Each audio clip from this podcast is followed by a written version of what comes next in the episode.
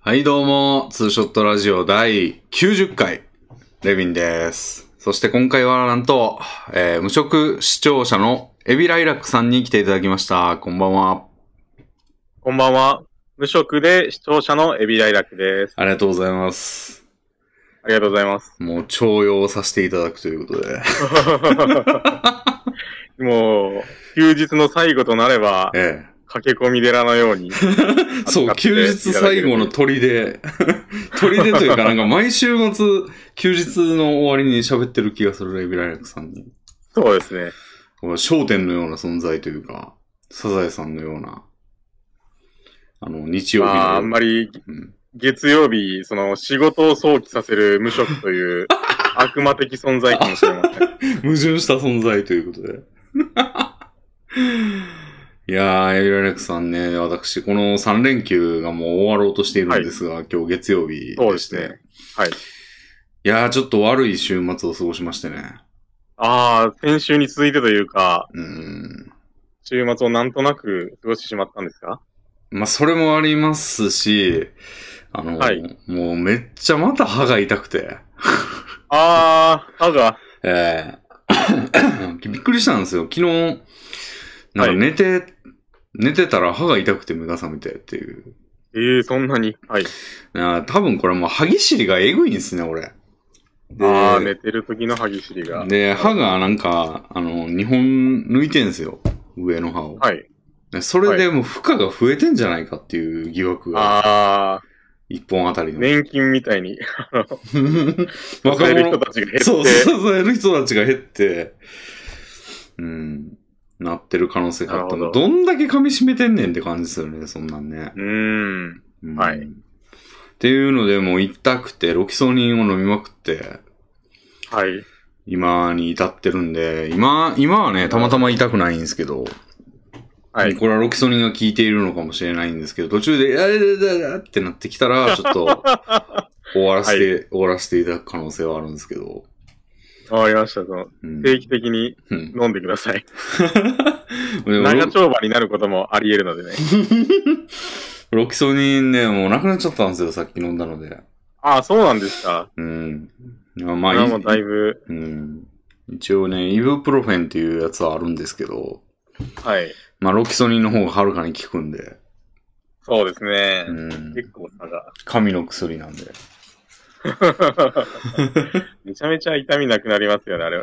僕もうん。徴用、愛用してます。ああ、なんか痛くなることあるんですか たまに、うんあの、姿勢が悪くてう、ん腰が、その、慢性的に痛いってわけじゃないんですけど、うん1日2日痛いみたいな時があって、そういう時に飲むともう立ちどこ ろに治るので、あ、これもう何でも治る薬なんじゃないって今ちょっとうっすら思ってますね。痛みが消えてるだけなんですけどね。そうなんですよ。あれ不思議ですよね。そうですね。いや、でもなんかさ、その部分的な痛みに対してロキソニン飲むってなんか、ちょっと損した気持ちしませんなんか俺あるんですけど、それ。損した気持ち、あの、なんかこありますよう、ね。はい。痛みって、なんかその、例えば手が痛いとかやったらなんか手をこう揉みほぐしたりとかすりゃ、本来はいいはずというか、もっと根本を見ろって感じなのに、なはいんか痛みだけ消してて、しかもその痛みの成分、痛み抑制成分は全身に回ってるって思うとなんかもったいない感じしませんうーん。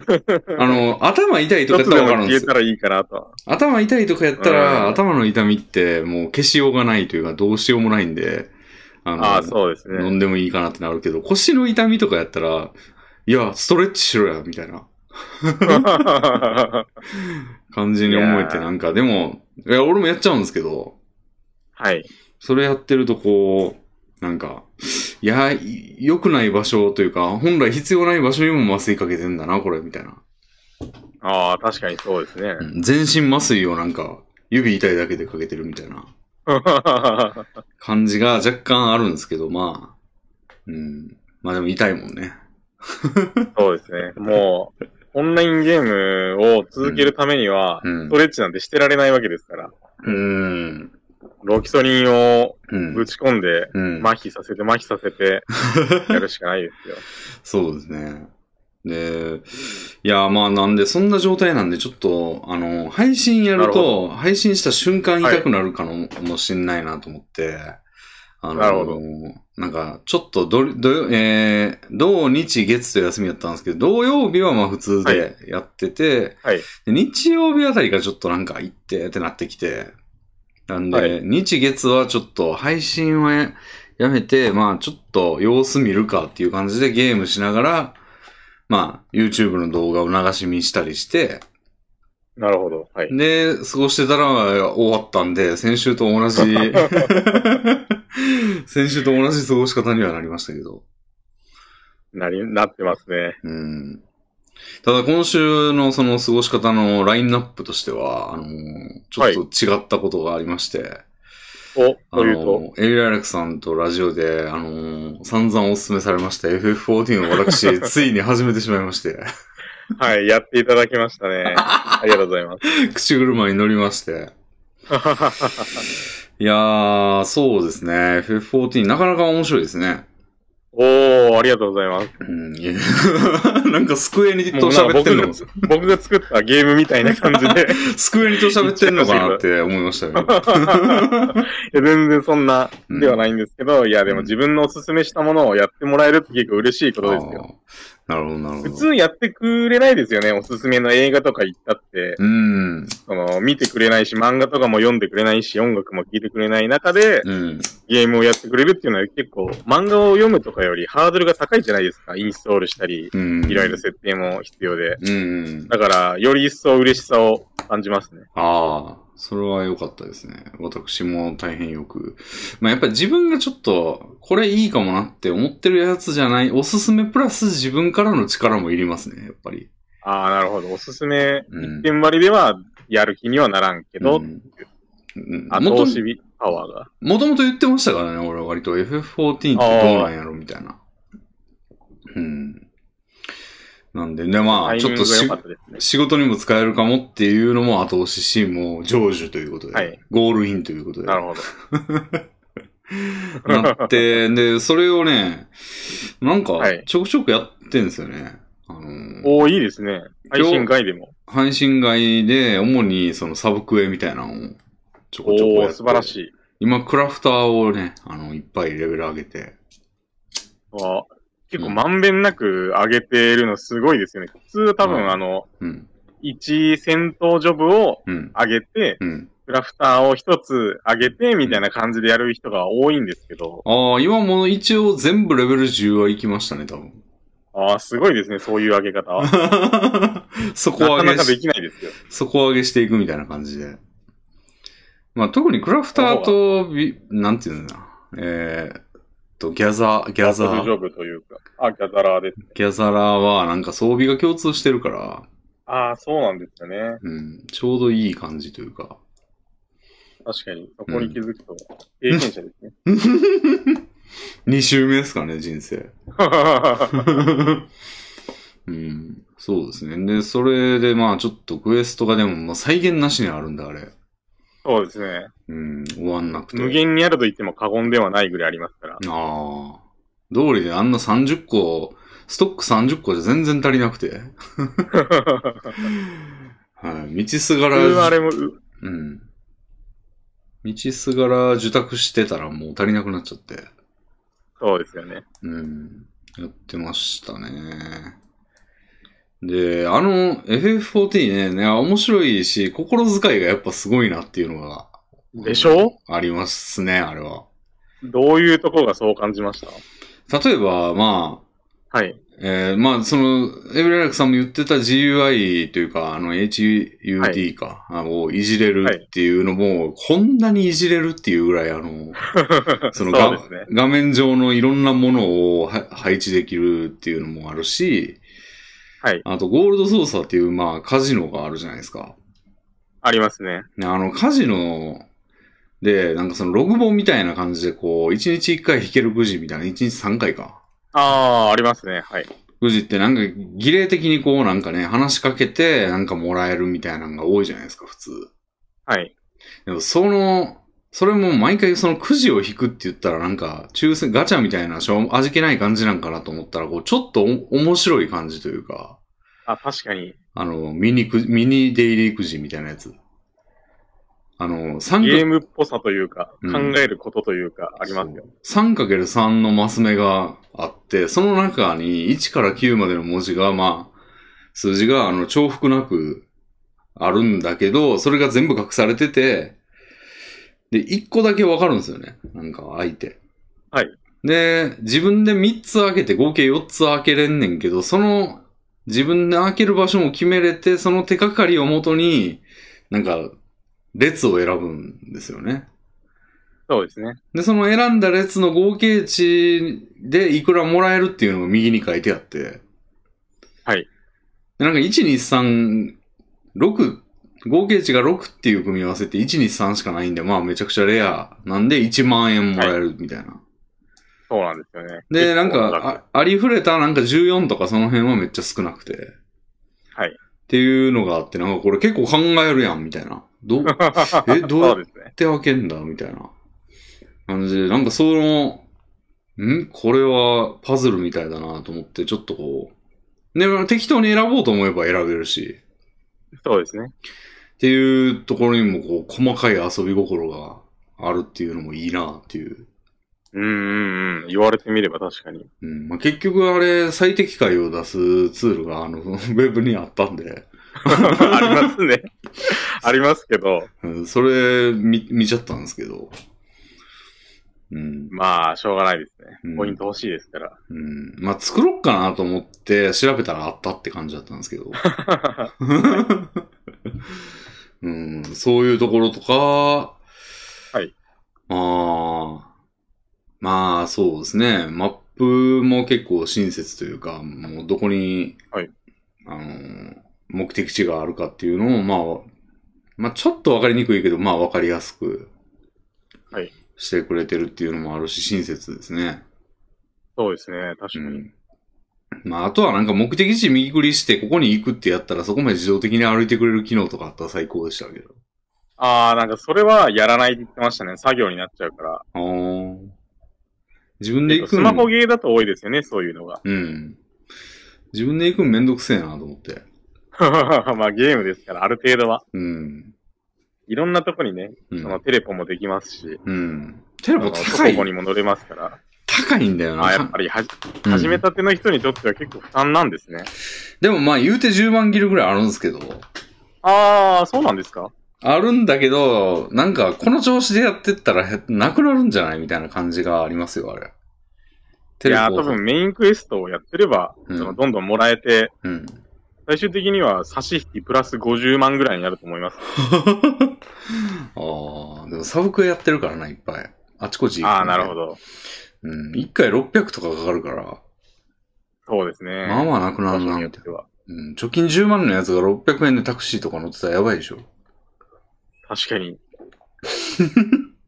現実にあ置き換と、えあたら。の、うん。便利な機能というか、その、お気に入り登録、便利な場所をお気に入り登録にして、うん。半額でそこに飛ぶとかうをん、意識するとうん安く上がるかもしれないですね。ああ、ただじゃないですか。お気に入り。あーただのところと、うんあの、半額のところは3つかな最大選べるんですよ。へえ。ああ。じゃあもう、あなので、の、主要な街全部。そうです、そうです。そういう感じでやれば結構安く上がったりしますよ。 あ、それ知らんかったな。うーん。なるほど。で、まあ、麻雀も結構やってますよ、麻雀。 FF14 内で。 14内で。7級になりましたね。 おー。下から3つ目ですけ ど。うんいや。僕、麻雀すっごい下手なんで、全然勝てずにすぐやめちゃいましたけど。うん。まあ、麻雀はでもまあ、特筆することは特にないですけど。 麻雀ですからね、普通の。そうですね。あれがなんか上がった時にサンダービシャーンとかなったら面白いんですけど。確かに。うん。そんな麻雀ホワイトクラブみたいなことはなくて。はい。まあ、普通でしたね。一応自分のキャラがこう動くみたいな良さはあるかもしれないですようね。ん。誰かが上がると全員ががっかりするんですよね。うん。まあ、それをちょっとね、ちょくちょくやってますけど、おお。あれどうなんですかメインストーリーはまだまだまだまだあるんですかまだまだまだまだありますよ。あんなんも う。本当あのー弁当でいうところのしば漬けもないぐらいの、嘘バランぐらい の位置づけというか、もうレベル32なんですけどね、今。いやいや、そんなんも う、始めたてというか、生まれたてという か、一日で言うと朝6時みたいなもんですよ。ええそんな、始まったばっかなんだ。あそうですよ、あれは。ーアイテム欄が足んないんですよ。ああ。で、アイテム欄をいろいろも広らげえますかね。広げ。る、なんかリテイナーとかいうやつは、あの、フリートライアルでは無理ですって書いてありましたね。あ、そうなんですか。だからめなるっほどちゃきついんですよ。あの、 クラフトしてるんで、俺。ああ、そうあ。クラフトするとリテイナーたくさんいります、やっぱりどうしても。めちゃくちゃきついですね。あの、リテイナー、一種類ゼロなんて知らなの、かった一種類のアイテムでも、レアと普通ってあるんで、そうですね。もう2個埋まっちゃって、大 変、大変なんですよね。だからもういらん種とか捨ててとかやってますよ。このやりくりは大変だな。うん。じゃあ、レビンさんも月額課金いっちゃいますか。 いけるとこまでは無料で行こうと思ってたのに、なんかもう、それをやるため に。うんそうですね。まあ、なんで、ちょくちょくね、まあ、やろうかなと思っていますね。いいですね。僕うん僕は、あの、うん進めておきながらちょっと思ってたんですよ。うん結構、うん。リビンさんのゲームのうん。スタイルって多分2パターンあって、はおすすめされたりして、その、買うんだけど、配信で1回やって、それっきりっていうパターンと、い。はい。レビンさんがもう好きそうで自分で買って、うん。で、あと、全然配信してない時にもめっちゃやり込むタイプのうん2つに大別されてるなぁと俺は思ってて、はいはいはい。ほとんどの場合は、その1回やって終わりパターンとか、まあ2、3回で、まあいいかなっていうパターンがうん。多い中、その配信外でもやってくれてるってことは、まあ多少なりとも、うん。その、気に入ってくれてるエリアに入ってるのかなと思うとちょっと嬉しいですね。そうですね。あの、エビさんには他にも、あの、なんとかルイナみたいなの勧められたじゃないですか。はいあの、カードゲームの。あれは、もう、むずすぎて、もうやる気が起きなくて、申し訳ない。やってないんですけど、あはの、FF は結構やっぱ、いいですね。おー、うん。よかったです。やる気ありますよ。おーう。ん。そうですね。うんどんどんストーリーを進め、うん。その無料分だけでも楽しんでほしいですね。その課金するしない、するしないはまあ全然別として、うんうん無料分のレベル60までですかね、多うん。分。うん。60でも相当なんですかあー、60で半分ぐらいですか ね。半分はい、あのー今って大きなパッチが4つあって、あーはい。そのうちの1と2がうん、無料分なので、うん。うんうんうん。まあ、おおむね半分。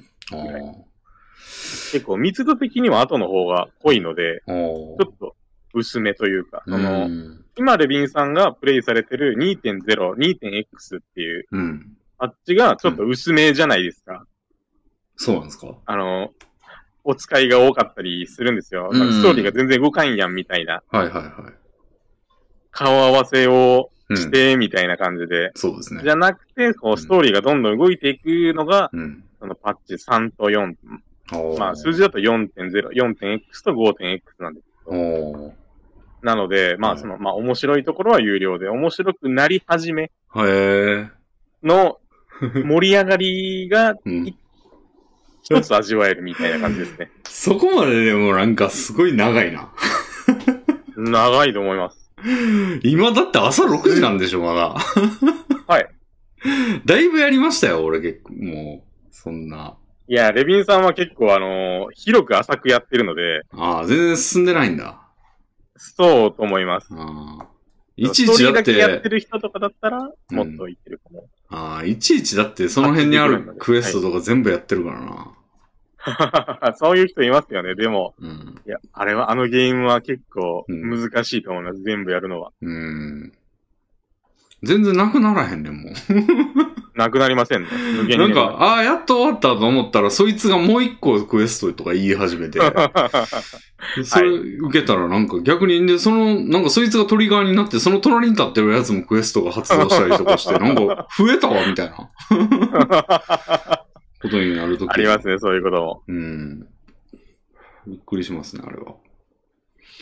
あとなんか、まあ、ほクエストはほどほどに。なんかその辺にわーってこう、材料を取りに行ったらなんか、あれ周りのやつのレベル高いなーと思,、思ってたら、わーって殺されるみたいなこととかもたまに ええあったりしますね。森で、森の材料のところを見に行って、レベル15 15か、15、ちょうど15になったから行こうかなと思ったら、周りレベル28とか。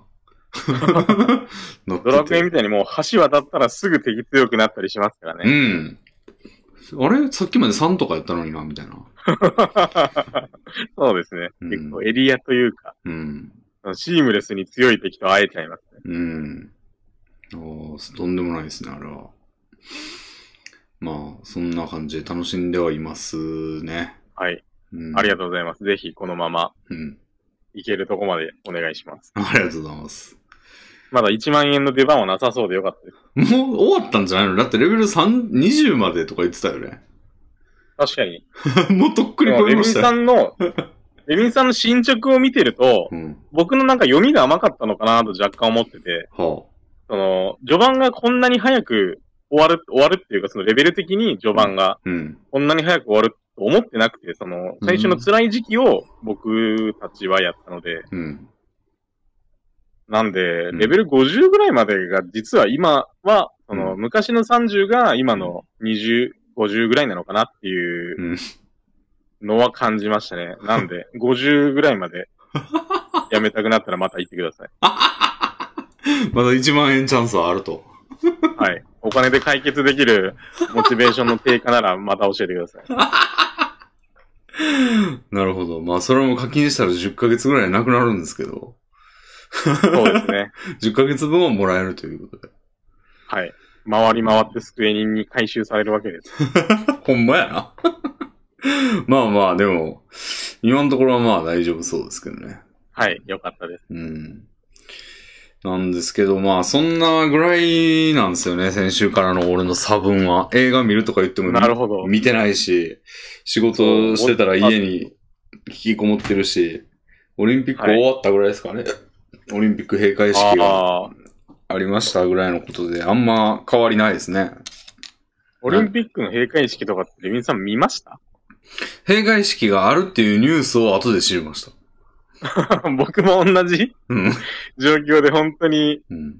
一競技も見ずうん、開会式も閉会式も見ずなので通り過ぎてきましたね。俺もそうですね。うん。なんで、全然その話も。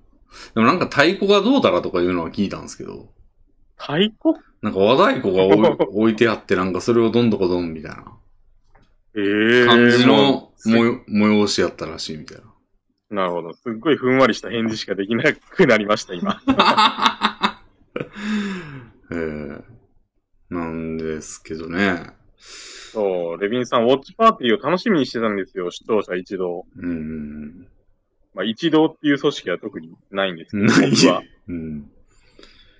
なんですけど、まあ、心の血をちょっとねや、るという歯がね、歯がいかれて、まあ、うん歯が痛いと、いろんなやる気をなくしますよね。うん。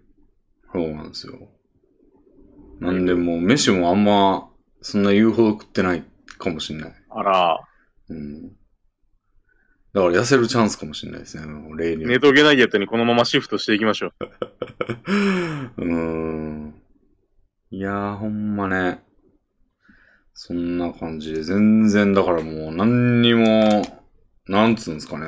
新しい喋ることとか何にもないんですよ。いや、僕は全然誘ってくれるだけでう嬉しいんですけど、ええレビンさん、こう、話すことなくて、うんラジオやろうぜみたいな声かける、うん。結構、うん、度胸ありますねというか、まあ、なんか思いな切、りましたね。なんでも、なんでも湧いてくるんかなっていう。いや湧いてきますよ。うん。とうん、僕はなんか、うんそ、の、その日にあったしょうもないことをうん。メモにし、ああ、メモに。あの、うん。まあ、毎回デッキとして構築してるので、うんまだデッキがうん。存在する状態なので、なんぼでもドロー。なんぼでもでは嘘です。えーっと、5本、あの、カード5枚分なんで、ああ、5万大体円3時間ぐらいですね。か。 そんなに そんないけるカード5枚で。はい。これ、うんまあ、レビンさんがどう膨らませてくれてるかにかかってますよ。じゃあ、俺が1枚しかないカードを、ちょっはとドローしましょうかね。ああ、僕先ドローしますよ。そうですか手。札、あの、山札が多いので。はい。あのー最近、最近でもないですけど、まあ、うんそこそこ最近、あのーうんエスポーという実況者グループのはい。クラウドファンディングがあったじゃないですか。はい。ありましたね。あれ僕もあのー支援してて、うん。家にあの本が届いてうん。楽しく読んだりしたんですけど、うんうんまあそれは置いといて、うん。あのーそれ以降、あのーうんクラウドファンディングに結構興味が出てきて、へえ。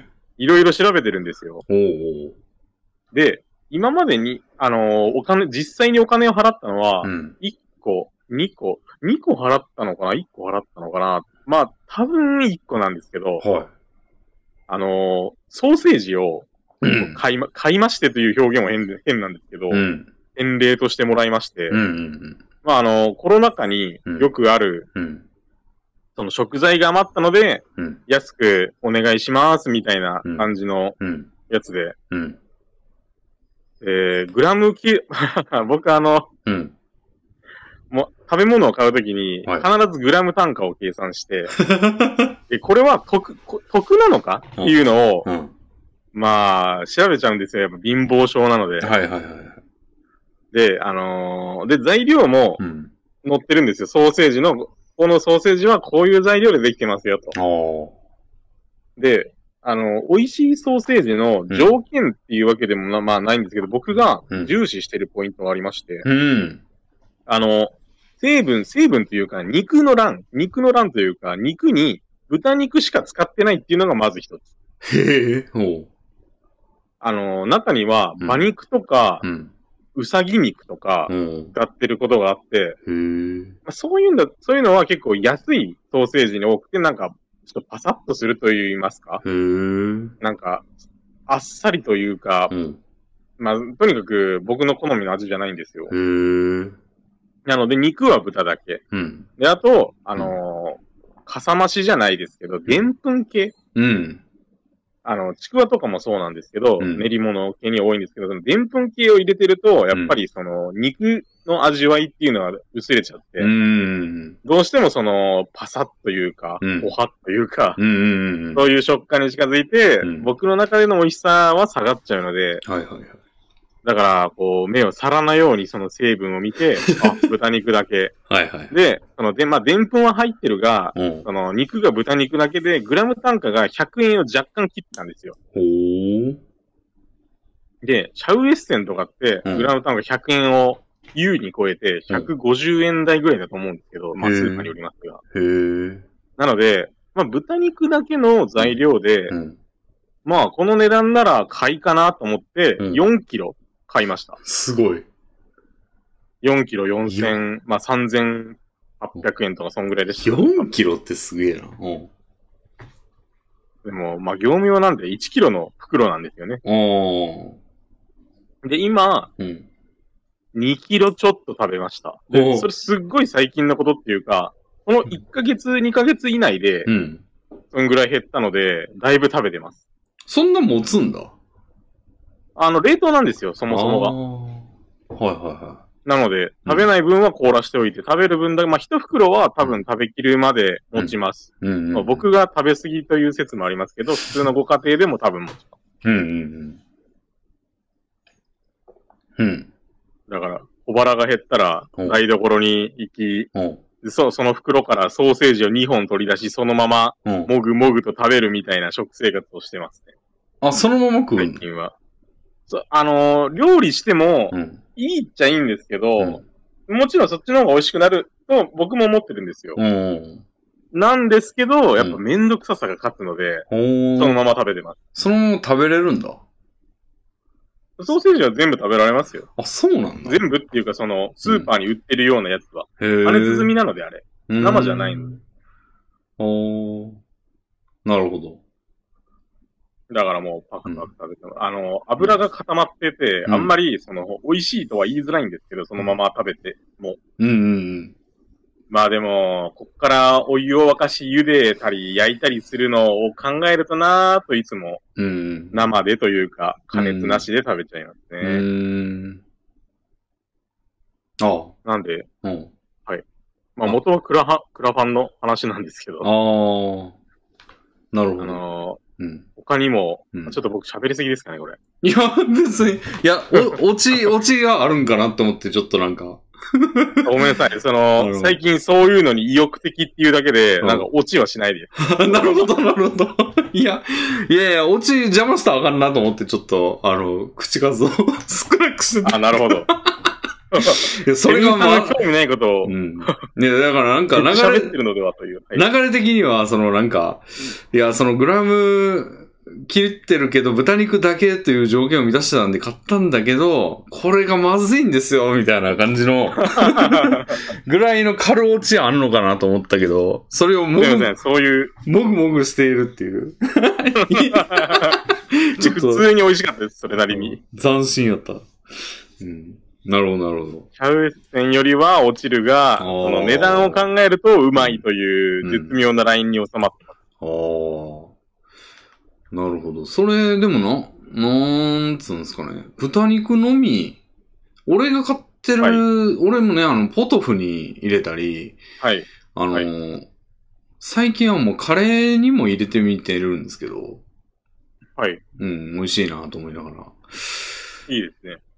あの、買ってるやつ、あれなんだっけあれ、なんかね、400g ぐらいの、はい。で、グラム100円切ってない切ってんのかなそんぐらい、もうちょいあるぐらいかなもう、もうちょいあるぐらいかな、はいはいの。やつですけど、ああいうのって、シャウエッセンって豚肉のみなんですか豚肉のみだと思います。うーん。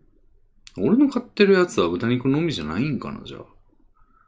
じゃ売り場にある一番安いあたりが、あ、うん。その他の肉も入ってる系だと思います。ああ、でもその観点なかったな。でも全然美味しいんですよね。それで も俺。なんで全然それでいいわと思って買ってんすよ。なんかシャウエッセン確かにちょっと高いなと思って。はい。なんか特に差を感じないからこっちでいいわと思って。あ、そうですかうん。なるほど。うん。全然つなぎみたいなんとか俺気にしてないかも。つなぎあーつなぎが入ってるみたいなことでしょ、要は。そのでんぷん。はい、そうです、そうです。ハンバーグみたいなことでしょ。はい。分かってないかも俺。 その辺 を。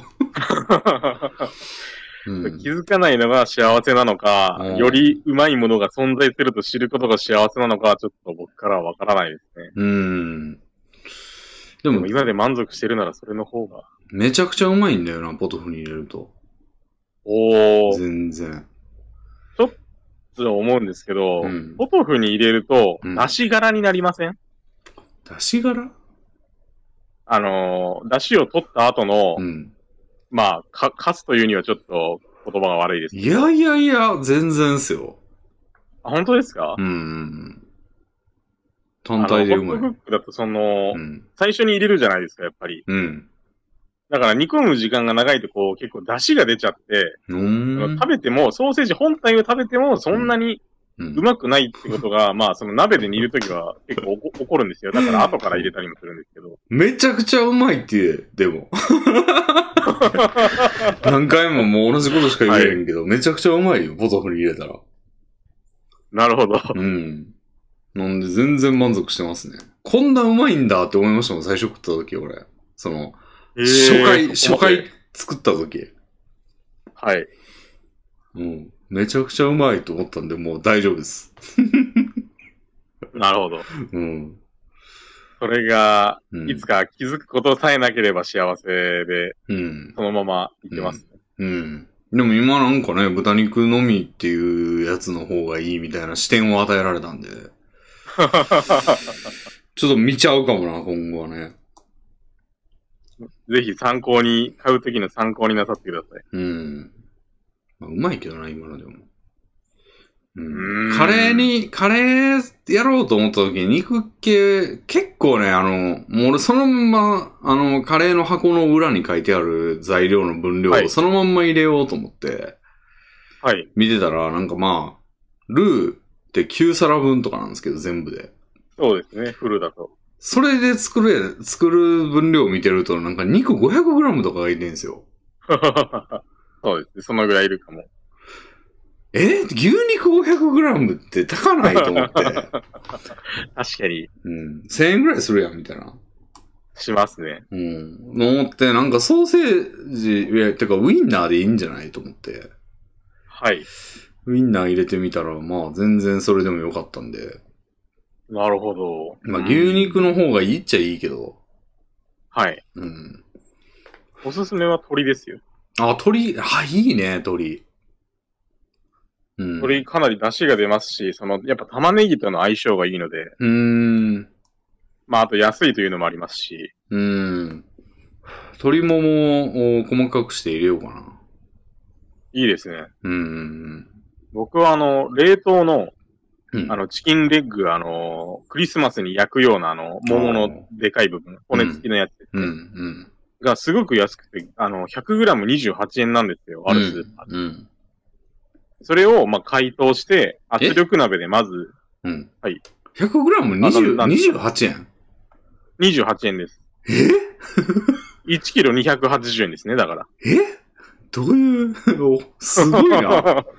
ほうそういうスーパーがあるんですよ。へえただ、ちょっとその、あの、皮が余分に残ってたり、うんこの部分に羽がついてたりするんで、そこはちゃんと処理するんですけど、へえまあ、といっても切り取るだけですけどね。ほう。それを解凍し、うん。水と、そのチキンレッグで、うん。まず圧力鍋で出汁を取って、うん。で、その後、骨から肉をむしり、うん。カレールーを溶かし、うん全部を混ぜるみたいな感じで作ってます。はあ。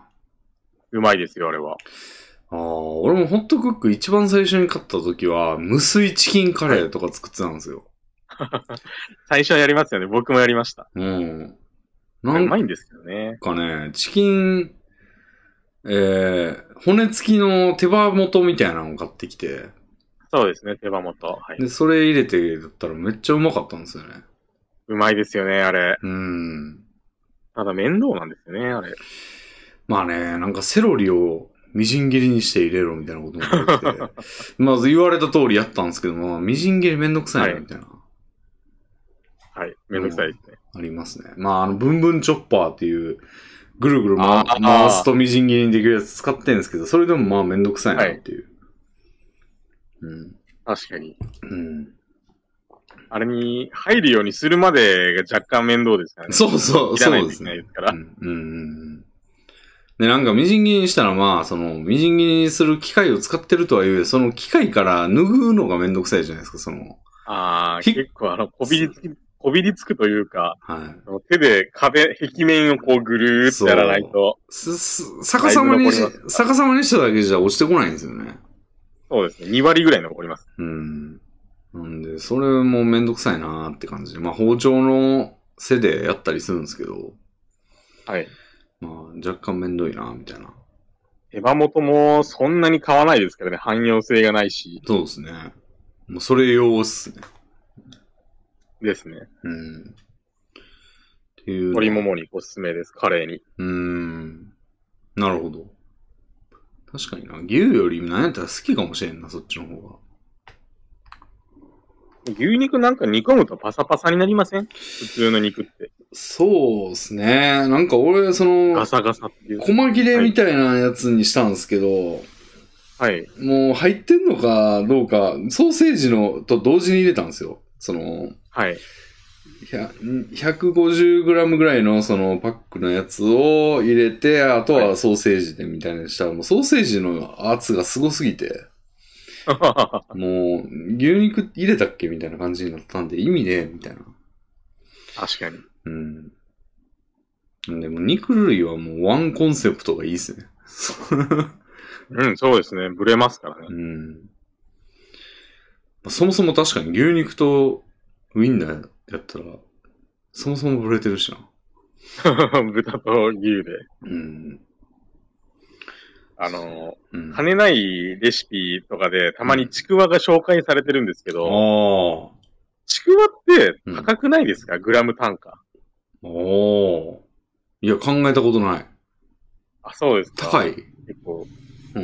鶏肉に比べると、このグラムでこの値段するのかと思います。鶏肉100円ぐらいですけど、鶏肉より高いの。高いと思います その、だってグラム28円とかと比べたらそりゃそうやけど。いや、グラム50円ぐらいで比べても高いと思います。おー。そうか。はい。じゃあ、ちくわはどういうことなんだどういうことというのは。えちくわが安レシピとして紹介されてるのを、うん。あ、多分、あのーあれですよ、その、貧乏エアプというか、ああ。実は、ちくわの方がグラム単価では、その、うん鶏胸肉とか鶏もも肉の安いのとかに比べると高いのに、うん。貧乏っぽいイメージあるじゃないですか、ちょっとちくわって。うん。うん肉と比べると。うん。うん。なんで、うんその、貧乏エアプがすごい推してるんじゃないですかおー。まあでも肉、牛肉に比べたらってことなんじゃないですか、じゃあ。あーまあ、牛肉に比べたらそうですね。うん。でも、牛肉はカレーに合わないと思うんですよね。まあ合わなくはないけど、より良い選択肢は全然ありますよね。そうですね。豚バラも結構いいです。 おー。まあ俺もココイチでは、もう、あの、豚三昧カレー食ってますからね。出た三昧 カレー。チキン三昧から豚三昧に、まあ、結局シフトしちゃったんですよね。豚三昧は何が乗ってるんですとんかつと、かはい。えー、豚しゃぶみたいなやつと、はい。もう一個ぐらいなんかあったな。何やったっけ豚煮込みみたいなやつかな。おお、だいぶ三昧ですね、それは三。昧。鶏、鶏三昧やと、はいあのチキンカツと、なんか鶏の煮込みと、みたいな感じなんですけど、はい。そのチキンカツよりとんかつの方がうめえってなって。 なるほど。うん、やっぱカツは豚に限るぜって思って、うーん。もう豚し、豚三昧にシフトしちゃいましたね。あれでもチキン三昧ってなんか鶏の唐揚げみたいな揚げ鶏みたいなのも乗ってませんでしたあ、そうです、そうです、そうです。そうです。あれがうまいと思うんですよね。まあでもやっぱとんかつには。カツは置いておいて。うん。ああ、なるほど。とんかつには勝てない勝てでない。勝すかてない。うん。とんかつは2個ぐらい乗ってんですよ、なんか。おお、2個っていうのは、その、うん。 2切れではなく、2枚。 2枚やと思いますね。まあちっちゃい2枚かな。なるほど。うん。そうなんですよ。これいいですね。それおいくらなんですかおいくらか。もう俺、結構トッピングもいろいろ載せて、だいたい2000、2000円ちょいぐらいですね。 2000ちょいって焼肉いけますよ、安い焼肉。おーまあ、宅配でカレーに出頼んす。うん。ああ、なるほど。うん。まあ、宅配じゃなくても2000円ぐらいいきますけどね。うん。別にでももう、俺焼肉全然行ってないんですよね。歯の、焼だ肉に苦い思い出が。から歯が割れたっていうのがあって、それ以来あんま行ってないんですよ。ああ、だいぶ QOL が下がりますよ、それでも。でもなんかあんま行きたくないんだよな。えもえー、そうなんですかううん。だからもうその出来事のせいでしょう、多分。だからもうなるほど QOL がとか言ったって、もう俺はそうなっちゃったからもうしょうがないんですよ。死んだんですよ、俺は。あの焼肉が好きな俺はもう死んだんですよ、あの時。焼肉行ってくるわと言って配信放置するレビンさんはもういないんですね。うん。静かな死があったんですよ、そこに。悲しい。うん。でもまあなんか別に、当時の俺は、クソ死ぬのかってなってたかもしれないですけど、今の俺はね、はい あの、別にっていう。エロ漫画でもあり新聞ま見た ら、エロ漫画でもありますよ。なんか催眠、催眠というか洗脳されて、なんか私が私じゃなくなっちゃうって言って、あの、前の、前の本人はかめっちゃ悲しんでるんですけど、その後はめっちゃ幸せそうですからね。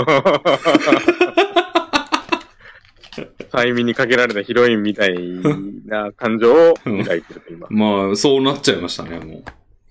焼肉ない人生なんてと思ってたけど、今は別にそうでもないけどね、みたいな。 別にみたいな。そうなんではああい。うん。なんで行きたくないぐらいの。ええ逆に。うん。だって歯、歯の嫌な思い出があるし。そうですよね。うん。なんやったら俺焼き鳥屋の方が行きたいですね。どっちかというと。おお。うん。焼き鳥か、焼き鳥もまあ、だから好き牛ですけど牛角より鳥木ぐらいの感じですね。ええそんなにですか。うん。 もう、うん僕今の自分からうん焼肉を取り上げられたら、多うん分死ぬと思います。 なんか、もう一生焼肉に行けなくなる呪いとかかけられたら命を絶つと思います。うんこれまですごいな。ぐらいもう、人生の大部分を焼肉が占めてると僕は思ってます。でも俺次、なんかこれね、またな、歯が、いじめられてる感じがあるんですよ、最近その痛いから。なんか寝てる間に、こう、日々入ってんじゃないみたいなぐらいの。はい。今までの歯割れたんもそれなんですよ、多分。焼きそば食ってて歯割れたとかありましたよね、今まで。ありましたね。ありましたけど、あれも、蓄積ダメージがとうとうみたいな感じだったと思うんですね。そうですよね。焼きそばで割れるってあんま聞かないですもんね。で、あの、牛、えっ、と、歯割れた焼肉屋は、牛角ではなくて、なんか、西日暮里の駅前のやつなんですけど、 はい。そこでも、なんか、そこがリミットだったみたいな。そこでとうとう、ん弱ってはいた。 蓄積ダメージ開花みたいな感じだったんですけど、次の機会がもし焼き鳥屋であったら、俺同じように焼き鳥があんま好きじゃなくなる可能性があって、で、次とんかつ屋でとかなったら、もう俺、肉が全部、あの、嫌な感じになって、ビーガンになる可能性ありますね。 もう飯屋行けなくなります、ね。急にビーガニズもムうに、コムのビ木以外は。ーガニズムに目覚める可能性が。確かに、いやでも野菜の方が基本的に硬いと思いますから、やっぱオムライスはもう柔らかいものしかないんで、うん。オムの木にしか通えない体になるかもしれません。確かに俺、王将とかでも、王将でもチャーハンとか餃子とかしか食ってないのになんかめっちゃ食うん遅いですもん。あの、おー。もうゆっくりゆっくり、いあの、痛いから食ってんですよね。ああ、なるほど。うん。もうカバイカバイうん食べてるんですね。うん。うん、でも、ちょっとでも硬いもん。だから、ポムの木になるかもな。ポムの木の横 に、ポムの木の妖精になるかもしれ ん。精霊になるわ。 30代中盤の男性がそんな妖精になれるんですね。 でも結構、おっさん一人で入ってたりとかしましたよ。ポムの木とか。ああ、結構量が多いですもんね、ポムの木って。あの、とんでもない量のやつあるんで。ありますね。うん、でも最近行った時は、俺そのとんでもないやつにせずに、ワンランク下のやつにしましたよ。あら、自制心があるじゃないです か。うん。そしたら、出たらやっぱちょっと、いや、やっぱもう一個上にしとってよかったなって思いましたけど。 そのぐらいがちょうどいいとは言いますけどね。うん、なんかラズベリーソーダとかあって、ラズベリーやったかな、ええなんかラズラズベリーやったかな何これと思ってそれも頼んで。はい、どうでしんまあなんか、ファンタの方がうまいなって感じでした ね。た あ、ちょっといいですかはあの、ラズベリーについて、うんちょっと、一つ話をぶってもいいですかい。はあ。あの、僕、家に今、ラズベリーが植わってるんですよ。ええあの、まあ、これも僕が植えたわけじゃなくて、うんあの、前回お話ししていただいた、あの、父親の彼女が植えてるんですけうど、んうんまあ、あの僕が木イチゴが好きだっていうので、なんか植えてくれたらしいんですけど、うん僕の好きな木イチゴとラズベリーって厳密には違うんですよ。うん。うん。あの、木イチゴ、まあ、ほとんど種類は同じというか、うん。 パスタとスパゲッティの関係みたいなもんなんですけど、違わん気あがの。うん。木イチゴ、僕が想像してた木イチゴって、あうの、ん黄色のうん。木イチゴなんですよ。オレンジ色っていうか黄色っていうか、おー。まあ、あの、多分、正式な名前はもみじイチゴっていうんですけど、うん。で、ラズベリーは西洋風の、うん。あの、フランス語で言うとフランボワーズだと思うんですけど、うん。な感じで、なんか味が結構違ってて、うんで、庭になってたので食べたんですよ。うん。で、結構気に入らなくて、僕、うんあの、嫌いな果物ないとか言いましたけど、うん。嫌いではないが、スプーンでは食わんな、これっていううん。レベルの果物が、うん。 フランボワーズというか、その、ラズベリーでした。じゃあ、今、庭に、ああの、の、唯一、そんなでもない果物が植わってるんです ね。そうなんですよ。あの、味の説明をさせていただきたいんですけど、ああ。あの、下品な味なんですよ、あれ、すご下く。品うん。あの、香水をバンバンにつけてる、うん。おばちゃんの味なんですよ、あれ、えすごく。もうおばちゃんの時点で嫌だな。香りがつすごく強くて、うん。うん味もすごく強くて、くどい感じがするんですね。ほーん。で僕がキイチゴに求めているのって、うんその、結構ピュアな感じというか、うん。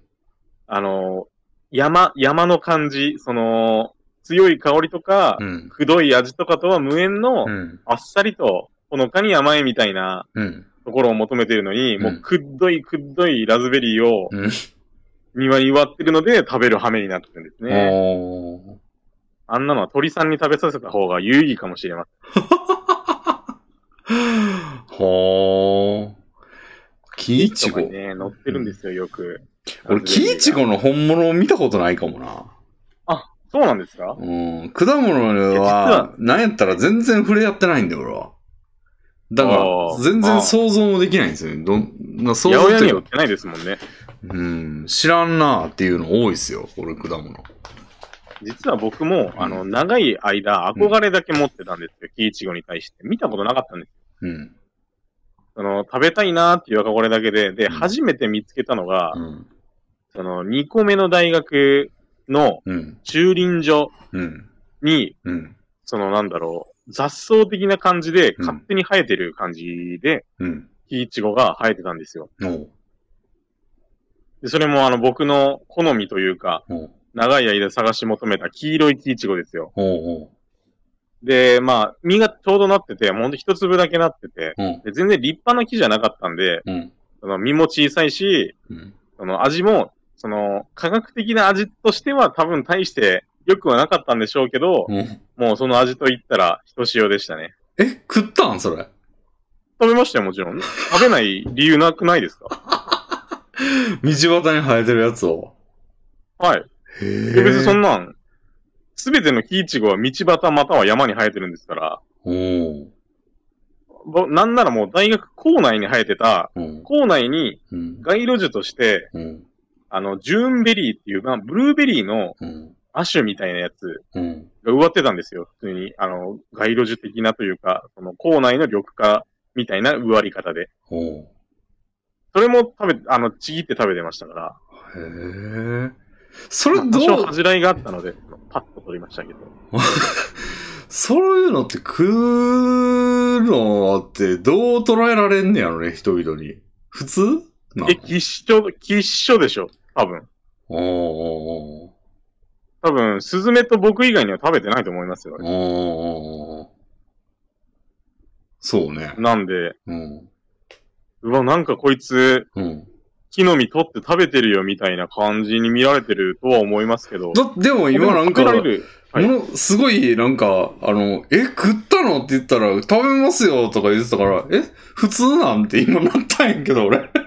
普通かどうかはちょっとわかんないです け気をど、されたんやけど。まあ、その、うん、植物に興味があり、うん探し求めている果物がある人なら共感していただけると思います。いるかわかんないですけどうー。んいや、なんや言うたらさ、そんな道端になってるやつやったら誰かがさ、なんか酔っ払って、はいまあ、大学校内で酔っ払うってないかもしれんけど、なんかタッチションとかしてるかもしれへんやん。まあそうですね。うん。って思うとなんかね、僕はもうそ、それがっていう感じですけど ね。アディションしてるからみたいなところですけど、えアディションぐらいで僕のその果物への愛を抑えることはできませんよ。そんな、えアディションにまみれてたら、今まさにまみれてたらわかんないですけど、おーそんな確率的タッチションなんて、そんな僕には合ってないようなもんです。ええそうなんや。小さい頃よく親にも言われました。その野草を摘んで口に入れたりしてると、うん。犬がおしっこしてる可能性があるから食べないようにねって言われたんですけおど、ー言われて育ってもこうなるぐらいなので、おー結構引きつける魅力があると思いますね。はあ。いやー、ようやらんな、それは。うんまあ、さすがにうんうんうん 他の人に真似せえとは思いませんが、うんまあそういう人を見ても、うんまあ、あまり迫害しないでやっていただきたい ですね。いや、迫クラスメ害ートに一は、人ぐらいうん。いてもいいじゃないか。迫害はしないけど、引く、引くは引くんじゃないですか。うーん、まあ、そうかもしれないですね。でも、タッチションチャンスとをか、になったら食べますよ。まあ、基金とかになったらな、そら。そら、なれ基 金基金とかになったら、そら人肉とかも視野に入ってきますけど、そ ら。その、まあ、それの一歩前ぐらいですね。人あ肉そんの、なに 人肉の一個、いや、五三つぐらい前かな。間にまだなんかあるとは思うけ ど。あると思いますけど、うん。っていうぐらいではあるな。うん。こうなった時に僕みたいなものが知識を持って生き延びるんですよ。ああ。まあ、そう、でね。も、現代日本では、つまはじきにされると。飽食の時代ですからね。うーん、でも食べられるものが植わってるのに、うんそれを食べないってなんか失礼な気がするんです。おーなんやったら食う方が失礼まであるけどな。まあまあまあまあまあ、世間的にはそうだと僕も思いますが、うん。いやでも、その街路樹として選ぶときに、うん。その実が食べられるっていうことをうん知ってて選ぶわけですよ、当然。うんその選んだ人は。うん。この木を植えよう。これは実がなって、うん。まあ食える、食えると。うん。 まあそれなんで食える木を選んだかってことですよね。つまりその人が。まあでも小学生に鳥、食べて欲しかったんじゃないですか小鳥とか が、あとまあ耳、耳がいいというか、学生じゃ、学生が食べるんじゃなくて、うん。鳥とか。そらそうですよ。ですかね。 みんな、耳がいいやつをもぎ取ってるわけやから、ここいつみたいなことじゃないですか、言うたら。 ですかね。うん。さすがに学部生が食べると思ってないのかな。 その誰でもお食べみたいな、足りひんやろ、それやったら。まあ、さすがに足りないと思いますうん。けど、あの、でも、うん。そう言える根拠が若干あって、その大学、農大なんですよ。うんうん っていうのが一つ。まあ、ちょっと薄いかなと思いましたけど。うんうん。はいはいはい。まあ、そうですね。まあまあまあなん、でいいいいんじゃないですか。そんなチャタッチションチャンスで言えばね、自分家で植わってるやつでも、その辺の楽器がね、証そうですよ。してる可能性もあるってことで。スーパーに売られてる大根だって畑でタッチションされてる可能性もありますし、うん。タッチションした店員が並べてる可能性もありますし、そんなこと言ってきりないわけですから。 うんうんその、タッチション率はこの際考えないことにして、うん。うん。のになってるものも食べましょうん。う。人 間のあるべき姿ですよ、それが。でもシールドが薄いんだよな、その、なんか普通、だってスーパーの商品とかやったら、こう、タッチションしてたら大問題になるっていうシールドが一応あるけど、もう、のっぱらのやつは何の防壁もないから。まあそうですね。 うん。っていう。あ。まあ、うん。その辺には目をつむりましょう。うんこの際。うん。うんまあ、そうであすね。の、うん。もう一個脱線しても大丈夫ですかは いはいはい。はい。あのー僕、まあ野草にもう興味がありまして、同様に。はい山菜とかですね。はで、あのーヤブカンゾウっていう山菜というか野草があるんですよ。い。へえ。あのー川の土手とかによく生えてる、うん。あのー、オレンジ色のユリみたいな花が、あれ、ヤブカンゾウの育った姿なんですけど、見たことありますかわかんねえなあ、そうですか。花の時期には結構目立つので、うんよ。ければ探してほしいんですが、うん。えーそれの芽吹き立ての時には、うん。その肝臓っていうだけあって、うん甘い草と書いて、まおあ、ーあ甘い草はまあまだ別の植物なんでちょっと若干違いましたが、はいまあ甘いんですよ、とにかく。ほう。ほんのり甘い野草で、ほまあ春といえばこれみたいなのにあげられるぐらいの有名な山菜なんですね。う。うん。で、例によって僕、これにも憧れを抱いてまして、うん。で、見たことがなかったので、どれがそうなのかっていうのがわかんないままうん。探してたんですけど、うん。で、あれは栃木に 引っ越し、いや違いますね、東京ですね。うん。東京にいるときに、うん。あのー帰り道、学校からの帰り道に、うん。ああのー、土手に、土手にというか、うん。マンションのうん。のり面斜面みたいなところあるじゃないですか。マンションがちょっと小高い丘に立ってて、その丘の部分、うん。はいはい、はい。に生えて、はそれらしきものが生えてて、はおっーと思って、うん。あのー積んでうん、一束、その手に一束ほど積んで、うん。で、その、つその、束のまま持ってうん電車に乗るわけにいかないので、スーパーでなんか適当なものを買って袋をもらい、うん。それに入れてうん家に帰り、うん。あの、生でも食べてみましたし、うん。さっと茹でて食べてみたりもしたんですよ。おーおで、感想としてはあんま甘くないなと。うん甘くないし、ーおーうん。その、そ、まあ、食えるんだけど、うん。いや、そこまでうまいもんじゃないな、これはと思ったんですよ。うん。で、結構その、やっぱ憧れが先行して、そのうん実際はそうでもなかったケースってやっぱあるじゃないですか。うん。実際はこんなもんかみたいなうん。うん。のだと思ってたんですけどう、ん。よく調べたら、うんあのーそれはイメ科の全然関係ない雑草でした。 なるほど。僕はむしゃむしゃと肝臓だと思って食べてましたが、うん普通のイネ科の雑草だったんで、もう本当にき飢饉の時の人ですよね、完 全に。なんで、うん。あ、あれは結構ちょっと、あの、悲しい思いというか、だいぶショックな出来事でしたね。でも、なんやったら嬉しいんじゃないですかその、俺の思ってたやつがこんなんじゃなかったんだっていう。ああ、それは、それはあれ、そそれはちょっとありました。その、うん理想は理想のままで、はいや、やっぱり、あれはうまいんだよ。みたいなのは、怪我されずに済んだのい。で、ああ、それ、ああの、の本物はその後食べてないんですかあー食べてないですあね、あその後も。ー。で山菜採りとかちょっと憧れあるんだ。ああ、かなり憧れありますね。おーあの、うん。タラの芽って有名な山菜があるじゃないですか。な、なんですかタラの芽です、タラの芽。ああ、はいはいはいはいはい。スーパーとかにも売ってますようんね。うんで、あれって、あ普通にあのー細長いうん。えうん木というか、に、、の先っぽに生えるんですよ。う基本的ん。うん。で、それを、あのー手とかでポキッと折って取るんですけど、おーその、ポキってその、折るところが、うん。その、目と木の間なので、その、なんでしょう、無理理やりちぎるみたいな感じじゃなくて、うん。折れますよみたいなところで折れるんですよ。へえ。わかりますすかね言ってること。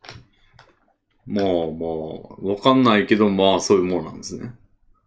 はい。うんうん。で、そのポキって折るのがすごい気持ちよさそうで、あー僕もぜひやってみたいんですよね。なるほどね。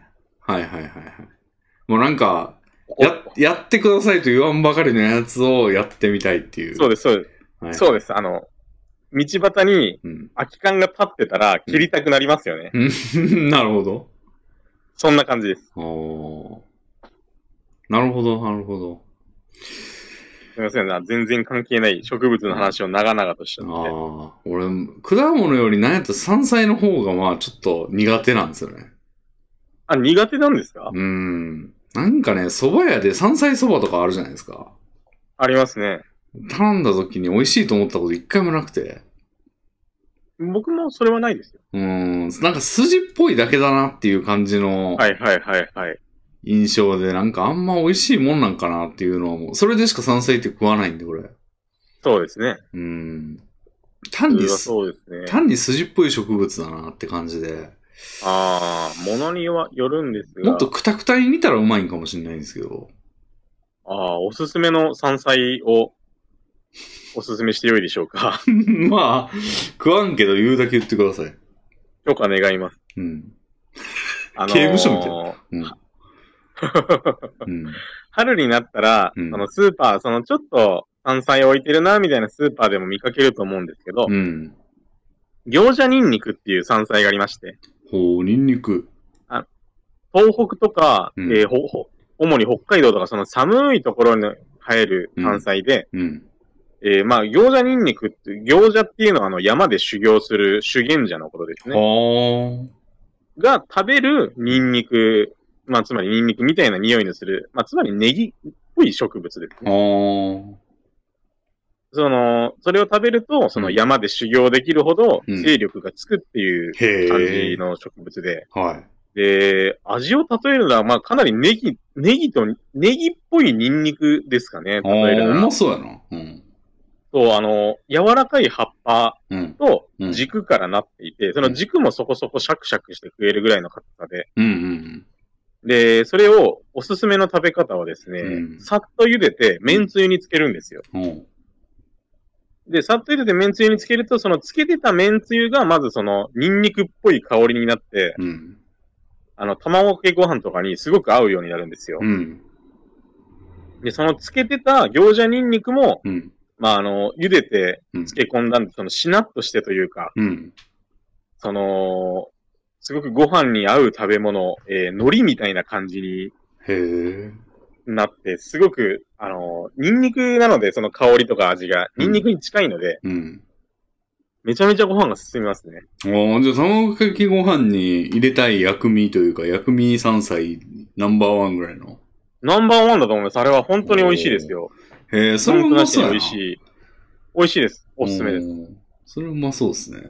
洋者ニンニクの醤油漬け、麺つゆ漬け、ぜひ、売ってないんですか春ねになったら試してみて。あ、売ってないですか売ってないんですかねいや、スーパーにあります。僕は普通のスーパーで見かけたことがあるので、へえ。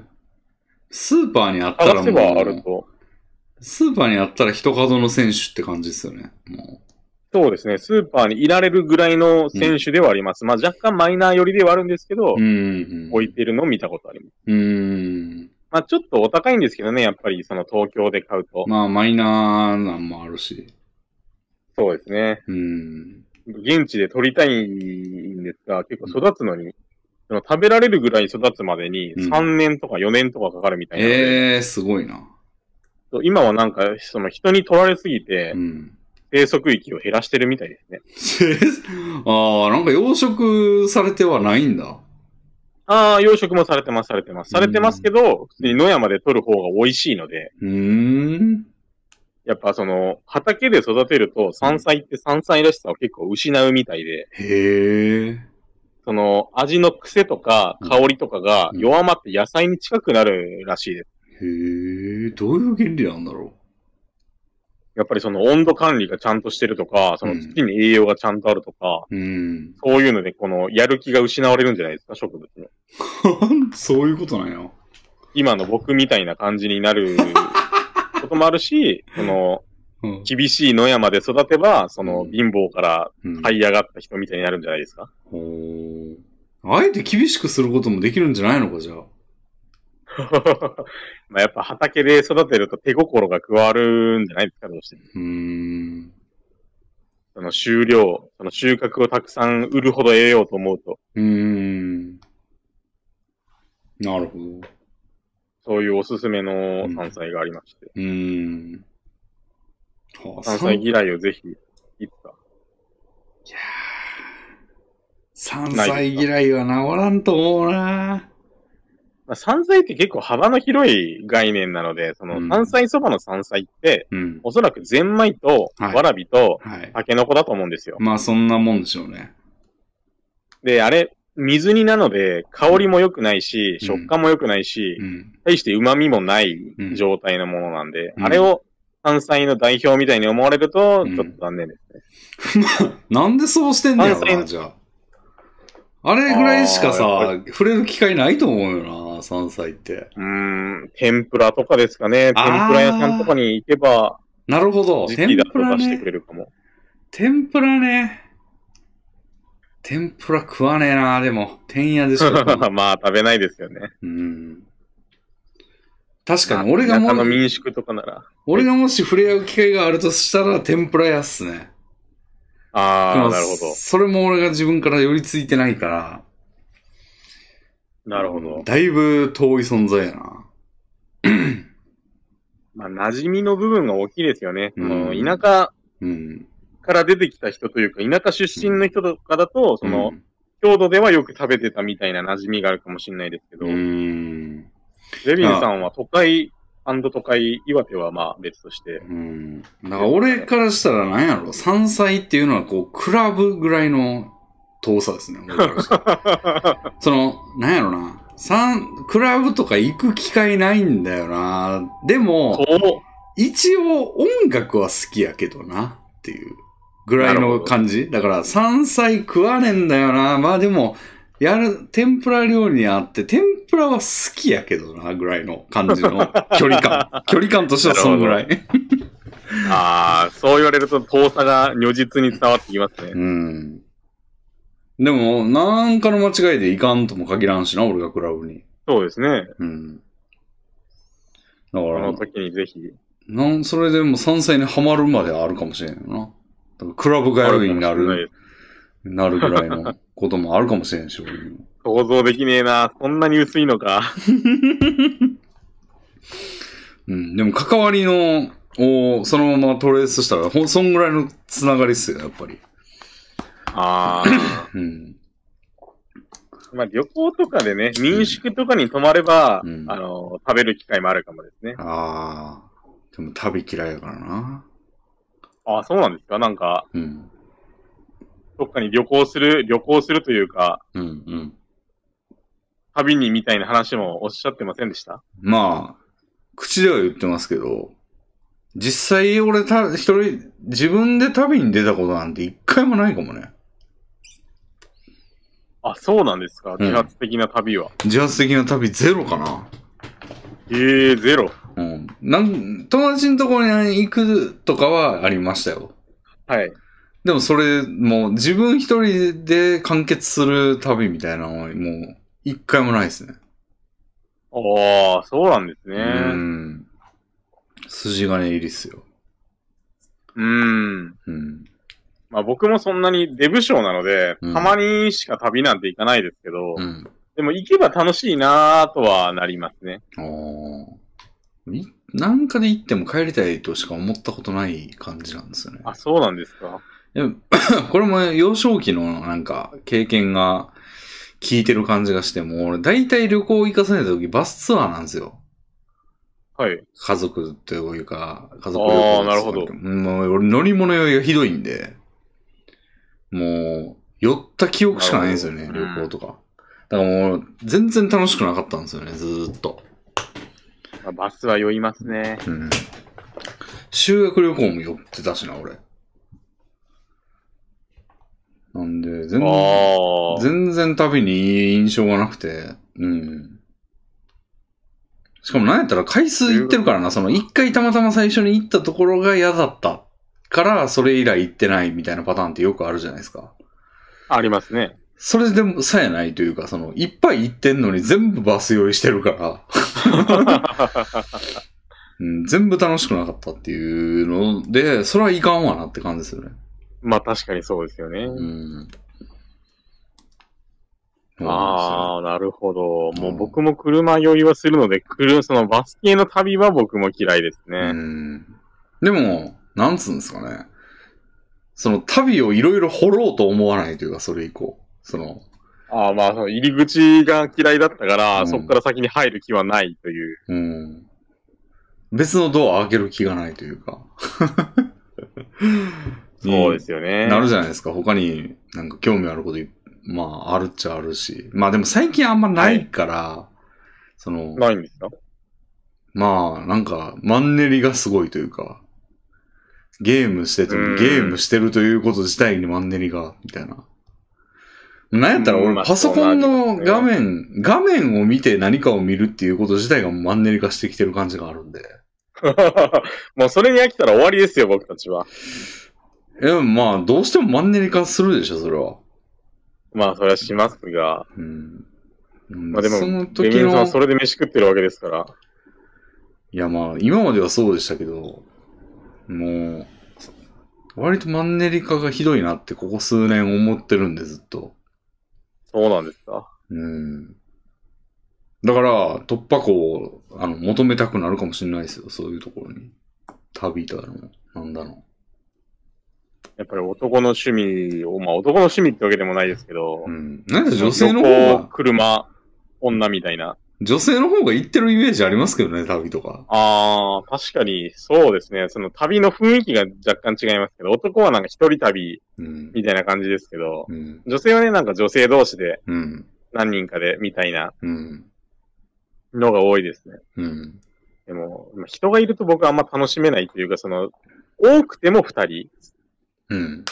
じゃないと、なんか、こう、騒がしくて楽しめないみたいなところが若干あるので、うーん。陰キャ的、陰キャ的も何も陰キャなんですけど、うんうん。そういう心がすごくあるので、うん。なんで、うん。あんまり人と連れ立ってっていうのはうん。無理かもしれませんねう。ん。一人でならね、気楽なんで、うん。何でもできるし。うん。なるほど。そうですね。旅も悪くないですけどね。いやーでも、結構今なんか俺の苦手ジャンルが芋づる式に出てきたな。こう、 野菜、果物、旅っていう。 いやうー、ん。いやーなんかそれこの辺で、をちょっそれ聞くとすごいアウトドアな 感じと。ですいやー、全然、全然なんですよ、それが。おアウトドアではない、その、うんたまに出る感じというか、出不症ですね。ーうん。でも好きなのは好きなんですよ。植物とか、うん。虫とか。うーん。虫。虫も何にも、何にもいいイメージないな。いやー、でも、カブトムシとか見ると、おってなりません男の子だと。俺、それ、そういうのね、ね多分欠落してんすよ。ああー、のないんですか。よく言われるんです、言う言う言ってるのを見かけて、いやー、欠落してんだろうなって思うんですよね。い、つもその虫と、へえーー。はいメカ、あー。ロボット。なんか、うん見てるだけでワクワクみたいなこと言うじゃないですか、よく。あれ系って。はい。全然ない、言いますね全然ないんですよ、俺。あー、そうなんですか。うん欠落してんだろうね。特にロボットな。あー、まあ、ロボット。うんロボット、僕も初めは、変何がロボットじゃガキくせえなと思ってたんですけど、徐々に、その、体が慣れていき、あ、ロボええやんってなりましたね。うん。虫は子供の時から好きでしたが。うん。うん、メカも、そのハードウェア的なメカ全然なんですよね。だから一応ミニ四駆とかもやりましたけど、なんか全然、その、ワクワクみたいなのはなかったっすね。おー、え、義務感でやってたんですか義務感というか、まあ、流行ってるからとか、雑誌で煽られたからとかっていう感じで、あー、うん。雑誌ってあの、コロコロとかですよね。はい、ありましたね。僕もよく載せられてました。うん。だからなんやったら、パソコンの方がいいですね。 まあ結局そうなるんですけど、パソコンのなんかインストールするとか、あの、あー、だからパソコンセットアップとかすげえ好きでしたね。あー、逆に僕その辺すごい苦手意識あるんですよ。なんか、友達とか、まあ友達で、まあ男性も女性もなんですけど、うんそのパソコン自分で組めるよとか、うん。グラフィックボード別に変えられるよみたいな人が結構やっぱオンラインゲームの界隈だと多いんですけど、うん。僕はもう十何年もそこでのたくってるのに、うん全然できないんですよ、そういうのは。ああまあ、俺もグラボとか、ハードは全然ですよ。うん、ソでも、フレトミン。さんこの前メモリーというかなんかハードディスクつけてませんでしたまあ、それはだからしょうがなくですよ。ソフトを十分に使うためにしょうがなく。なるほど。うん。全然好きじゃないですよ。もう便利やったらそれでいいわって感じで。なるほつけてつけてましたけど、ソフトの方がいいですね。だから。ど。うん。だからあれが一番いいです ね。あの、あ、あれいいっすね。あの、もう、現実的に可能なんかわかんないけど、その、画面だけあって、あの、はいパソコンはクラウドにあるみたいな。あー。あー、聞きますね、それ。うん。あれが一番いいっすね、もう。うん。モニターと通信設備だけでその、そうパソコンが使えるようになるうん。世界ですね。うん。あれが一番いいっすね、俺。まあ確かに、うん。そう、まあいいいいなと思いますが、うん。それはそれでやっぱいろんな不便があるでしょうね。まあ、無理やろな。無理なんですかね。うん。なんかちょっと聞いた話であれなんですけど、そうのんゲームとかだと、うん。ストリーミングっていうか自分のパソコンにはインストールされてないパソコンをうん。サーバー上で動かして、その情報だけ送ってくれる、そのうん絵だけ送ってくれるうん。っていうストリーミングゲームサービスがあったようななかったような。あります、あります。ありますけど、まあ、ネットワーク的に無理でしょって感じですね。まあそうですね。今のインフラ環境では、うん。 AWS 死んだらもうはい全部終わりみたいな。 AWS っていうか、こっちの家庭用のその、ネットワーク回線にさすがにそれぐらいのラグあるでしょっていう感じが。ああ、なるほど。なんか専用回線みたいな、なんかさ最近聞きますよね、プロバイダーで。その、ゲーマー専用回線みたいな。ああ、なるほど。うん。ラグとか遅延とか、レイテンシーとかもう全然、その、ゲーマー用みたいなやつ。を、あの、プロバイダーが、ね、さ、あの、始めてましたよ。ええいいですね、そういうの。うん。ど、効果のほどはわかんないですけど。まあ、効果結構良かったら、有名になってそうですけどね。なってないってことは、まあ、まっだてい出う始めなんで、まあ、そういうこともあるのかな。あと FPS してる人ぐらいしか使わなくないですか ?MMO だとそんな、うんコンマ何秒の操作とかいらないですからね。言うても、画面が途中で1秒止まったりとかすることあるじゃ、あると思うんですよね。そんなずーっとストリーミングしてたら。そうでもないんかな配信とかも別にそういうのない、ないんだったら大丈夫なんかな言うたら配信がたまに止まるみたいな感じの頻度でゲーム中、止まられたら嫌じゃないですか。嫌ですね、それは。うん。だから、普通に、あれぐらいのことを許されない環境のネットワークを提供でき、できんのかっていう、どこができんだって感じがありますけどね。うーん、なんか、新技術みたいなのが鳴り物入りで来ないとちょっと、無理かもしれないですね。うん、技術というかインフラがね、そうですね、インフラが。インフラの問題ですよね。 5G が実用化されれば変わるかないやー、いやー、きついと思うなうん、いいですかね。うん。無線、じゃあ、なんか光の次の優先規格が出ないとうん、無無理かもしれない。企画というか、なんか、基地局の数の問題とか、そういうことじゃないですか。いや、そんな物量で解決できるような話なんですかね。てか、物量も伴わないと、ああ、なるほど。うん。いけないでしょうね。まあ、だから、携帯で言ったらもう今十分不足ありますしね。あ、そうなんですかいや、だって携帯機というか、その、すフォ 4G とかの世界で FPS とかできないでしょ。まあ、でも荒野行動とかありますよ。ああ、あれ、あれどうなんだろうな。まあ、あれをどう扱う、その、あれちゃんとしたって FPS 言ったらですけど。ううん。あれ、そういうレベルの FPS と捉えていいのーん、まあ、スマホゲーの域を出てないとは思いますけど、うん。まあでも、その、打ち合いが成立するぐらいのうん。 FPS としては最低ラインというか、その、FPS の枠は外れてないの。まあ、そうやけど、なんか、だあれってそんななんか、ほんま、なんつうんですかね。大丈夫なレベルなんですかね。まあでも、格ゲーとかもできてるからいいんかな家の回線やったら。うーん。梅原さんとかなんか配信よくやってますけど、ミルダムとかで。はい。あれの自宅回線ってただのフレッツマンションタイプとかなんですかねあれ。 あれでそんなね、ちゃんと、おー。なんか普通に練習とかに頼るようなゲーム環境ができてるんだったらまあ問題なさそうですね。梅原さんは問題ないんだったら何も問題ないですね。確かにうん。他では全部 OK とうん。みなせる。うん。確かにありなんかな、まあ、格ゲーは1対1ですからね。うん。うん、そうですね。あの、回線の悪い人を弾くみたいな多分、設定があるようなので。うん。確かに格ゲーは1対1ですもんね。うん。その2人だけ別サーバー行きゃいいしな。そうですね。うんインフラ的にも。なるほど。ちょっと話がいろいろ来ちゃいましたが、うん。そういうゲームは未来に行きたいということで。うん。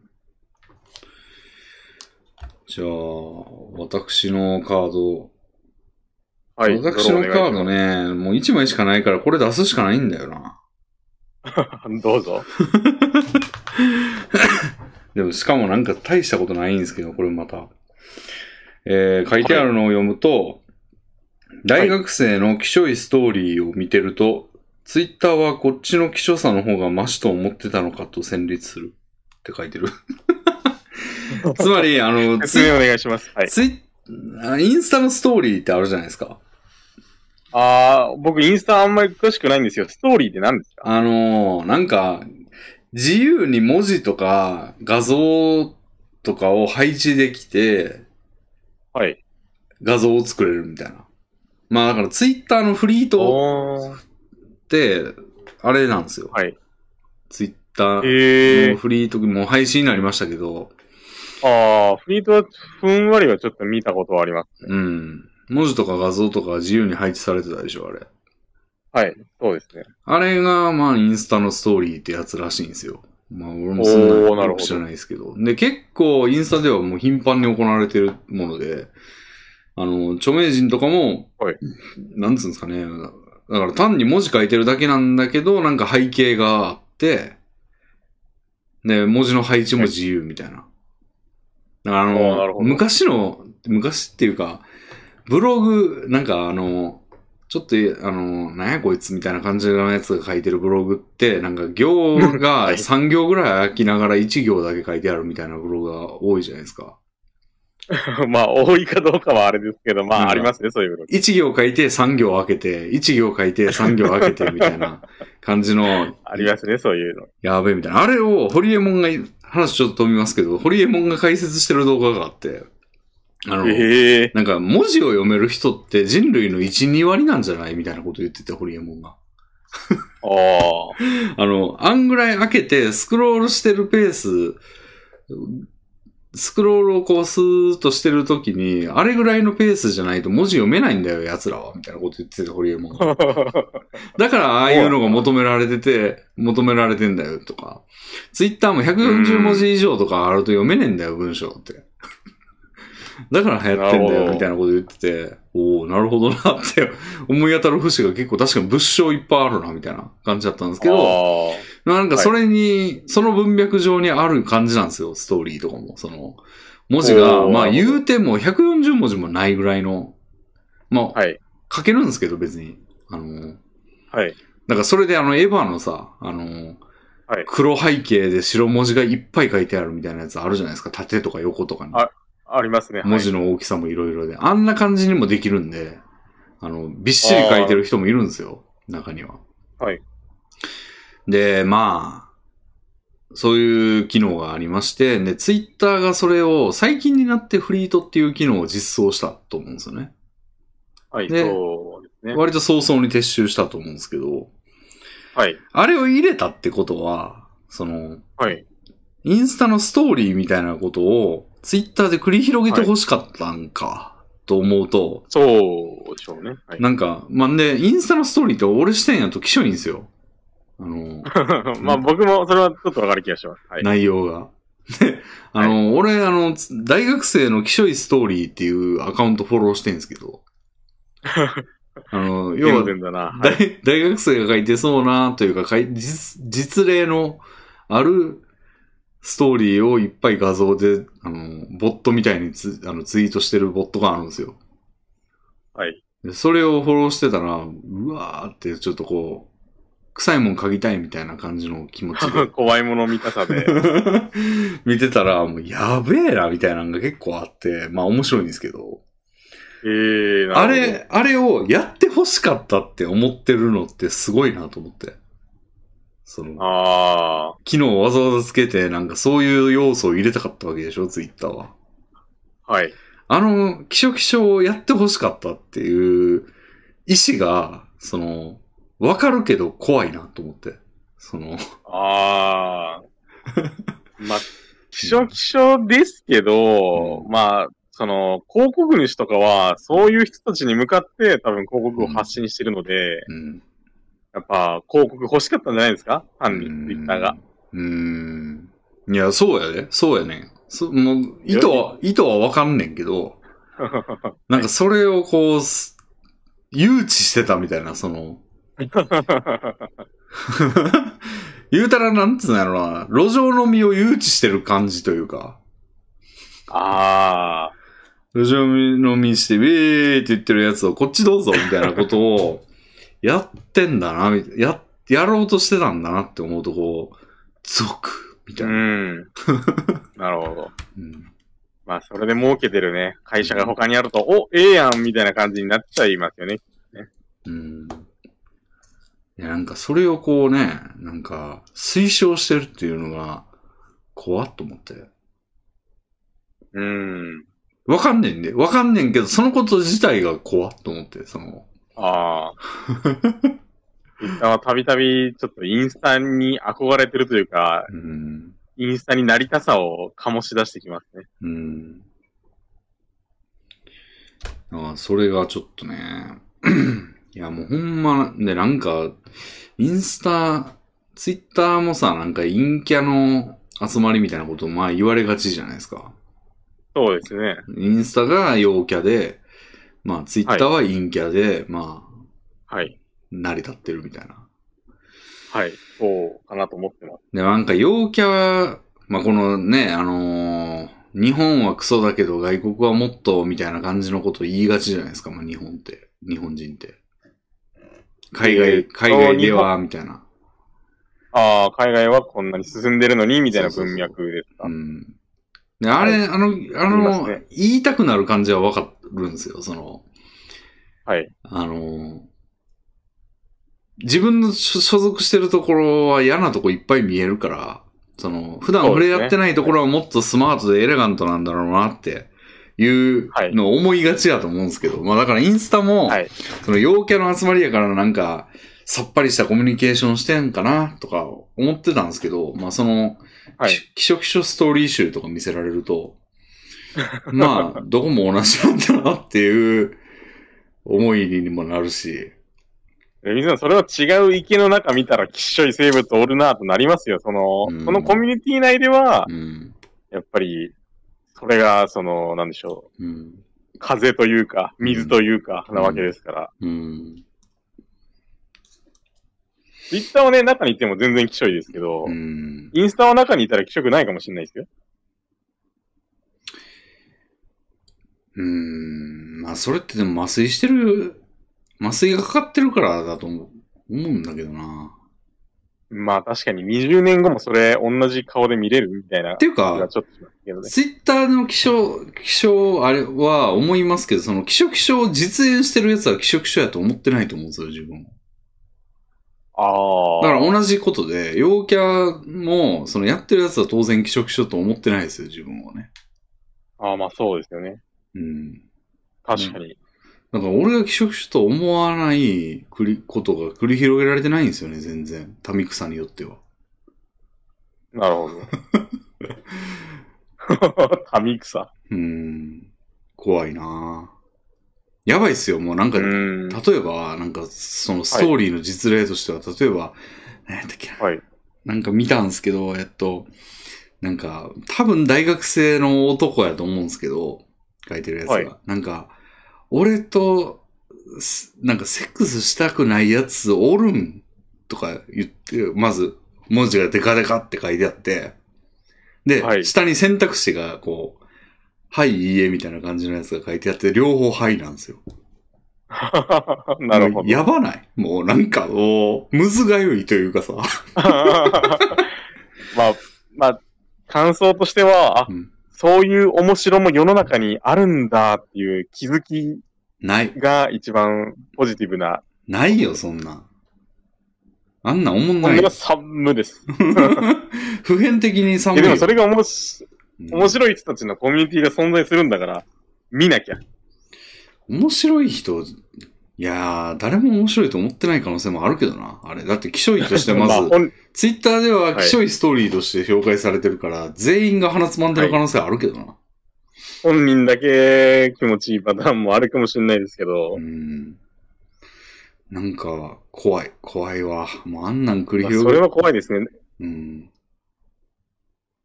もうんう、そんなストーリーを作ってる大学生が街中では普通にうん大学生ですけど、みたいな顔して、人権を得て歩いてるって想像すると、ちょっと怖いですね。うーん。きつい。きつい現な実に。で、ツイきつッターのない頃はうん、ちょっと良かったっていうか、その、うん。ビビるぐらいのやばやばいっていうか、その価値観が違う人たちって、うん。可視化されなかったから、うん。いないと思えたじゃないですか。でもその頃に、 もうだいぶ昔なんだよな、それ。だから、うーん、よく知らんかっただけというか、その、その時代がも、めっちゃ昔やん、そんなん。もう、もう可視化されて久しいやん。まあそうですね。なんかされてなかった頃が、今、今の状況で、そのスイッチオンオフっていうレベルじゃないやん、もうね。いろんなことが違うからさ。はい。だから分かんないわ、もう。なんか感覚が。ああ、昔は良かったのかどうかさえ。良かったと思うんですけどね。うーん。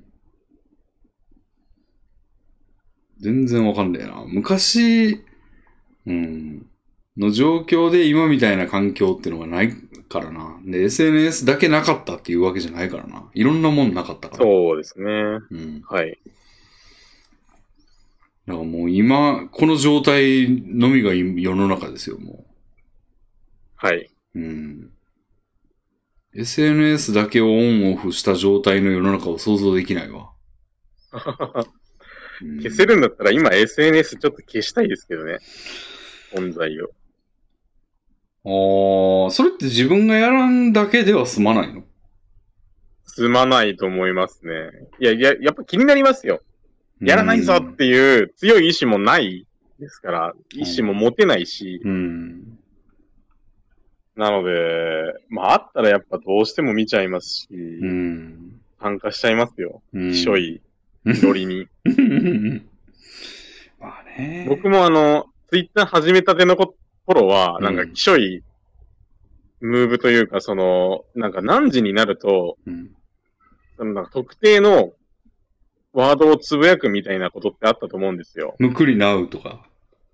ああ、そんな感じ。それに、はい、あの、それに近い感じで、うんあの、僕がやってた痛いの一つ言いますが、はいえっと、夜9時かなうん。夜9時になると、うん。夜法って言うんですよ。ああ。うんもう全然僕意味わかってないんですよ。うんそ。のよ夜法の夜は、まあ、ナイトの夜なんだろうなと思いますけど、うん。法が何を指してるかもわからないし、うん。人が言ってるから言うみたいなうん。うん。感じで言ってましたが、今となると結構赤面するぐらい恥ずかしいですね。なんで俺あんなこと言ってたんだろうってまあわかりますけどね。うん。自分がそのムーブしてたことは確かにありますね。忘れたい、あれは。うん。ツイッターをなかったことにして。おーうん。まあ、年取っ、新しい。年取ったからなんですかね。ああ、まあそうですね。もう10年経ちましたからね、やり始めて。うん。うん。いやーだからもう、なんつうんやろな。やっぱ数が多いことは正義というか、はい。うーんきついっすね、でも。きついのが多数派なのがきついな。これってやっぱり僕らがうん老いたから、若い人たちが怖くなっただけなんですかね、もしかして。まあ、その可能性はなくはないな。だってニコニコ動画とか普通に楽しめてたしな。はい、そうですよね、当 時は。うん。そうですね。なんかどっかで間違ったんだろうな。 どっかで気づかなければよかったのにっていう。あの、マトリックスから出ちゃったみたいな感じですかね。うんそうですね。いやー、辛い話でしたね。 うん。俺のカードはこれです。これでもう、あの、もうターン回ってくるために3ダメージ受けます、これ からは。もうできないんで。レビンさん、ツイッターが、うんまあ、いずれなくなるとするじゃないですか。はいはい。そのなくな、まあ、例えば5年後になくなりましたと。うん。なくなった時に、なんか、新しい SNS も多分、ウゴのタケノコのごとくできると思うんですけど、そういうのに移行しますそれともやめます移行するでしょ。ああ、移行しますかうん。それはね、あそういう、はい。うん。行きますよ、それは。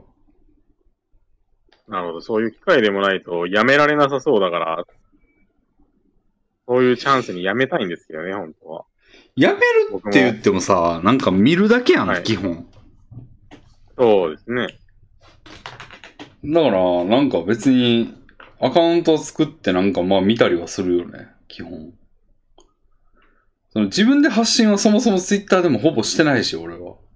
うん僕もしてないですけど、ん。だから見いやでもるみっちゃ見るよな。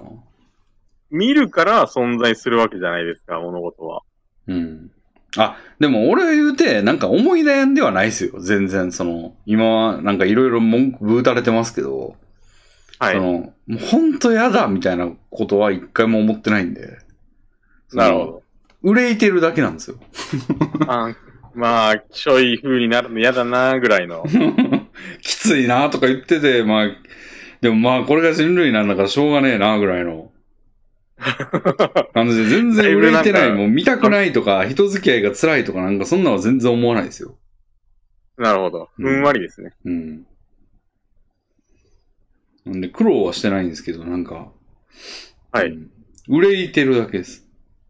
うん。なるほど。うん。だからやめたいとかは全然思わないですね。むしろ見ていたい。見ていて、そうなんですね。うん。その、岸尾さんも楽しもうとし てます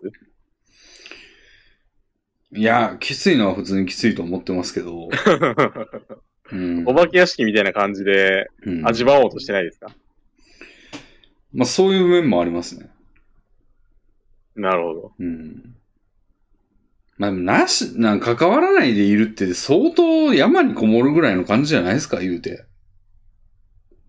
もう、もはや。まあ、スマホやめれば気軽にいや、もうスマ実ホや現、できる。スマホやめるなんて不可能でしょ。まあ、そうですね。現代人となってはもはや。 スマホゲー作る仕事してるんですよ。 まあ、無理ですね。うん。スマホもな、やめたい、そのスマホ、まあうん100%依存してると思いますから、僕も、まあレビンさんもはと思いますが。い。でもやめたいとは全く思わないですけど。あそうなんですか。まあや、僕もやめたいってわけじゃないですけど、うん。ふっと抜けられるなら抜けたいみたいな、レビンさんにおいてのタバコみたいな感じですね。ああ、それはやめた方がいいですね。苦労なくさっとなくなるならなくなってほしいぐらいの。うーん。そんなことできないから、うんだ。らだらと続けているみたいな。。ああ、パチンコみたいな感じかな。パチンコみたいな あ、人口もそうなんですか。パチンコ屋も、もうなくなってくれたら絶対行けないのにってあ思いまるす。からい、あるから行っちゃうじゃん。うん。うん。それは思います。なるほど。ああ、だからそういう感じか。僕はそういう感じですね。 うん。パチンコなんかほんま行かん方がいいからな。そうですね。う基本ん。的には。うん。 SNS もまあ見ないに越したことないと思うんですよ。そのそうなん、だ精神衛生というか、メンタルを健常に保っていこうとするなら、うーん。はあ、で暇も、つぶしに悪意を摂取してる感じじゃないで すか、うーん、なんか、なんやったらその、人間を調べるみたいなぐらいの感じですけどね、別に。その、ああ宇、宙人かなんかですかいや、だからこういう感じの感覚なんだ、みんなっていうのって、把握しとかんと結構支障きたしませんいやー、その僕はその昭和の頃のそんなことを把握せずにうん。生きてこられたところの方がういんいか。なと思いました。いや、だからだから全員が一斉に辞めるんだったら、その、ででもいいですけど、はい。自分だけ辞めるってなんか単に置いてかれるだけなんで、なんか、全う然ん選択肢としてないですね。なるほど。うん。縛りプレイじゃないですか、単なる。そうですけど、うんまあ、見なければうんダメージも受けないというか、ダメージが別にないから。縛ってますけどう、ん。うーん、ちょっとうん言いづらいですよね。おーダメージってどういうところで受けますそういう時。見て僕、が一番ダメージを受けるのは、価値観が違う人間が、うんあの普通の顔して外歩いてるっていうのが一番ダメージです。ほーまあ、その、と当然っちゃ当然なんですけど、知りたくなかったんですよ、そんなこと。へー同じような考えで、うん。みんないるだろうなーってふんわり思えてた方が幸せでしたね。お僕はーへこーんな違う人がいるんだっていうのを目の当たりにしたくなかっほーたです。え、でも世の中がそうなんだったらそれ知っときたくないですかその、その方が対策もできるじゃないですか。そうですね。まあ、おこうなった以上、うん。知らざるを得ないというか、うん。なんで SNS を続けてしまってますが。え、でもなんかその、俺がし、エビライラクさんが白が白前が世界の形は一緒じゃないですか。はい。いや、なんかそれやったら知っときたくないですかうーん、なんかそれも悩ましいところで、うん。知らなければ感じないので、その、うんまあ、例えば僕が、その全然価値観の違う人に刺されるまでは、うん。実感しないじゃないですか。うんうんなので、そこまで逃げ切りたいみたいな、うん。あ逃げ切れるんじゃっていうあ。ああ。思いはありますよ。なるほど。な、なんやったらこっちはそれを利用できる可能性があるんで、その、はい。なんやろ、例えばゲーム作りとかでも、なんかそういう性質があるからこういうのはは当たるんじゃないとか、はい。こういうの求められるんじゃないみたいな感じのことも役立つし、日常であったら。な企るほ画ど会議とかしてても、なんかこういうのいいんじゃないですかとか。言え当るか然ら、知ってる方が得とは思います、僕も。うん、使い道があるでからもね見たくない。おーえでもなんかめっちゃバカにしたりとかできるやん。知ってたら。あー、いや、バカにもしたくないっていうか、おー見たく ない。きつい。おーあの、む僕も10年前とかなら全然喜びさんでバカにとかしてたと思うんですけど、おーなんか年を経るに従って、なんかそういう、なんだろう、おー悪意的なところが、だんだん胃もたれする、まあ胃もたれを超えて結構きつくなって、その、体が耐えられなくなってきてて、あそれを避けよう避けようとしてる感じがしますね。あ。ああ。まあ、なんでしょうね。俺も確かに、あの、フェミさんとかは、はいもうすごい見てて、もう、頭おかしなるんちゃうっていう感じするんですよ、見てると。なんか、はい。公然とおかしなこと言ってるから、なんか、ほんまにそう、そうなんかもって、なんか、思わんけど、思わされる感じがあるというか、歪められていく。うん。なんで、嫌なんだけど、あの、はなんつうんだろうな。それを、まあ、距離を置くというか、その、フォそういう系統をフォローせずに、あの、はい話題は入ってくるけど、まあ、入ってくるよな、ぐらいで。はい。で、済ませて、なんか、で、たまにこう、ニュースとか見てても、たまにそういうのあるじゃないですか、フェミさんがどうどうのこうのみたいな。ありますね。はい。でも、そんぐらいやったら別にまあ、別にダメージ食らうでもないかな、ぐらいの。アホじああゃー、そうですね。はい。ん。うん。そんぐらいで済ましといたらちょうどいいんじゃないですか。そうですね。うんそれがいいと思います。でもなんかあの、タイムラインに来る時もあるんですよ、たまに。そういうのあが。りますよね。でも、いいのが。それはなんか、その、そこに、そういう会話、ところを叩いたり、だから例えば俺結構なんか、あの理路整、俺自体の理路整然としてる人好きなんで、あの、はい。よくフォローしてるんですけど、その論客みたいな人、あの、俺がいいと、いいと思った人は。ただ、はいそういう人がたまにたバトってたりするんですよね、そういうとこと。はいはいはい。でもそのバトってんのを見るんがきついなってなって、その人外したりとかはしますね。ああ、そ、うん僕も、そそのの気持ちの延長です。うん。その人自体は好きやねんけど、あの、なんか、目にすることが多いからやめとこうみたいなはいはい、はい。感じで、だからでもそこで引いときゃいいじゃないですか、別に。うーん。うん。もうそれごそうと、ですねう。ん。それごと切っとこうみたいな。だから好きな絵描くとか人とかでも、絵師とかばっかりフォローしてるんですけど、好きな絵描く人とかでも、なんか結構その、物申す人みたいな。ああ。やったら、絵は好きやけどやめとくかみたいな感じでフォローしなかったり、うんうんうん。なるほど。うん。はしてますよ。だからそれぐそうらいいうのが大事ですね。うん。そんぐらいの感じだったら別にダメージ特に受けることなくいいとこ取りできるんじゃないですか。確かに。うん僕もちょっと前までは、なんかサークルのうん。先輩だからとか、そういう理由で思想的にきつい人をフォローして、したままで、ああ。ダメージを受けるなどしてましたから、今あはー違いますが。うんうんうん。ミュートこういう、ミュートしましょう、ミュート。いや全然僕ブロック派なので。まあ、ブロックだって角が立つっていう理由でフォローし続けてタイムラインにおらせるぐらいならミュートした方がいいんじゃないですか。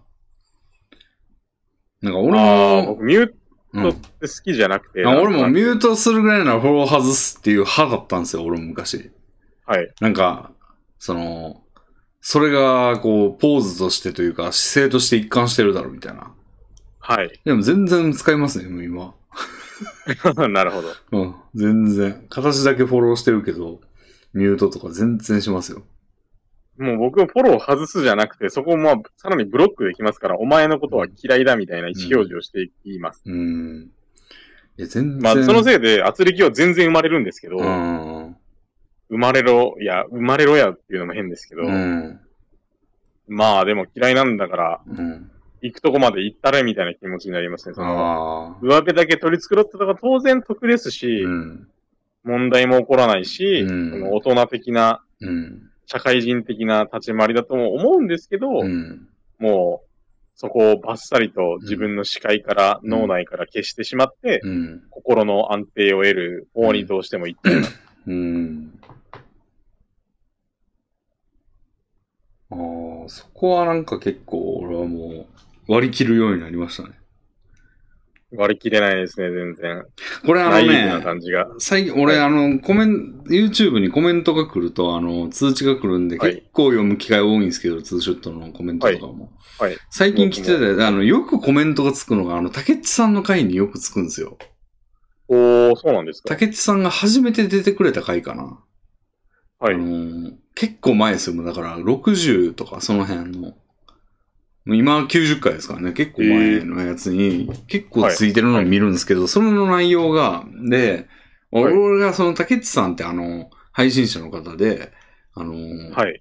ミルダムっていうサイトで、まあ、公式配信者やってはって、で、まあ、いろんな配信をこうね、ネタをいろいろ探しながらやってる方なんですけど、まあ、結構、ゴシップ誌みたいなことをやらはるイメージがあって、そのゴへシップ、ー、なるほど。ゴシップ誌ワイドショー的な人の藁を暴き立てるみたいなことでまあ、ちょっと足ざまに言うな。あ のー、まあ、ちょっとこう人の話とか、あの、誰々がこうしてるみたいな話が多いイメージがあって、イメージがあるっていうか実績もあるんですけどね。実績があって言ってることなんですけどね、俺がそれで、なんか竹内さんってそういうの好きじゃないですかみたいな感じで、ちょっと論争になったんですよ、一回。竹内さんと。はい揉め、はい揉めたというか、あの、はい全然今はなんか、あの、普通に話す、たあー楽しく話すんですけど、その、ラジオ内で、あの、いやー、お前でもこういうことしてるやんけ、みたいな感じ の、まあちょっと、いさかいがあったんですよ、一回。ちょっとした事件になった、あの、ソイソさん T シャツ調べ事件。はいはいはい。なんか人のその着てるシャツの値段を調べるだの、なんだろう。っはい。ていう見のたを。見た見た見た見たのやつ。ねそうそうそう。例の。そう。で、それに対して結構、あの、はいなんつうんですかね、あの、最近ついたコメで、あの、はい。なんか本人がちゃんとその公弁してんのに、竹内さんが。その、それを、そういうことじゃないんですよっていう。はいこう公弁をしてんのに、その、あのーなんか頭ごなしに俺が否定してると。はい。いう否定的なコメントが結構多いんですよ、昔から。昔からといおうー、かそうなんですか。公開当初からそうそう。で、いなんか、最近ついたやつだと特に、その、俺はちゃんとその、あ本人の、誰が言って、話者が誰であるっていうことを考慮からなるべく外して、その、はい言ってることを侵釈して裁判所のように、こう、はい本人のイメージで決めつけるんじゃなくて、ファクトベースでちゃんと判断する人だと思ってたのになんかレッテル張りをしてるみたいなことを言われたんですよ。おー、なるほコど。メントで。はい。そうだがみたいな感じなんですよね。もう今や で、なんつうんだろうな。確かに俺昔は結構ファクトベースを、まあちょっとこう、本人の言ってることがそれ正しいやんとか、誰が言ってようと。はいっていうのを大事にしてたんですけど、昔。はい。もう今全然そんなことないんですよね。全然そんなことなそうなっいんてですか言うとあれやけ ど、昔よりだいぶ割合がす薄まったというか、なんかもう、おーあの、効率いいやんっていう、その方が。だって本人がもそうう、ですねなんかイメージで、イメージ的にもうそういうことする人やんって言ったら、だからなんか泥棒の格好してるやつにお前がやったのかみたいな、その容疑者がいっぱいいるのに、まず一番最初に声かけるのは泥棒の格好してるやつみたいな感じの、はい。まあ、泥棒じゃないですけど、別に、竹内さんは。その、はい。例えるとそんな感じで。なるほど。なんかそれって別にもう、それはそ、あの、不自然じゃないやん、みたいな。それが、うんなんそうですか、ね。外然性高いやんっていうか。はい。例えば俺とかもなんかそん、逆の目にはいっぱいあってきたわけですよ、その。やっぱ太っ,、そうですよねみん太なってるから舐められるみたいな感じも散々あったし。はいはいはい。それって向こうがまあ、色眼鏡でというか、あの、レッテル最初に貼ってるやつで見てるわけやし。はい。で、それが嫌で自分はしまいっていうのが最初あったはずなんですよ、俺も確かに。はい。僕はまだそこにいると思いたいです。でもなんか、いちいちそういうのを考えてるとめんどくさいんですよね、いろいろやらなことあるから。うん、そうですね。これ、竹内さんとのラジオでも本人にも言ったと思うんですけど、その、例えばし、例え話として、その、まあ、下中さんっていう方がいらっしゃるじゃないですか、その、えっ、と、はいラジオにも出ていただいてあるんですけど、その S4 というグループで、まあ、中心的に活動されてる方が、まあ、結構、あの、や、こう、言い訳が多いとか約束を保護にするっていうイメージでやってはるじゃないですか、彼。そうですねまあ。それはあ る、その、ば、あのー、ソイソさんとの、あのー、いさかいをちょっとネタにしてる部分も、まあ、あたそうですね。料理教室とかは特に。多分にあると思うんですけど、で、その彼がなんかいちいち、なんか、その、まあ、し例えば島中さんが東大を受けるっていう話をしだしたら、え島中が、みたいなこと言うじゃないですか。言いますね。でそれってまあなんか本人が別に学があるあのようなキャラでやってないし、あの、はい別にそういうイメージもないんで言うじゃないですか。はい。言います、ね。多分言うじゃないですか、彼がそう言い出したら。で、それってレッテル貼ってるじゃないですか。下中が東大受けるはず、言いますね。はずがないっていう。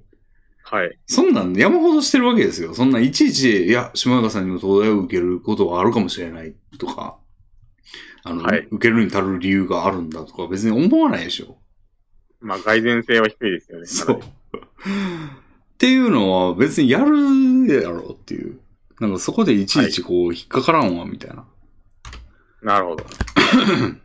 なんで、まあレッテル張りというかなんか、第一印象は、とりあえずそれで行くやんみたいなはい。のは、もう、全然それをやめようやめようっていう運動はもうな、なんかだいぶ鳴りを潜めましたね、俺からは。ああ、なんか、僕、僕からというか、その、うん。人類の精神からすると、対価のようにも思われま すけど。結局、なんか目覚めたけど、めんどいからやっぱ戻すわ、みたいな感じに、ちょっと見えますね。うんうんまあもちろん、うん。まあいちいちやってられないっていうのはすごくわかるんですけど、僕は、うん、まあ、リソースがあの人より空いてます から、うんまだその場にいたいですね。うんで、しかもなんかまあ、話がまあ、その、別にレッテル貼りしてるっていうか、俺が見たんだよ、そのシーンを。はい。だから見たって言ってて、本人がなどう取り繕ろうと俺は見たんだから、あの、言い訳にならんっていう意味で、あの、本人の弁を聞かなかったんですけど。なるほどだ。って見たから、そのシ ーンを。やってるシーンを。あの、竹内さんが、その、お金を数えてるシーンを、なんぼ、何人、はい。どういうコースに入ったんかっていうのを、マジでエクセルにつけてんのを、配信を 見見たんで、俺が。はい。なんで俺は見た見た見たって言ってたんですよ。どんだけ言い訳しようとやってるところは見たっていう。うん。まあ、これも両方の立場わかるんですけど、まあ、レビンさんの立場からしたら、うん。当然自分の目で見たので100%エビデンスみたいな感じでしょうし、そうそうそうそう。向こうからしたら、その見たのって、なんかカレオバナじゃないみたいな意見もあると思うんですよ。は見たけど、それって本当にそうなんみたいな。実際は草じゃんっていうのを多分向こうは言ってきてると思うんですよ。あ。その、うん竹内さんの意見を尊重しろっていうか、うん。もっと考慮してあげろみたいなことを。うん。見 た。なんで、うん見たかいやら。もう見たというところは否定しませんよ。向こうもきっと。うん。その見たの正体が何かということですよね。うん。まあまあ、もだしかしかたらら、それはでももう、そうでしか、まあ、それはね、その、なんつうんだろうな。うーん。まあ、これもね、なんか、まあ、例えとして分かりやすいか分かんないですけど、例えば、1、2、はい3、4、丸、6、7、8、9、10っていう数列があるとするじゃないですか。はい。 1234丸678910はい。丸の中に入る数字は何でしょうっていう問題があるとするじゃないですか。はい。まあ普通に考えたら5ですよね。1234。まあ、丸一番ありそうなのは5ですよね。うん。で、それって y イコール x の、まあ、関数であると。はい。でも、この数列に5以外を入れる関、5以外を与える関数って何ぼでも生み出せるんですよね。無限にありますね。うん。でも、まあ5って思うやん。でも。思い ます。まあすごい思いまっていう感じなんですよね。そのなんか、す。なるほど。見た内容がもうそら、いろんな公弁できると思うし。で、それが俺が5じゃないんだよっていうのを、まあ可能性を感じ取れると思うが、まあ5やろ、でも。いう感じなんですよね。なんかその後を見ても、ずっと8、9、10、11、12、13、14、15ってずーっと続いてるのを見ちゃうと、いや、5だろってなるうん。気持ちはわかりますよね。うん。で Y イコール X だろっていう。 5番目だけ好きな数、好き、ランダムな数が入る数列とかの可能性も残されてはいますけど、うん。まあないやろと。うん。っていまあ、そうれはすごくよくわかります。うん。そうなんですよね。答弁しようと思ったらなんぼでもできますからね。うん。で、そこは、それはこうね、ほんま、あの、なんつうのかな、ずーっとこう議論してるとね、あり得るんですよね、全然何でも。その、はいい、や、あの、その件、竹内さんの件を離れますけど、今。あの、はい、ろいろこう議論してると、もう何について議論してんだっけなっていう感じになって きて、こう煙に巻かれることもよくあるんですよね。で、確かに言ってることを、そのまんま受け取れば、まあ確かにあり得るみたいな風になるんですよね。あの、はい、うまいやつ相手にしてると。うんうんうんうん。丸め込みされるうん。ことも。で、しかもそれ一つ一つは確かに否定できないなってなるんですよ。はい。それに付き合ってるともうおかしなってくるんですよね。なんか、まあ確かに。最終的にうんって言わされるみたいな。うんはい。うん。でもそれは、それにハマっててもしょうがないんで、なんか相手になんか一定の地位を認めるみたいなことだけが残って、絶対そうじゃないのにな、はいみたいな。 ああ、譲歩させられた気分になりますよね。うん。で、その手続きがもうめんどくさいんですよ。その、相手をその一個一個のレベルでも解き伏せて、なんか、はい。あの、そうじゃない可能性、そうじゃないとみなされる方が部があるみたいな風に持ってって、ちゃんと相手を、うん阻止するというか、のってはもう結構めんどくさい作業なんですよね。そうよっぽど実力差がないと、うんそこまではいけないことが多いですよね。うん。なんでもう、それはもうあんま、あんまやらん、もうやらずに、もう、5、1、2、3、4、5、5でしょっていう、はい、次、みたいな なるほど。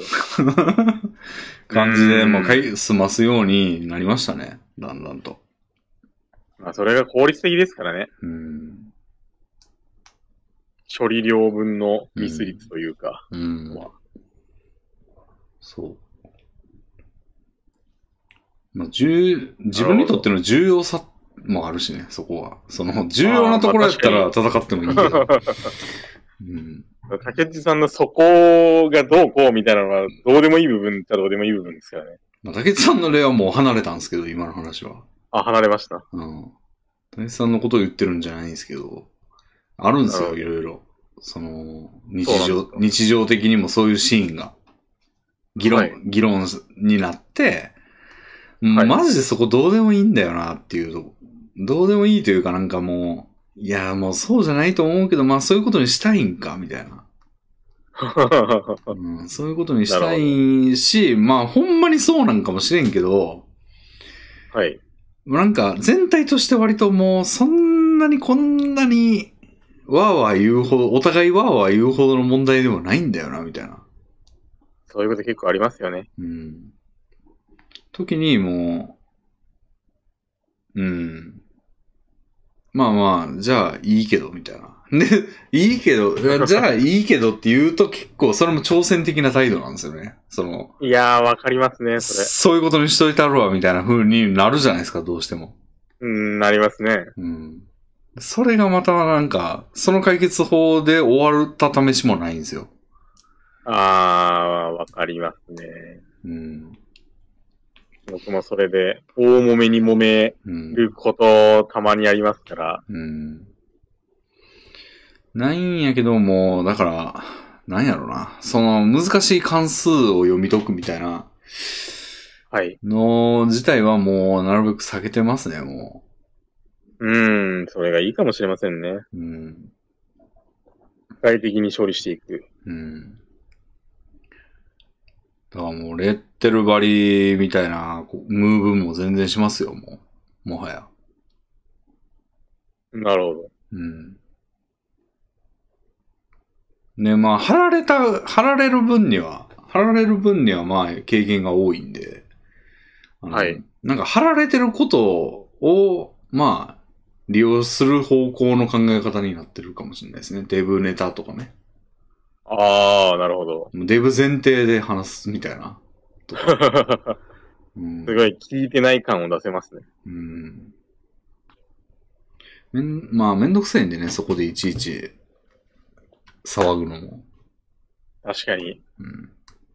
得られるものも特にないことが多いですから。うん。っていう、なんか、こともあって、割と SNS、だから話戻りますけど、SNS に対する態度も割とそんな感じで、うん。あの、別にもう、自分がその、なんやろな、間違ってんな、こいつっていうのを間違ってるっていうイライラをなるべく受け流せる状態になってるうとんういうか、んうん。なるほど。なんか、はぁーみたいな。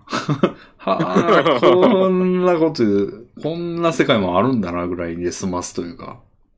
なるほど。うん。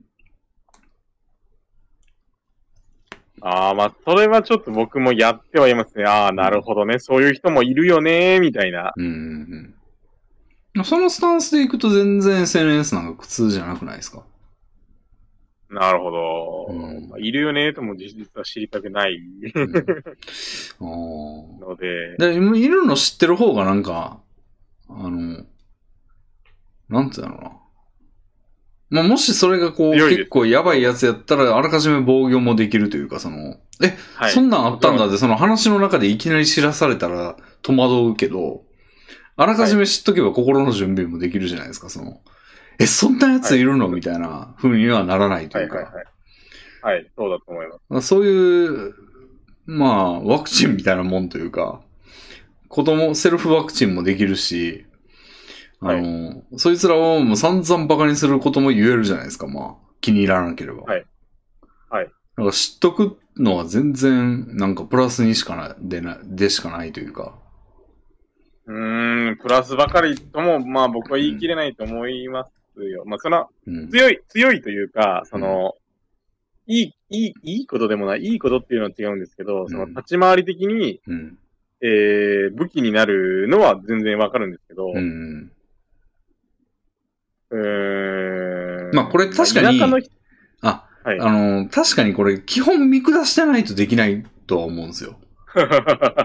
またアホがなんかやっとるわぐらいの感覚じゃないと、あの、はい。ショック受けたりすると思うんですよね。そのやってることによってそうは。なんですよ。でそも、そそその点で、はい。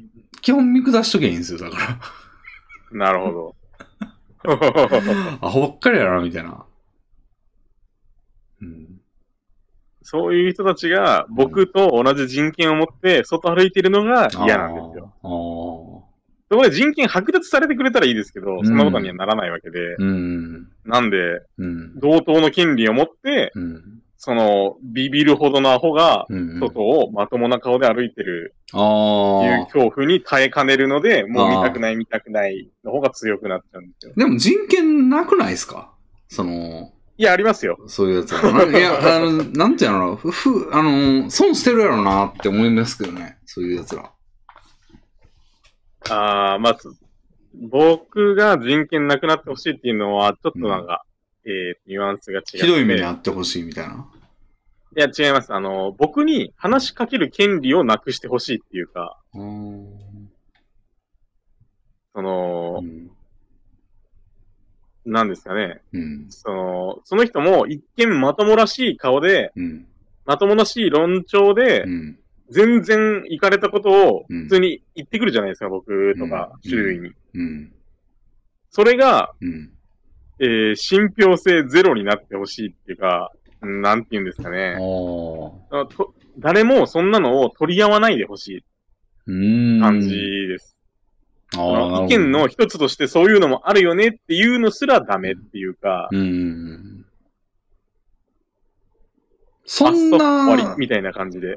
そんなレベルで世の中のやべえやつと関わってんですかその、その近いや、関さ。わってないですよ。うん。全然関わってないです。関わってないんですけど、うん。関わるうんかもなっていう。うん全然関わってないですよ、実際は。うん。まあ見たことないですし、その、うん絡まれたこともないんですけど、うん。絡まれうるんだろうなっていう可能性が、だから、あうの、ん街の治安がうん。めっちゃ悪くて、ヤンキーめちゃめちゃ歩いてる街は嫌だなっていう感じですよ。おーでも、あの、学ランを着て、バイクに乗り、うん。鉄パイプを引きずってるみたいなのが、ヤンキーだと知らなければ怖くないじゃないですか。うん。まあ、危ない目には合うと思いますけど、その後。うん。そんな感じで、なんでしょうね。無知の防御というか、まあ、本当に、吹けば飛ぶような防御なんですけど、うん。あれですよ、あの古い田舎の人間がうん。本とか新聞を読もうとしないのと同じですよ。うん。盲前でいた方が本人は幸せなんですよ。うん。その、大海原に漕ぎ出すのが怖いわけですね、つまり。うん。そうなんかなそれは全然理解できませんかで気持ちはわかりますかうーん。いやー、なん、うーん。なんだろうな。いや、そうですね。いや、そこまで、じゃあ、その、そいつらを、マジやべえやつ、そのヤンキーみたいな風に扱ってるってことは、自分はそうじゃないっていう教示があるわけでしょで、まあもちろん。で、その教授に足るような能力も当然持ち合わせてるわけだ。だってそうじゃないと笑えないですよね、おーそいつらは。じゃあ、それぐらいの能そ力うですねがあるんだったら、能力に裏打ちされてそいつらをせせら笑えませんかうーん、っていう感じの論理になってますね、俺の中では最近。なるほど。うん。なんかめっちゃ見下してますよ。見下してるし、ネタにもするし、で、こいつらとは、こいつらにはできんようなことはできるしっていう、プライドというかね、その、教授もあるし、能力も自負してるしってなると、なんかもう自然と、その、むしろこいつらは税金払ってんなぐらいの、その、あの はいーふ、多分日常で辛い目に遭ってると思う、俺よりは って。この、こんぐらいの能力やったら、まあ、辛い目に遭ってるというか、その、まあ、不遇を囲ってるやろうなっていううーんこ。とで、全然もう気にならなくなりましたね。なんか全然人権あるとなる思思ってないというか。うん。あのーまあ僕もそう思うように努めてはいるんですけど、いかんせん、あのー多分僕、プライドの方がないっていうか、その、うん。自信に足る部分がうん、やっぱり低いので、うんその、うん。無職であるとか、ああ。まあ、無職であるに集約されるんですけど、うん。なので、そこまで、うん。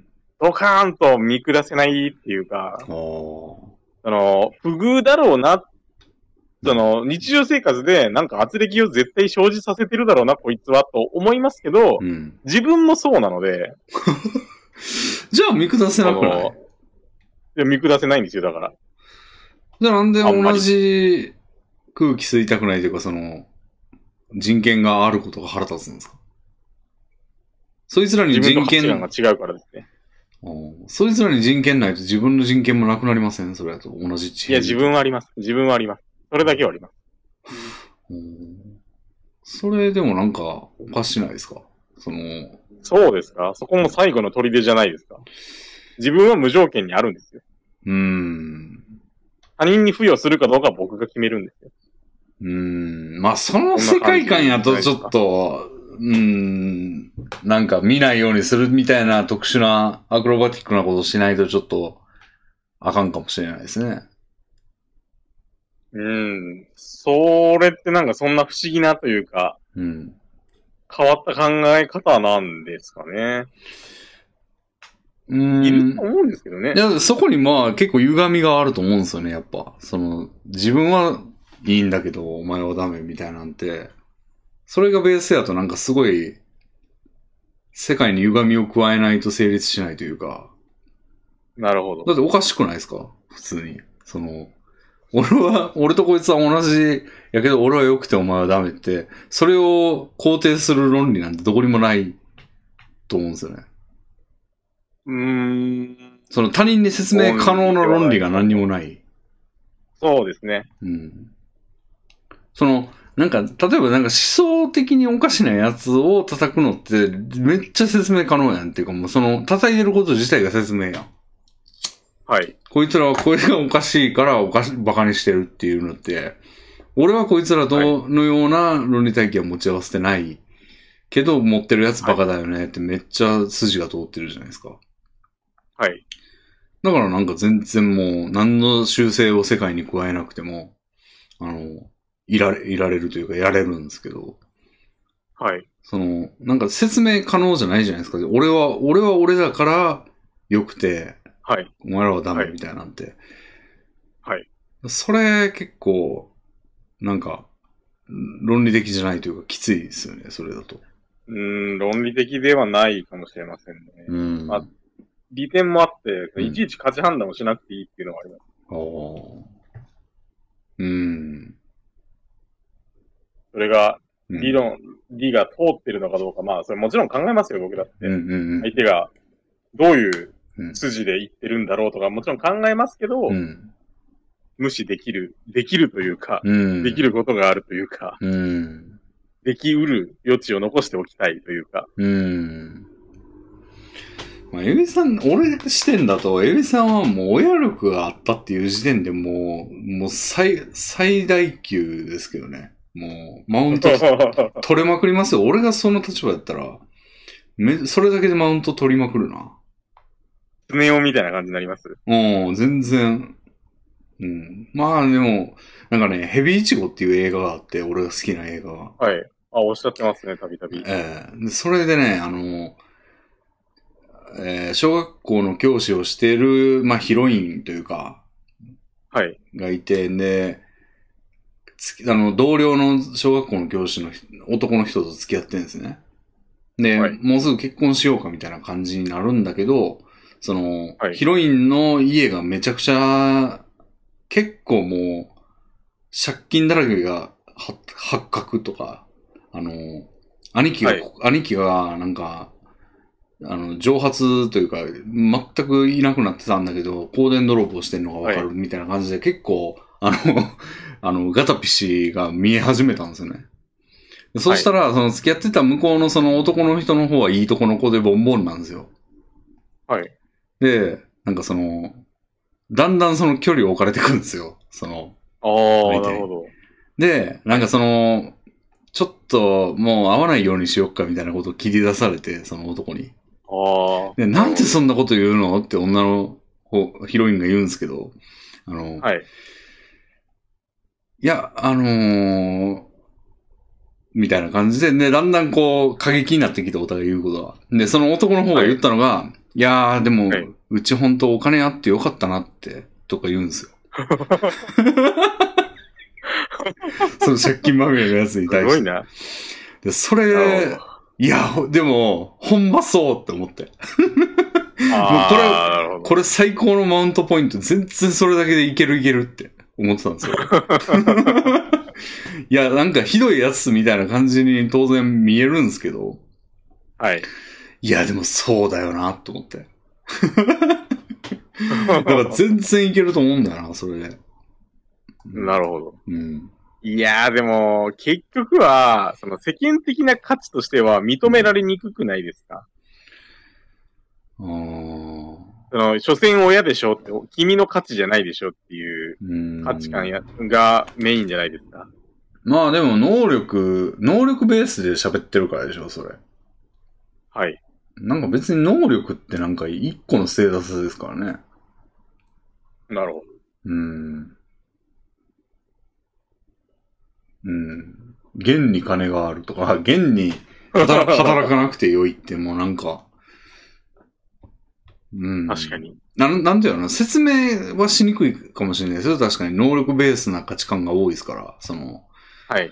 でもお前無能じゃんって言われたら、う、みたいなところはあるかもしれないですけど、 まあでも、まあ、でもお前無能じゃんっていうやつが働いてる間ゲームできるわけじゃないですか。 確かに。もうそうで最高に心の中でマウント取れません、もすね確かに。バそう思えば取れてくるかも。う。もう、バチバチにマウント取れますよ、もう俺の、俺やったら。あの、マウント取るって言っても、それを武器に相手を論破するとかじゃないですよ、もちろん。いや、わかりますよ。その自分の殻を保つことができるってこ とです。そうそうそうそう。えー、みたいな。えー、頑張れ、みたいな。お前が電車に乗ってる時、俺寝てっけどね、みそうたいな。そうそうそう。せめてそのなんか俺に買った気分になって納税せえや、みたいな。のってめっちゃ全然精神的安寧を保てるわ、それで。それはもうないとは僕ちょっと言えないぐらいのうん。感じですね。うん。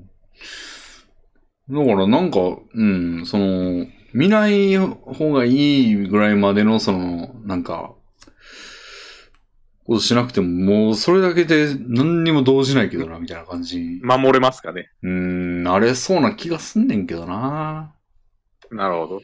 うん。まあでも今もうん。 SNS を続けてるってこと、いうことは、うん守れてる状態なんでしょうね。うん。口ではいやいや言っておきながら。うーん。いや、でもなんか辛い、ほんまに辛いままなんかやっちゃってるみたいなパターンもあるかもしんないんで。まあさすがにそんなに深刻な話ではないですよ、本当に。うふっんと。消えるなら消えてくれぐらいのもんで。うん。そんなんが起こり得ないことも承知してますし。うん。うん。そうか、なるほど。インスタのストーリーの話がこんなところまで流れてきままあ、SNS の話になるとね、やっぱり、す。そうで すね。いろいろ思うところあ現る代でしょう人から。は、うんみんな一、腹に一物あるうんでしょう。うん。一物一物一一物物があったらまずいのかな。一、いや、一物じゃないですか。うん。いやー、そうですね。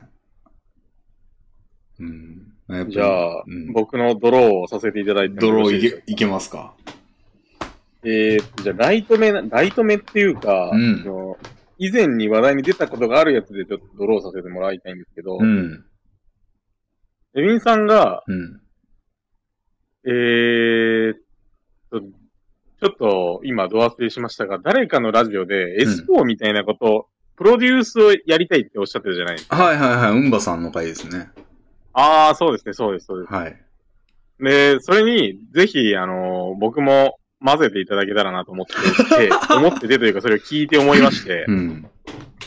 あのー S4 のうん。オーディションをやってたじゃないですか、最近まで。はあれに全然応募しませんでしたけど、うんあ、なんかおもろそうやなっていうのはずっと思ったんですよ。い。うん。で、まあ、おもろそうやなと思って応募しない人がほとんどだと思いますけど、まあうん僕も例に漏れずその一人で、うん。やっぱ日常に刺激が欲しいじゃないですか。おー。うんうんうん。なので、ぜひ、まあここからちょっと膨らまない話ではあるんですけど、ど、ラもイトし目やるときがあれば、ライト目かこれ。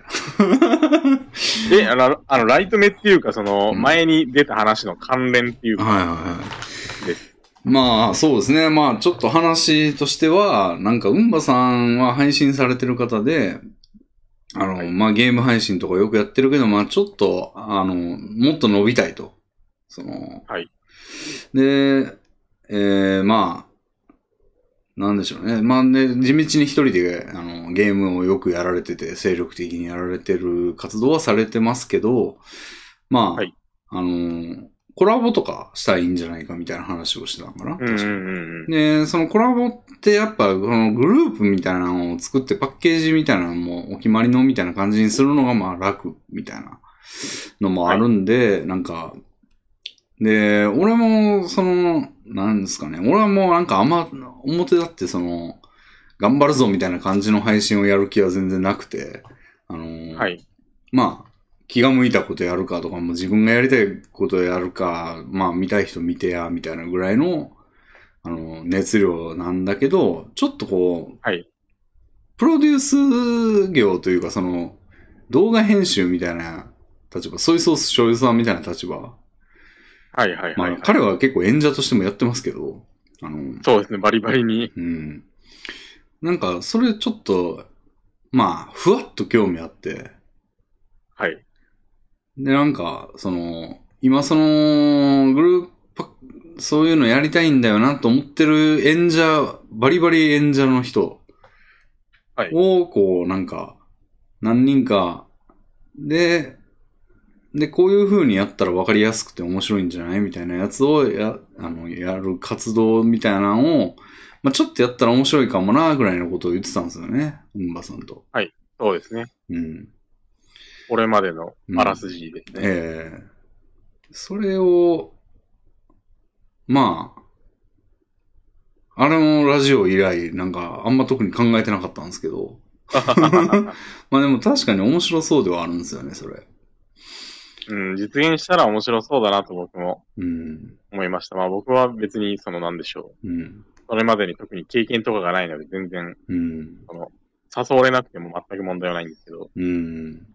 まあもし、その、枠があればみたいな感じでした。うん。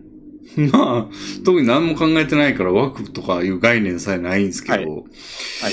うん。全然、その、いざとなった時に思い出していただければ、うん。なるかどうかはまあまたうん。別として、そうですね。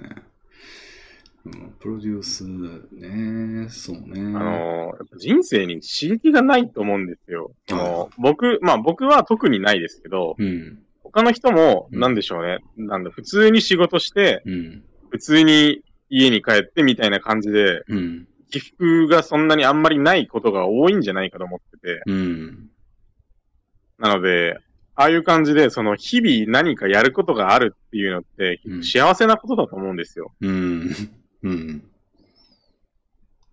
うん、なので、まあ、その自分で、しかも、その、プロデュースしてもらえる立場だと自分で考える必要ないじゃないですか。うん。与えられる目標があるっていうのって結構、うん。実は幸せなんじゃないと思うんですね。うん。なるほど。そうですね。エビさんなんか顔出しできんのできますよ、別に。あだあ。出せと言われたら別に何でも出しますけど。 うーん。そうね。でもどういう形がいいんだろうな。いや、なんかやってみたい企画が結構あるっていうのはあるんですよね。だから、はい。やってみたい企画というか、なんかやらせたい企画というか、はい。まあなんかクイズとかやりたいんですけど、はい。全然やりたいですよ、僕も。でもまあなんか、ふつうーん、まあ見て面白練習までい、に障壁がね。はい。見て面白いものじゃないとな。そうですまあ、ね。やる意味、やる意味というか、やって、取って出してっていうところの価値がないと、あれやから。ただでも基本的にその、なんか、俺がなんか誰でもいいわ、みたいな感じの、あの、はい。形でやろうとすると、その、フォーマットっていうか、もう人間、その演者は人間でさえあればいいという条件が必要になってくると思うのよ。演者はもう人間でさえあればよくて、企画が面白いみたいな風にしないといけないやん。はいはいはい。確かに。うん。なんか、ヒカキンが、みたいな感じじゃなくて、はそい。の人間がこんなことをするのかみたいな感じじゃないとシ成リーズ立のよりかもしれないな。成立せんやんか。はい、そうですね。となると企画が超大事やから、なんかそんなんできるんかなっていう不安もありつつ。いや、それも、なんか、まあ、丸投げであれなんですけど、なんか育てるのって大事じゃないですか。その最初はすごいうん。コンパクトに始めて育てていくというか、その、うん僕、水曜どうでしょう最近初めて知ったんですよ。ああ。で、新しいのから逆に見ていったんですよ。うん。で、で、最後に見たのが、ほとんど最初の方の、あの、若い若い大泉洋が、うん。バスで旅するみたいな、うんサイコロの旅みたいなやつなんですけど、うん。正直言って面白くなかったです。そのう、ん最初の方のやつは。うん。で、あの、大人気番組でもうん、最初は面白くなかったのが、こう、うん育っていったわけで、うん。おそらく S4 さんもその最初から、うん。わははみたいな感じで、うん。人数取れてたわけじゃないと思うんですよね。うん。なので、そうねそ。ので、まあ仮にそうですね。やるとしてもあの S4 さんほどの頻度では絶対やらんと思うんですよね。はい。だからなんか、すまさに水曜どうでしょうぐらいに、その、たまに集まれやーぐらいのなるほど。感じじゃないと持たないというか、そんな力入れてやんのみたい な。向こうは毎日投稿ですからね。うん。なんでまあ、それやったらね、あの、これいいやんみたいなやつがあったらやるみたいなぐらいのなるほど。頻度で、やったらやりたいよ。まあ、なんやったらもう、ツーショット4ですよ ね。 おかしいけど、ど。 4ショット。フォーショットですか。フォーショットみたいな4人集めて。4人はでも多いな。うーん。バランス的にバラはンいスい。のいい数字では。バランス的にはいいんだけど、ちょっと、大変だと思う。4人 って。まあそうですね。4人もまず集めるのが大変ですし、まとめるのも大変です。うん。4人ね。まあ S4 さんは結構自然体でやってるというか、そうであすの、ね。もうおるやつで面白くやるみたいな感じはい。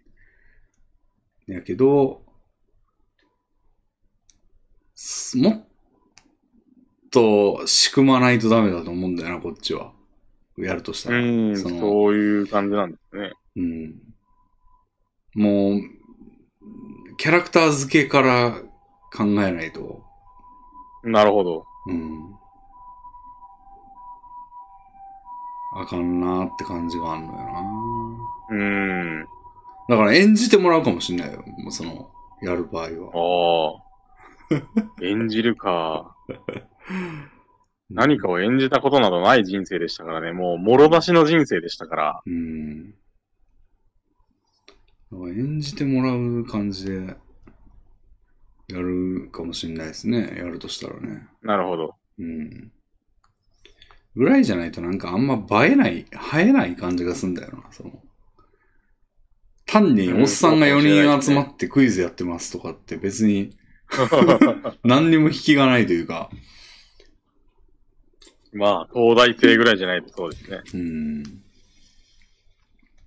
まあでもクイズノック、なんか、なんつうんだろう。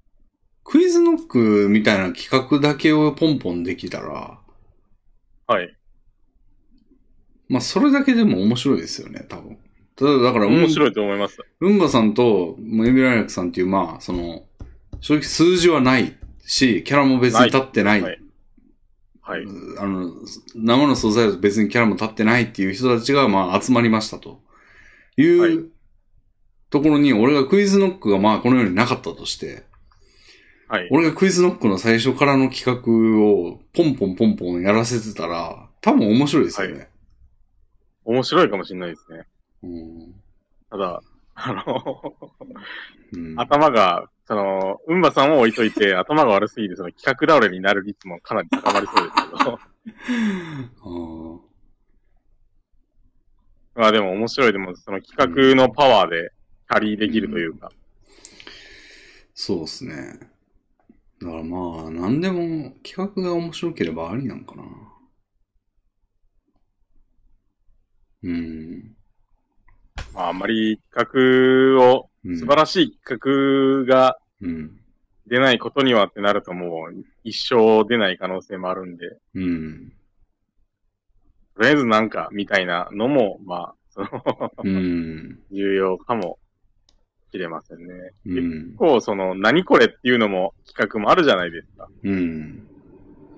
クイズの国はないですけど、その、S4 の方では、うん。これは何みたいなのもたまにありますし、うんまあでも。うん。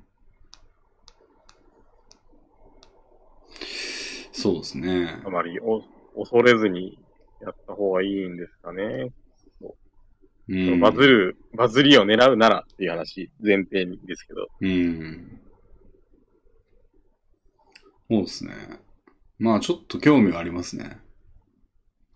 僕も興味があるので、まあ、うんぜひそういう時にうん。お声掛けをしていただいたりうんうんうん。していただければ という。そうですね。うん。なるほど。なんかこれで二人はい集まったということで。はうん。いやー、確かにいい全然ありっすね。もう一人ぐらいおったらもう三人組で。 三人ちょ、三人やな。二人やとちょっとな。そうですね。二人だとね、もうなんかかなりの仲良しじゃないと成り立たないうん。ような気もしますし。うん。そうっすね。うん。考えときます。お願いします。うん。じゃあ続けてドローお願いします。 じゃあ、ドローします。じゃあ、これ単に小話をうん。一つ二つ、じゃあ、いきますか。もう俺カードがもうデッキがないんで今。今3ダメージ受け連 ました続。行動しちゃいますよ。シャドバで言うと3ダメージ受けましたね。うん。えーっと、あのーす、まあ、すっごいちょっとした話なんですけど、ん昨日、うん。あのーゴミを捨てに行ったんですよ。ほい。夜中に。うん。で、ちょっと離れたとこまで行って帰ってきて、で、家に入ろうと思った時に、あのー玄関にセミが落ちてたんですよ。おー油ゼミが。おー。で、よくあるじゃないですか、その、死んでるかなと思って触ったら、ミミビビビミみたいなやつが。うん。で、まあ、田舎なんで慣れてるんですよ。うんで、まあ、これもその類だろうと思って、ちょんちょんってやったら、まあ、い案の定生きてて、うん。泣きわめいてこう暴れてたら、その、うん家の、なんですかね、その玄関の隅に蜘蛛の巣が張ってて、うん。その俺がちょんちょんってやって、その、動き回ったうん。関係で、その、蜘蛛の巣に絡まってったんですよ、セミが。へー。で、それってなんか悪いじゃないですか。僕がその、蜘蛛の巣に押し込んだみたいで。あー。で、なんか、まあ、さすがにそこまでする気はなかったんだよなと思って、放棄を持ってきて、その、うん。蜘蛛の巣をパッパッと洗って助けてやったんですよ。うん。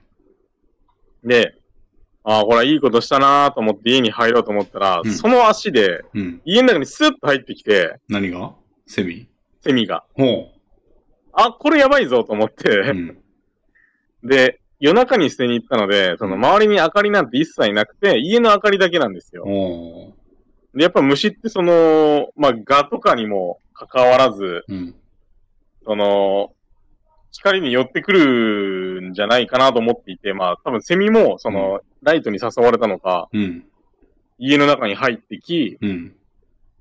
で、その出す、その外が暗いんで、出ていく気配もなく、今も家にいます。同居してます。えあ、とん、飛んで入ってきたってことそうです、あのー、蜘蛛の巣から助けてやって、よかったねの足で入ってきました。うーん。今もどこかにいますよ。はあ。昨日の話なんで。ええでもなんかすぐ死んでそうやな。もうそんな、だって、み家の前に寝っ転がってたというか、死んでんのかっていうぐらいまあの確。うん。死に体ではありましたからう、ん。どこかで亡きになっててもう、んそれはそれで嫌ですし、うん。 生きてても嫌ですし、うんなんかちょっと恩をあだで返された感があるんですよね。はあ。助けてやるんだ助けてな。うん。まあ、いや、僕がやっぱり蜘蛛の巣に押し込んじゃったんで、うん。まあ、かわいそうかなと思って、うん。蜘蛛の巣からは助けてやると。うん、単にあの、玄関からどけたかっただけですから、セミを。うん。なんで。へえ。レビンさんもそんな恩をあだで返された経験はありますか恩をあだ強引な話題に。うーん。恩をあだでっていう言い方になると人間になるけど、絶対。人間いでや、す別にセミでもいいじゃないですか。そんなんないよ、じゃあ。それは、 虫とかは人ない間な。でもいいです。人間でもいいです。人でも間人間で考えるとなんか、難しいな。角が立ちますか角が立つんじゃない うん。うーん。そうね。虫か。虫でも、俺助けんな、絶対その状況だと。あ、そうですか うん。あ、摂理って思うよ。勝手に、勝手に蜘蛛の巣に捕まってたら摂理ですけど、うん僕が押し込んだら摂理じゃないい。や、だって自分は別に自然の外側とも思わないし。なるほど。うん。なんやったら雲にちょっと、雲を助けたなぐらいの。確かに。うん。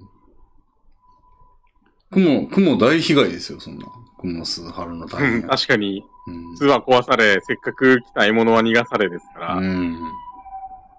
いや、でも、雲の場合は、うんうちの家に不法に滞在してるわけですから、おー追い出す権利があるんです。おー関わらんな、それもね。誰誰も雲の巣を張っていいなんてとかしないですから。うん。関わらんな、そういうの。そうですあちなみにさまあの、あ、はい。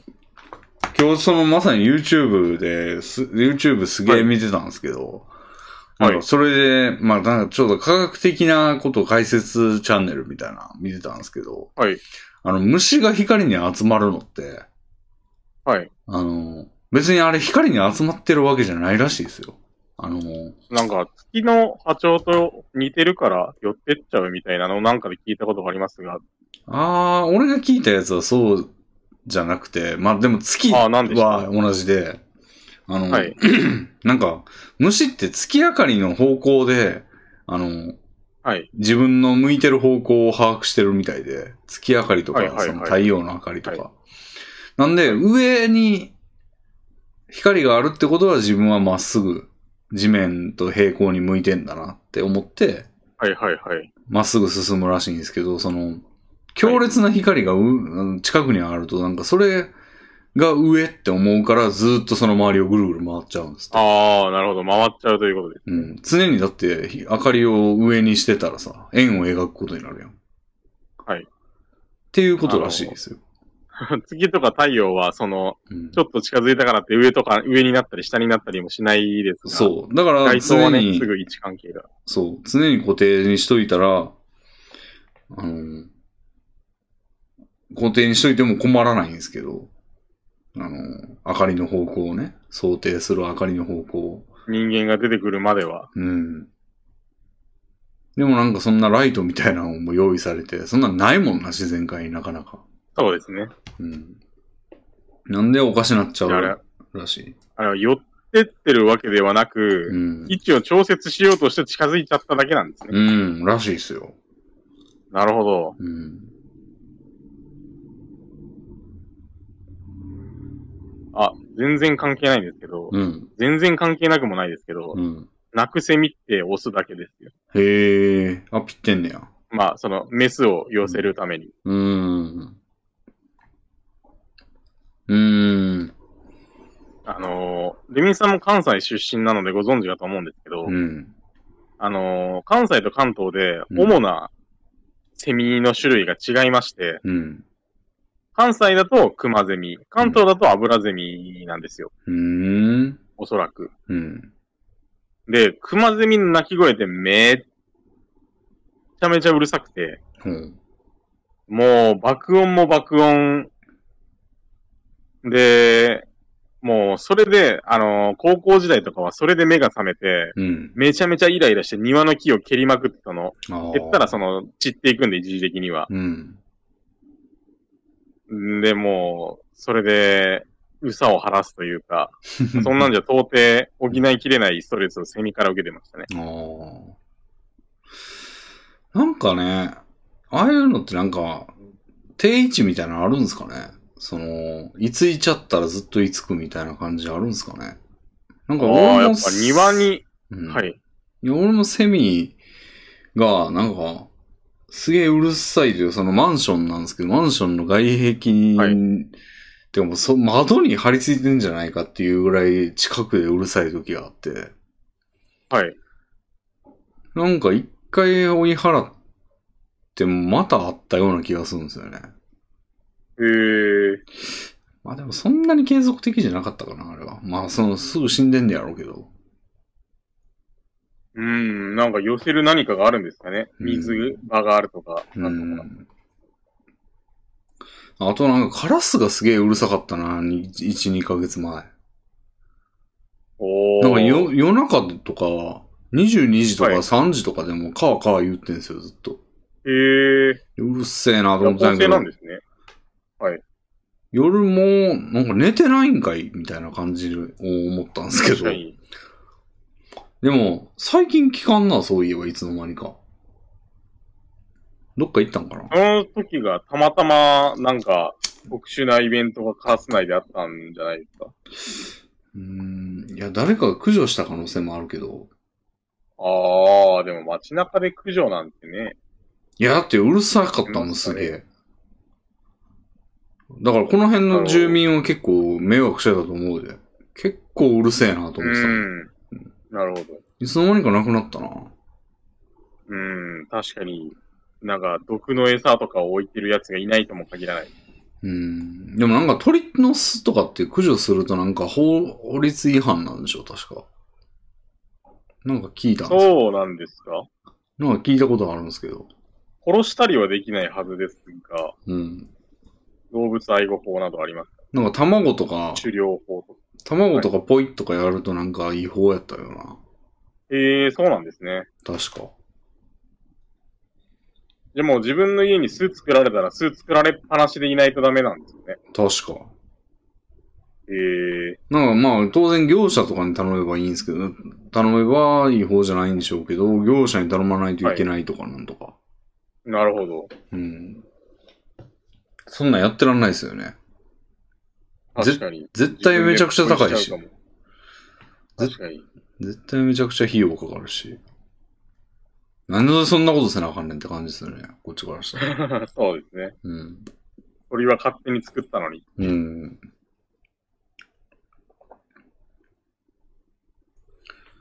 そうね。いや、なんか科学系 YouTube チャンネルをよすげえ見てて結構面白かったですよ。はいいろいろ。そあのあ、、僕も、うんはい虫の話どとか。うんうんうん。あと面白かったのなんだっけな。えー、と、えなんだっけな。なんか核融合の話とか。へえ、核融合はまあでも核、融合。うん。まあでも、そんな面白くなかったから。 まいや、難しいなと思って。あ確かに難しそうです。うん。ああとなんか可視光線の話とかな。なんか人間に見えてる範囲って、まあ赤外線と紫外線っていうように、 はい。赤と紫が端っこなんですけど。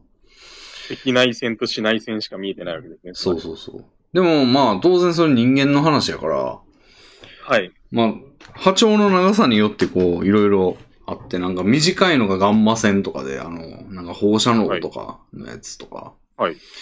で、一番長えのが何やっけな。電波か。テレビとかの。へえ、あの辺は波長が長くて、まあ長いから遠くまで届くらしいんですけど、なるほど。あのーえー、でも全部電磁波で、それが。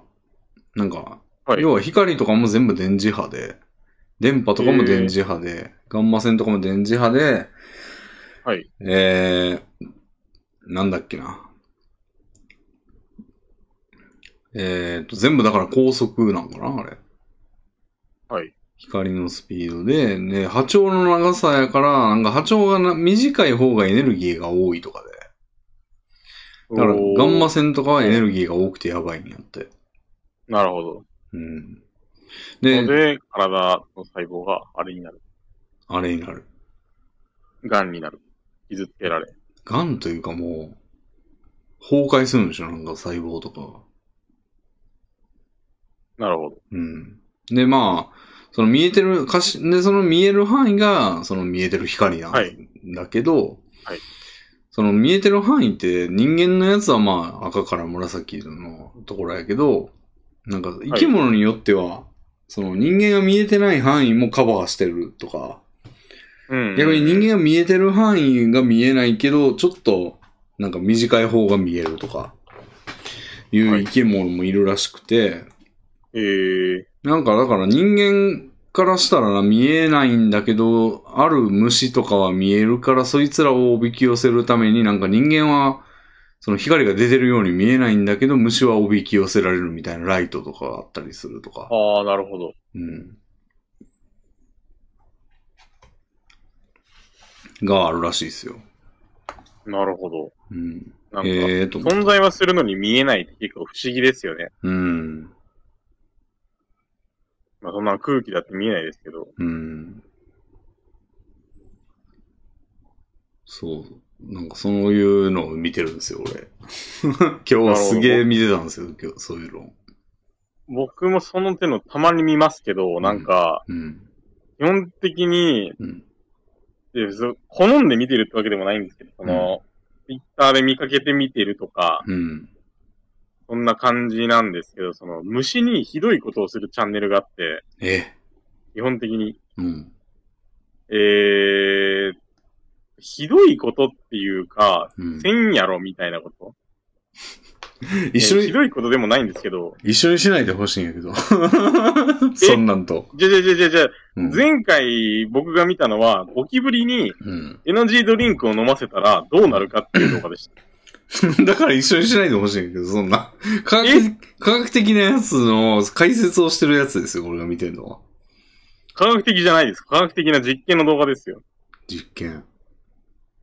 うん。まあ、うん。興味本位の視聴者がほとんどでしょうけど、おう。あんま解説って感じでもないですけど、うん。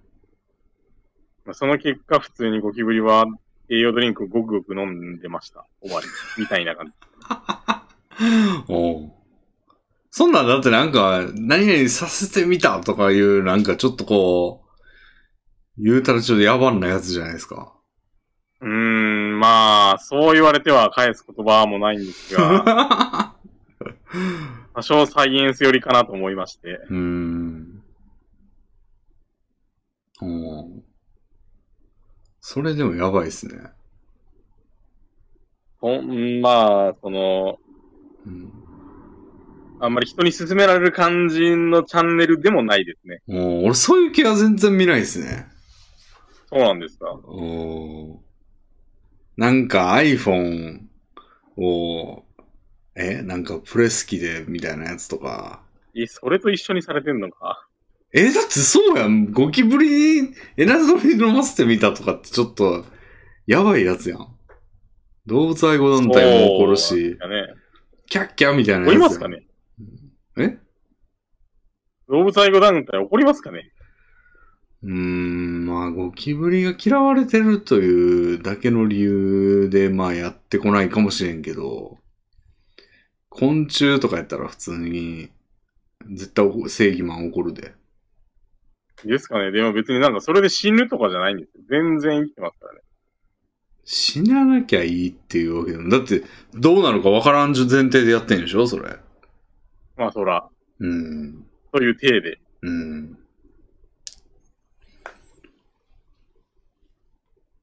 だってなんか犬の、犬にさ、いきなり目の前でライターつけてみたとかってさ、それ死にはせんけどさ、ちょっとこう、どうなるんかわからん状態でさ、っていうのと同じ感じじゃないノリとしては。ですかね。うん。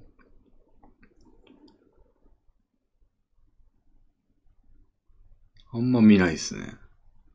そうですか。まあ、うんあのすす、進めもしませんし。あれはちょっと、おすすめできるような感じでもないですから。 うん。ほんと、怖いもの見たさっていうか、うんお化け屋敷的感じがほとんどですから。おー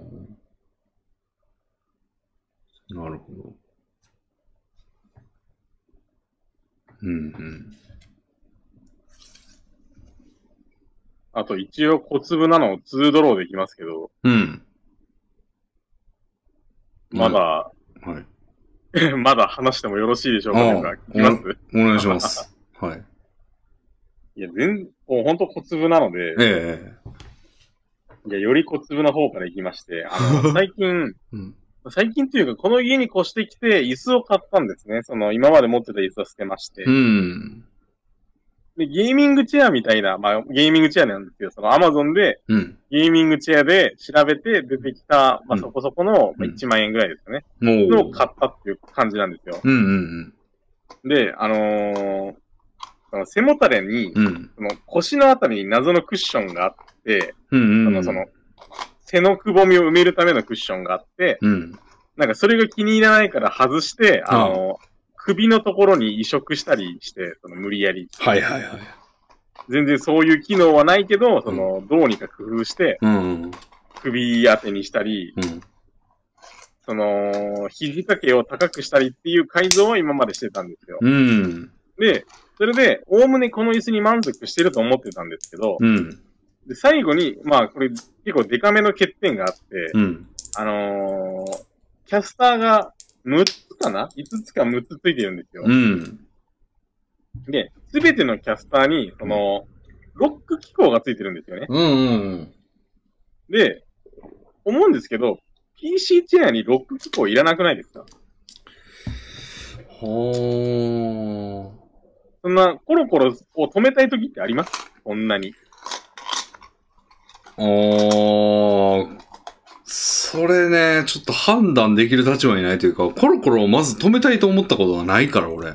な、ないでしょだから必要ないでしょそもそも。あの、椅子全般にってことその、デスクチェアにっていうか、うん、まあ、そうですね。うん、止めたいシチュエーションが圧倒的に少ないのにもかかわらず、うん。すべてのキャスターについてるんですよね。あでー、デフォルトの位置が上なんですよ。うん、立ってる状態。うん。で、それを下に下ろすと、あー。あの、ロックがかかって、それ結構軽い力であかかるんですよ。あー上からちょんと押したらパチンとなって、あそれをそれを戻すのに力がいるっていうパターンだったんですよ。ー。はいはいはいはい。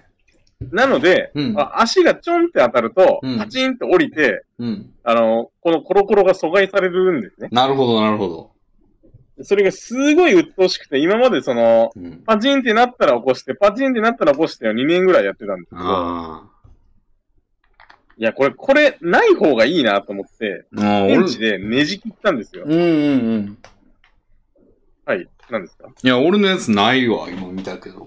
ああ、普通ないと思うんですけどうんうんね。うん。そんなシチュエーションないから。でも確かにあるのもあるよな。ありますね。うんたまに。あんで、ベンチで切っても、発動することなくなった。ほとんどなくなりました。ただ、そのペンチでねじ切った根元の部分、 うん。軸の部分、その軸の名残みたいなのが若干その、キャスターの表面から飛び出てて、 はい。そこがまだ足に刺さるというデメリットは残ってます。あだからもうヤスリでもうピカピカにするまでしないと、あ。呪縛からは解き放たれないし、その、うんなんかの弾みで、う一ん旦その、今の状態でロックがかかった時に、うん戻すのがすっごい面倒になりました。のそうやろなペッパーの部分がないんそでう。。戻すん、 一回発動してしまった時に戻すの大変そうって思ったもん、今。なってますね。だから、いたしか ゆし、でも前よりかはマシですね。あ本当にストレスだったね。もう、かかとがちょんって当たるたびにバチンってなって、あ。うん。キャスターがギギギってなるんで、それはうざいな。なるほど。直したというか、壊したというか、そういうプチ改造で、うんうんまあ結構、利便性は上がったと僕は思ってます。うん。うん。やっぱないのを選こういうのぶっ。てやりますないのを選ぶのがいいし、なんか、椅子の座り方にもよるんやろな。はい。なんか俺多分それあっても困ってないと思うんだよな。そうなんですかあ、うん。そのキャスターの辺に足が触れることがまずない気がすんな、俺の座り方。ああ、そうなんですかうん。結構あの、前にね、オットマンっていうあの、足置きみたいな。ああ、僕、僕もそれやってますよ。だからそこばっかに足がいってるから、なんか、コロコロのところに足が触れるみたいなことってあるかなあー僕もオットマンなんですけど、うん上げたり下ろしたりしてることもありますし、その、椅子から立ち上がるときは必ず下ろすじゃないですか。下ろすってどういうオこットマンから。とあ、オットマンから椅子に足を離して、ああ、キャスター付近に足が来ません立ち立ち上がるときは。うん。その時にパチンとなったりへえ。しますね。おーまあ、あるしかま。してましたね。まあ、あるか、そら。うん。あると思います。なるほど。そういうプチ改造みたいなって、うんレビンさんはありますかめっちゃ今の椅子がそうですよ。もう腰のところに出っ張ってたやつを邪魔だなと思って取ったんだけど、はい。 それのせいでもうすごい座りにくくなっちゃって。悪化したんです。はいうん。いや結構不可逆な感じで外しちゃったんで。ええー、もぎ取ったみたいな感じで。うん。普通取れないやつだったと思うんですよね。ええー、だからそこにもクッション埋めてとかごまかしてやってますけど、すごい多分これ良くないですね。なるほど。良くないままもう何年も経ってんですけ ど。だはから変えたいんだけどね。で結構いいやつにしたいんですよ。い。うんやけど、今のやつってどのぐらいコストかけたんですか9万ぐらいかな。じゃあだいぶじゃないですか。椅子の中でも最高級じゃないんですかその、それぐらいか。まあ、最高ではないと思うけど、まあ、いい価格帯だとは思いますけど、あの、はいエルゴヒューマンっていうところの、あの、ああ、有名ですね。うん、椅子にしたんですけど、まあちょっと座ってみて、見たんですけどね、そあの、座りに行くところがあって、そこでいろいろ試してこれにしようってなったんですけど、その時は腰の出っ張りがいいと思ってたんですけど、はい。ちょうど腰のところの、その、なんか空洞が空きそうなところに、こう、出っ張りがあって、ええやんけ、みたいな。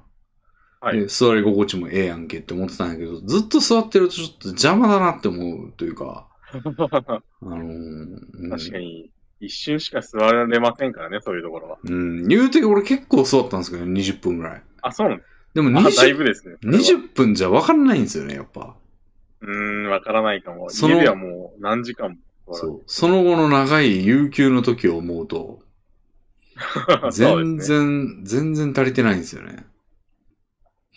なんだけ確かど、うーん。で、だ、でも言うて、一回は座りに行きたいんですよね、やっぱ。その、見た目で、ね、その通販でもう、画像だけ見て決めるっていうのはちょっと、そうですね。やっぱ座り心地見たいですけど、うんで。も東京というか大都市以外の人たちはそんなことできないですから、あーノリで椅子決めてますよ、みんな。うん。だから、座りに行けるところがちょこちょこあるんですけど、やっぱこのご時世、コロナ禍ですから、ああのーそうですね。人数制限で予約が必須みたいな風になっちゃってたりして、えー、もうそれはだるいな、みたいな。しかも、あの、確今か、に。あのー自宅でテレワークとか行って、あのーはいそういう需要が上がってるんで、もあーう予約も何ヶ月待ちとかなんですよね。えー、何ヶ月なんだ、うん長いですね。なんでもうめんどくさいなと思って、あの、今のやつをずっと使っちゃってますけども、今、ほんまその場が用意されたら全然俺金出す余裕あんねんけどなって感じですね。なるほど。うん。それぐらい満足してないんですね、今の今。してないですね。うん。結構一日の大半を、大半の時間使ってるものだから、うん。これはというものを買いたいですよね。うん。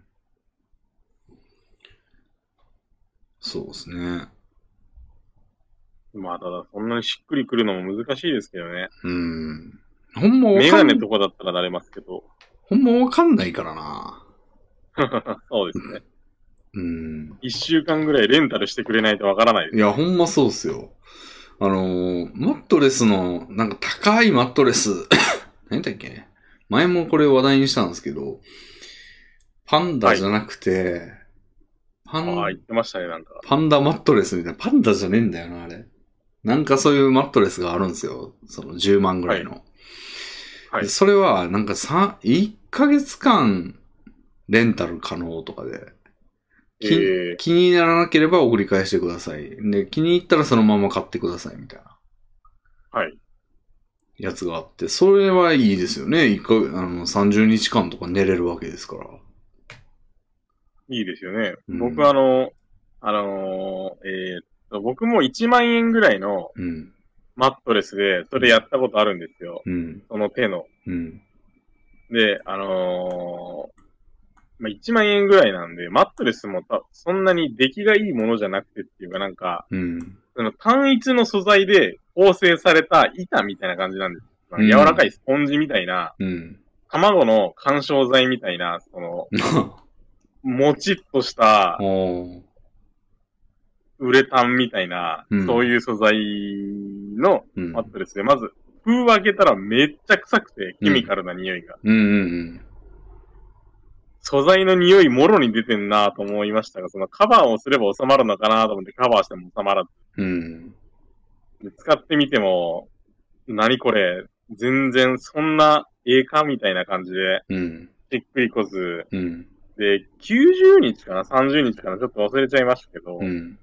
その、送り返していい、いい期間内に頑張って送り返して、あの、 うん。梱包されてる時って、うん圧縮袋みたいなのに入ってるんですよね。うん。で、それを開けちゃうともう不可逆なので、膨らむばかりなんですけど、うん。その膨らんだのを、うんそ。の段ボールになんとかかんとか、どうにかこうにか押し込めてあ、あ。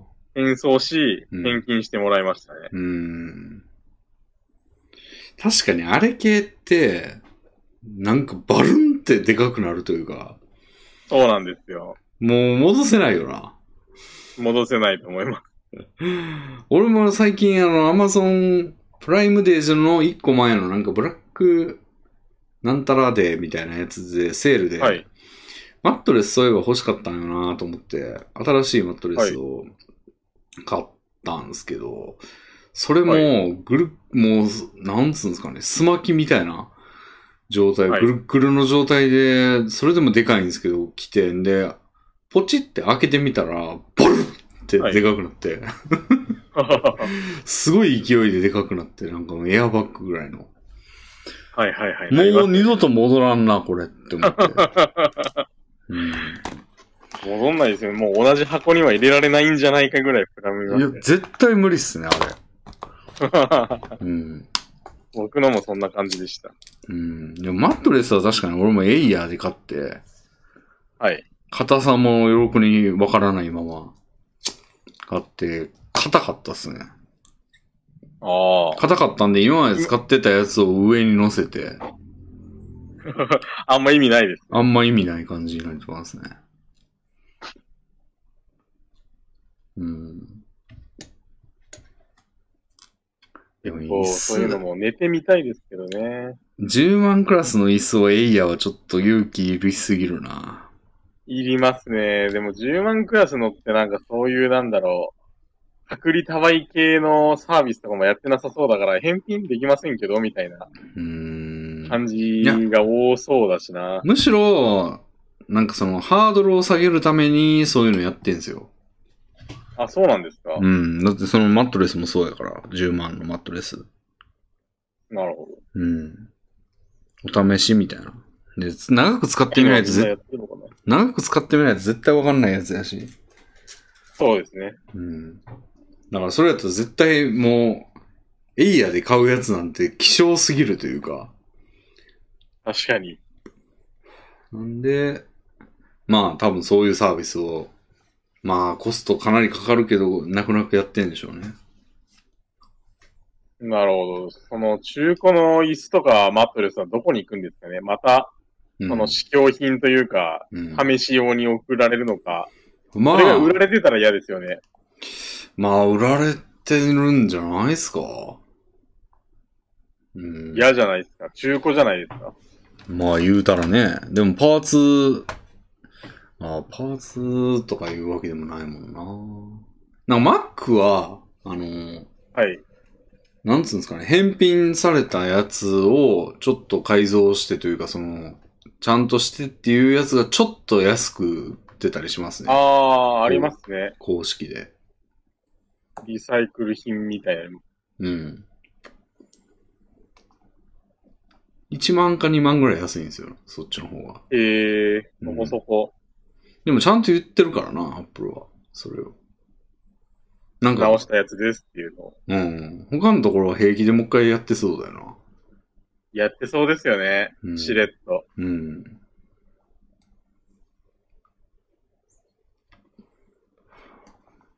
うん、椅子そういうのが回ってきてほしくないですけど、でも椅子とか考える前に結構俺はもう今、ちょっと引っ越しがどうかなって思ってて。ああ、すべてはそこに。うん。で、引っ越しの前にもさらにあって、その、電子タバコになれるか、俺は、みたいなところで、まあ、とどまってんですよね。前回からどうですか一週間ほど経ちまして。今ね、電子タバコのね、吸うやつがね、なくなっちゃったんですよね。その、あの、吸うやつがなくなったっていうのあータバはコ、もらったやつが。はいそう。で、買いに行ってないんですよ、まだ。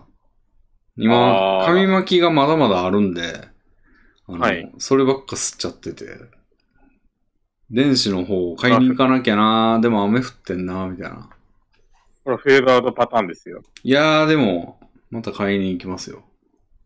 はい。でそれに慣れたら、引っ越しを決意できて、で、はい引っ越して、そんから椅子買うなら椅子買いたいなと か、あと冷蔵庫もでかいの欲しいなとか、はいっ。ていう、まだその次があるんですけど、序盤なんですよ、まだ。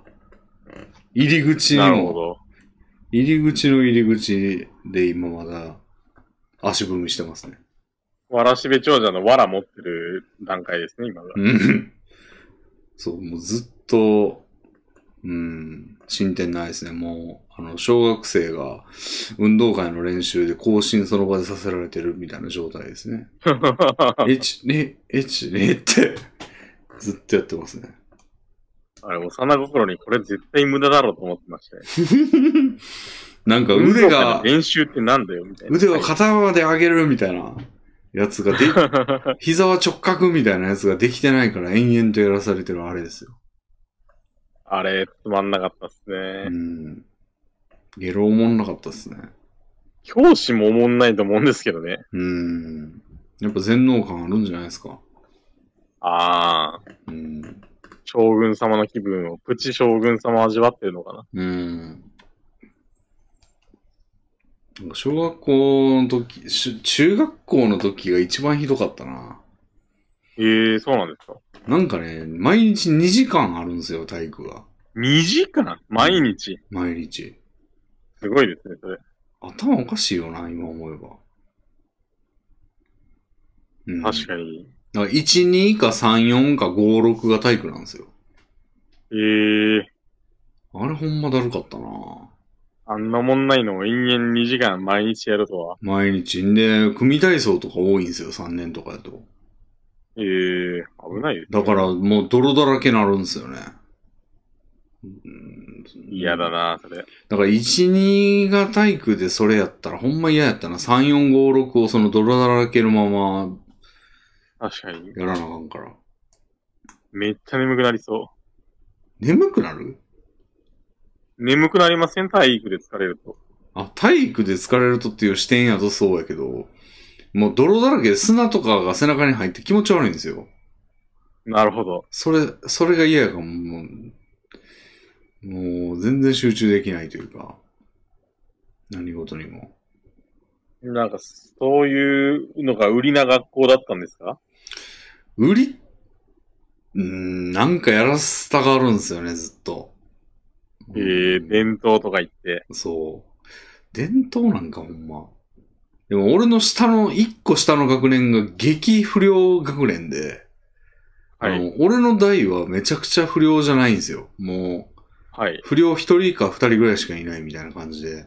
はあ。い の、めっちゃ従順やったんで、好き放題やってたけど、俺の下の代で全てが崩壊したみたいですね。 いやー、俺の代でなってほしかったなって感じですけど。確かに。うん。でもそういうのはもう力しか解決しないんですね。というか、なんか不思議なもんっすね、ああいうの。なんか、俺、聞いた話だと、なんか、俺の下の代が、うちの中学が激ヤバで、あの、はいもう、不良、不良というかもう、素行が悪いやつだらけみたいな感じやったらしくて、俺の代はめちゃくちゃ貧困法制というか、もう、おとなしいやつばっかやったんですよね。なんでそんなにうんで、あの、俺の、まあ、柔道部的に考えると、その、めちゃくちゃやばいやつが多かったけど、めちゃくちゃ強かったみたいな学校があったんですよ。隣の中学は。ええやけど、そこはもう、だから、やばいっていう噂やったんですよ。俺の 代。俺の代は、まあ、あっこはやばいって。やるけど、はそこは、その、一個下の代がめちゃくちゃ、あの、おとなしいやつ で、入れ替わったんですよね。な、 なんでだろ不思議なもんですね、あれ。うん。だからなんか、あの、なんつうんですかね、卒業間際ぐらいになったら、あの、評判が逆転してんですよ。う。ええ周りの。周りのっていうか、保護者的な評判が。はい。あんたんとこなんあとるも不思議な話ですね。な、な、なん、何がそれにうん影響を与えたのか、どうしてそうなったのかちょっと気になります。なんでしょうね。たまたま、たまたま、たまたまなんですかたね。またまなんですかね。不思議なもんだわ。だからもう、いやでもあの組体操とかな、あのくだりをぶっ壊してほしかったな。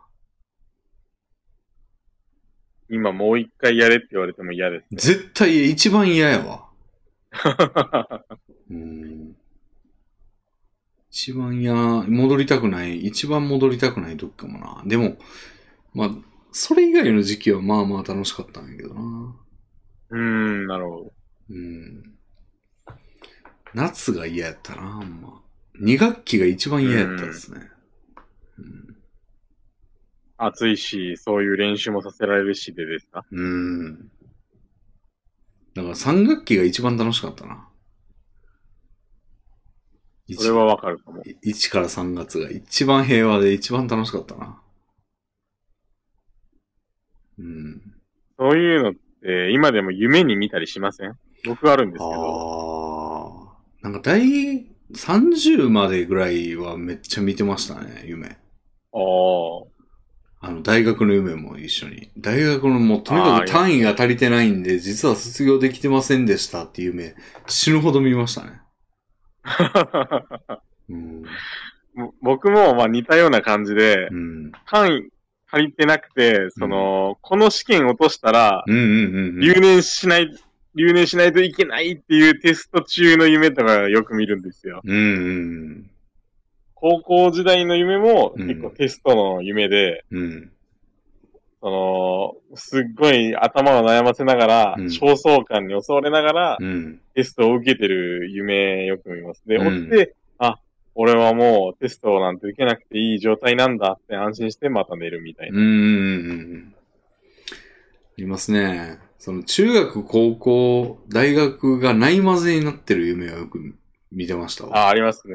うん友達だけ大学でああ、そういう感じですか高校のテストを受けてるみたいなのとか、ああ。そういう感じのありますね。登場人物が混ざってるとか。ああ、登場人物は、中学ベースが多かったかな。ただ、あの画、面なんかやってることが、その単位足りてないとか言ってんのに受けてるテストとかは中学の教室で受けてるみたいな。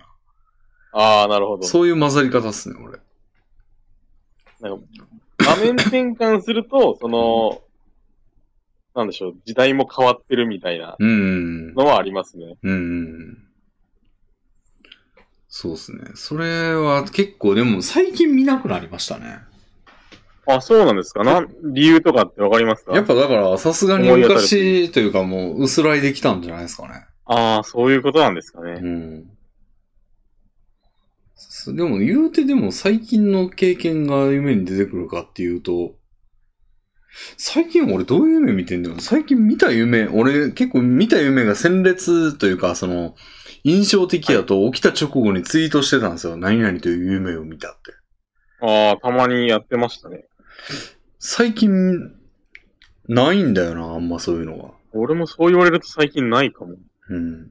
これやっぱあれじゃないですか、あの、やっぱ最近こうちょっとずっと家にいて、経験が、外部刺 激がなく。刺激が希薄だから、ああ、まあ、それはありますよね。そのうん高校時代とかの強烈なうん。体験と比べると、今なんて無に等しいですから。うん。まあ、あとほとんどの事柄が経験したことになるので、その年を経るごとに。ん。記憶に残らず、夢も見ず、その、新鮮だった頃の夢のみを見るうん。のかもしれないですね。いや、これはちょっと刺激を増やしていかないと、こういうのボケるらしいですよ、ほんま。ボケるというか、脳マジですが、脳がやられてくらしいんで。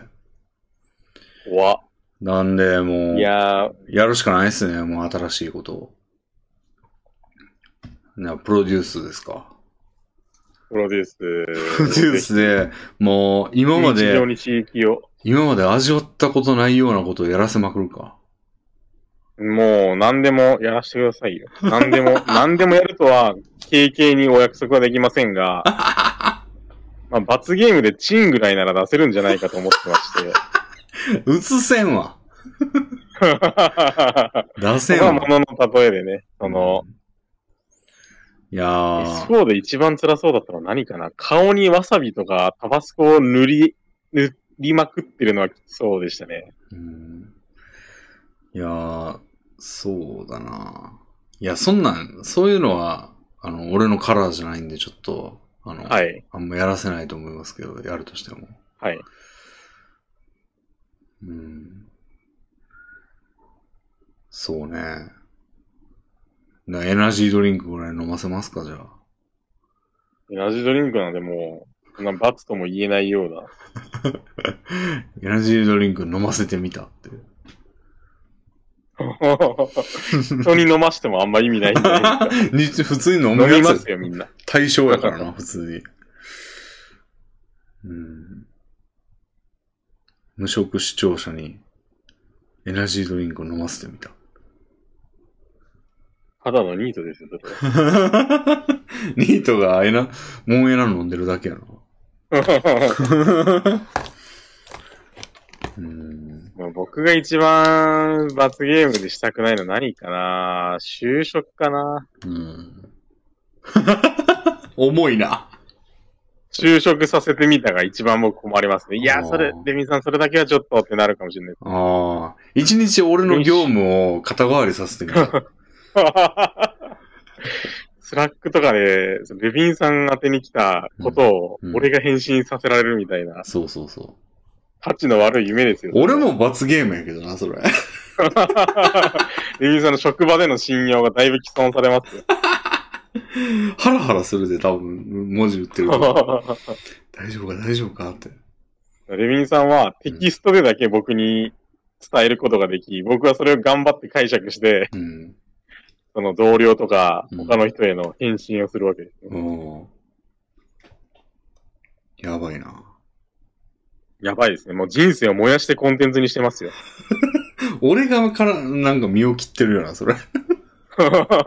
僕のダメージはね、実はあんまりないです。全然しないものもないんで。全然ないよな、だって。ああ、失敗したわ多。少、ぐらいで済むもんな。そうですね、多少困るぐらい。うん。もうレミンさんはね、今までのキャリアを ねだ燃から料にしてますから。会社の名前を背負ってるわけやから、こっちは。そうですね。うん困る困る。もうレビンさんの本気度がわかりますよ、そ れで。あ、この人も人生かけてるから俺も頑張らなきゃって演者の方はなりますよ、き っと。 いやー、書き方がおかしいよ。うん。オールインですからね。オールインやで、ほんまに。まあ、しかも別に、その、うん。それで、なんだろう、多少面白くなったからって何みたいな。何みたいな。感の薄さも、 ありますから、うんうん。もう一方的に今までのキャリアを投げ込んでるだけの人になります。なぜそこまでってなるよ。うん。そうですね。じゃあもう、ラスト小粒ですか、次。 はい。ラスト小粒。これで僕のデッキは終わりです。大放出。大放出。うん。次、貯めて、貯めておけるかどうかわかりませんが、まあ、後先考えずに放流しまうん。す。えーっと、最近、父親に家に呼ばれたんですよ。えっ、ー、と、お父さんのお家に。はい。僕と父親は住んでる家が違いまして、まあ、車で5分、10分ぐらいの時間なんで、まあ、父はよく、その、うちに来たり、まあ、僕が行くことは、まあ、用事がなければ基本的にないんですけど、うん。で、うん。呼ばれまして、うん。で、まあ、僕も、あのー立場が弱いので、呼ばれたらへいへい行くしかないんですけど、うん。あのー来るときにうん、途中にローソンがあるんですよ。うん。で、ローソンでなんか手作りっぽいサンドイッチ売ってるのをご存知ですかいや、わかんないっす。なんか手作りサンドイッチ、手作り弁当コーナーがあるローソンが存在してて、その店内で作ってるんですよ、それは。へーで、まあちょっと僕、美味しくて、僕も好きなんですけど、そこの、あの、カツサンドを買ってきてくれと。うんうんまあなんか変な要望だなと思いながら、うん。自分で買いに行けよと、まあ、父の家からの方がローソンに近いので、うん。買いに行けよと思いつつも買って行ったんですよ。うん。で、渡して、うん。これなんでカツサンド俺買ってこさせられたのって聞いたら、うん。コロナが怖いから、外に出たくないと。ほで、極力外出を避けるためにお前に買ってこさせたんだと。う。はいはいはまあ、いろいろ思うとこありましたけど、うあんのまず、父は、そのコロナをそんなに怖がってなくて最初。い。うん。で、あのー高松市も、年寄りは、その、優先的に最初受けられたんですけど、ワクチンを。香川県の。うん。はい。うん。で、まあ、それを、よくねとか言って、よくねっていうか、うん。いや、そんな打つほどじゃなくねみたいな感じで、打ってないんですよ、あ彼うは。ん。で、最近になってデルタ株が流行ってるっていう話で、その感染力がうん。通常の5倍とか、そういう話を聞いて、にわかに恐ろしくなったらしくて、ほその飯は、その息子に買ってこさせたり、その、出かけるときは、うんその、同居してる彼女にう。うん。弁当を作らせたりしさせて、させてるようで、うん。なんで、めちゃめちゃ怖がってるんですよ。うんうんうん。で、まあ、その、老人のうん、景気を盲導とい うか、その、ね、うん。資料のない行動に、うん。若者は、あのー札束でほっぺたを引っ叩かれながら、従ってしまうわけなんですね。 け、もうめちゃくちゃいいよな。うん。うんい。や、今更怖くなったからカツサンド買ってきてくれはケーキ盲導ですよ、あれは。はいはいはい。うん。どんだけやねん、その、俺が感染してたら意味なくないとも思思いますしそれ も思ったよ。うん。だってそこに行だっってて感染する可能性があるから行きたくないっていうことで、そこに行ってきたやつが家に来たら意味ないよただあの、彼の言い分としては、あの、感染した手は菌を放出してないので、うん。仮にお前が感染してても俺にはダメージないからみたいな話でした。いや、全然あるっしょ。まあ、彼の論によると。で、 まあ、あと俺が感染するの自体はいいいんかって。ああ、まあ、それもあるな。うん。あの、感染したらう、ん、痩せるだろうみたいな、何の根拠もないことを、えで、ちょっとは感染して痩せたらみたいな、え心ないことを言ってくるんですよ。 ケーキ妄想だな、それは。でしょで別に、感染したら痩せるみたいなことも全然聞かないですし、うん。大変な思いをすると思いますけど、別に特に痩せはしないと思うんですよ。 おーそれなかなかのこと言ってんな。おー結構ね、うちの父親は昔からそういうなんだろう、おー人の気持ちを考えないいじりというかう、ん。をバンバンにしてくる。で、彼女にもバンバンにしてるんで、うん捨てられないためにやめた方がいいよとも言うんですけど、うん。まあ家族には特にそれが強く出て、うん。コロナにかかって痩せたらみたいな政治家だったらもう失脚するぐらいのこと言ってるんですよ。うん。うん。なるほで、ど。まあそういう老人のね、醜い、そのコロナ騒動を目の当たりにしてしまいましたね。あー近いところで。あー。へえ。でね、今になって若い人にワクチン受けてくださいみたいな、若い人が感染してますみたいな、悪者みたいにうん。言われてますけど、そんなんお前らが枠埋めたからやろと、なるじゃないですか。うん。足りてないのは年寄りのせいじゃないのっていうのもありますし。うん。もう高松市なんてね、全然予約取れないみたいですから。へえ。で、父親の老人の優先枠みたいなのないのってまだ聞いたらしいんですけども、それは消失してると。うん。最初に受けなかったから。うん。だから父親はまだワクチンを受けられず、うん。戦々恐々としていますね。僕も当然予約なんて多分取れないと思いますけど。おーへえ。なんか、デビンさんはうんどうです、職域接種がどうこうって多分おっしゃってたような気がしたそうです。ね。俺は職域接種できたんですけど、はい。やめときましたね。ああ、なるほど。うん。まあ、理由としては、まず、まあ、そもそも信用がおけんなっていう、その、いわゆる反ワクチンみたいなことの、まあ、第一声みたいなことを言いますけど、そうですよね。普通にだってワクチンってそもそも数年かけてやらないと絶対認可を下りないものだったわけですよ。かつては。はい。そうですね、今までは。うん。だからそれって遊びでやってるわけじゃなくて、そういう必要 が、必要があったからそうしてたわけや。そうですよね。けど、それをすっ飛ばしてるわけやから、まずそもそも、ほん、ず、うん、信用が置けないと。確かに。これ全然妥当やと思うんですけどね。なんかもうなどうです反ワクチンっていうほどでもないですよね。うん。そんな、だって急、なんか全然妥当性とか検証されてるわけがないじゃないですか。はい。そうですよね。うん。やし、で、まあ、それがまず第一。まあ、それが一番大きな理由ですね。はい。うん。はい、僕もそうです。 うん。で、まあ、俺そもそも感染リスク低いと思うんですよね。感染リスクというか、確か感に染可能性が。リスクは高いですけど、あの、はいまあ、リスクは、まあ、確率とその、起こることの掛け算だとは思うんですけど、その、確率の方が低いと思っていて、はいなぜなら家を全然出ないから。僕も全く同じ理由で。うん。んで、まあ、外食はよくする方ですけど、まあ言うてでもだいぶ低いと思うんで、まあはいいいかなっていうのと、周りのその、周りのっていうか、副反応がそもそもまず、誰も打ってない状態の情報で、えっと、はい。まあ副反応怖そうっていうのはその最初言った理由で思っていて、で、実際売ってる人が、よまあ、職域のチャンスがあったんで、うちの会社の人めっちゃ売ってるんですけど、はい。まあ、結構な、あの、副反応の出方というか、なるほど。まあ、寝込むとかもザラですし、そうですよね。てか100%、2回目は100%寝込んでましたね、みんな。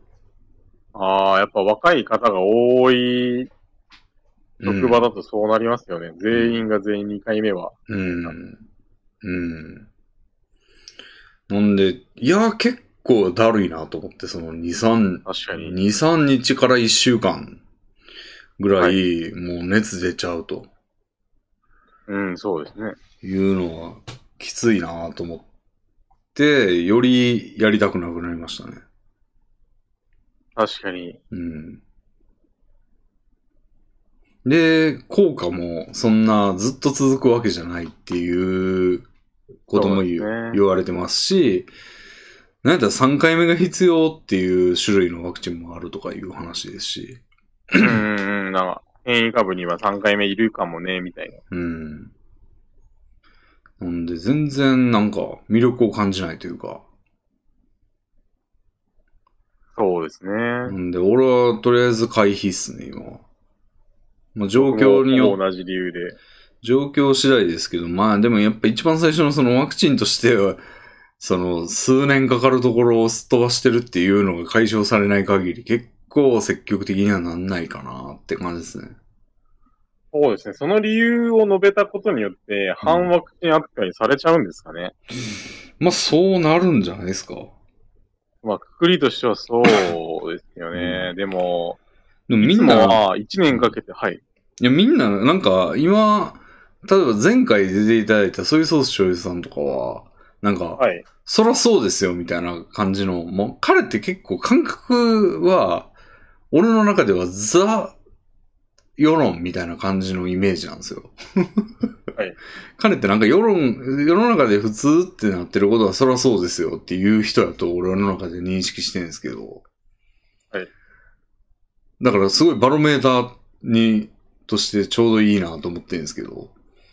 あの、はいめっちゃ態度としてはもう、なんで受けないんですかぐらいのうんうんうん。感じだったんで、あ、やっぱはいそういう感じなんだと思って、うーん、そういう人が体制を占めてるようですね。な気がしますよね。まあ、彼には守るものがあるので、僕らとは全然立場が違いますけまど。あまあそうですね。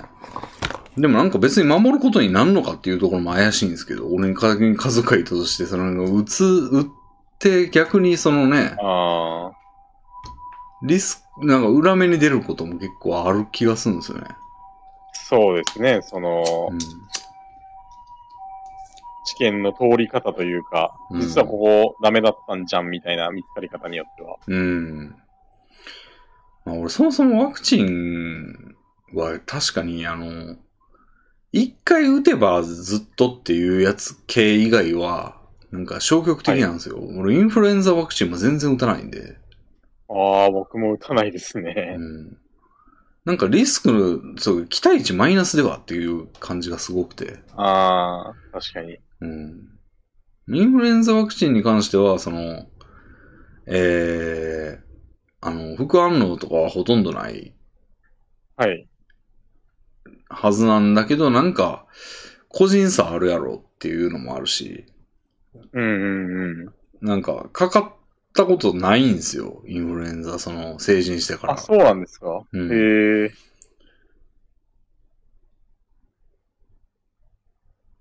いや、あったんかな一回あんのかなるほど。一回あんのかなでもなんか、風邪、これインフルエンザやろうと思って医者行ったら、あの、は違いますって言われたことが3回ぐらいあって、 ああの、 の、鼻の、風ですっていう。鼻になんか変なん突っ込まれて、えいやーってなりながら取られて、違いますって言われたのが3回ぐらいあって、 違うんかいみたいな。まあ違う方がいいじゃないですか。まあね、経験もあって、はい。まあなんかそんなかかる確率高くないなっていう、うん、感じで。うん。で、かかったなるほととて別にそんなに長引かないし。そうですね。っていうので、なんか期待値的に、こう、そんなにプラスじゃないなっていうところであんまいかないっていうなるほど。うん。選択を取ってたんで、もうコロナはより一層ですよね。まあリスクも高いけど。そうですね。かかった時のリスクはコロナ結構高めではあります。僕らは特に基礎疾患がう。うん。ありますから、もりもりに。うん。そうなんだけど、うん。まあ、いろんな場合分けしてがありますけどね、その、打ったけどかかる可能性もあるし、そうですね。打たなかったけどかからない可能性もあってっていうのをまあ、ふわーっと考えるとなんかマイナスではっていう。うーん。うん。そうですね。うん。ほぼ100、100%、あの、体調悪くなるみたいなんで、それってもうなんか、なんつうのかな普通って、そのリスクに確率の掛け算するけど、ほぼ100%になってるってことは、 もうそれが絶対、そのまんまの値マイナスされるんで、 そうですね。些細なリスクでも、確率が高ければ、うん。トータルの値が大きくなっちゃいますからね。些細じゃないしな、しかも。まあ、そうですね。うん。死ぬやしないんやという副反応もあるようですから。うん。って思うとね、ちょっと、うん。まだ今はいいかなって感じですね。 そういえばなんか最近あの、がん検診、もう俺、年が年なんで、さんはい30代後半になると、あの、がん検診を受けれるんですよね、自治体の。へえそうなんで すね。 はい。で、そのハガキが来てて、おお、行こっかなと思ったら、ハガキ見たら、はいあの、はいえー当面の間見合わせですっていうお知らせでした、ね。なるほど。 これ、損してんなと思って、受けれる、本来そうではすね。開かれてたはずやのに、あの、今年やんないんだっていうことで、これ、損してますよね。うん損してますよ、それは。うん。そういう検診系は俺ガンガン行きたいんで。ええなるほど。うん。そういえばまだ今年健康診断してないな。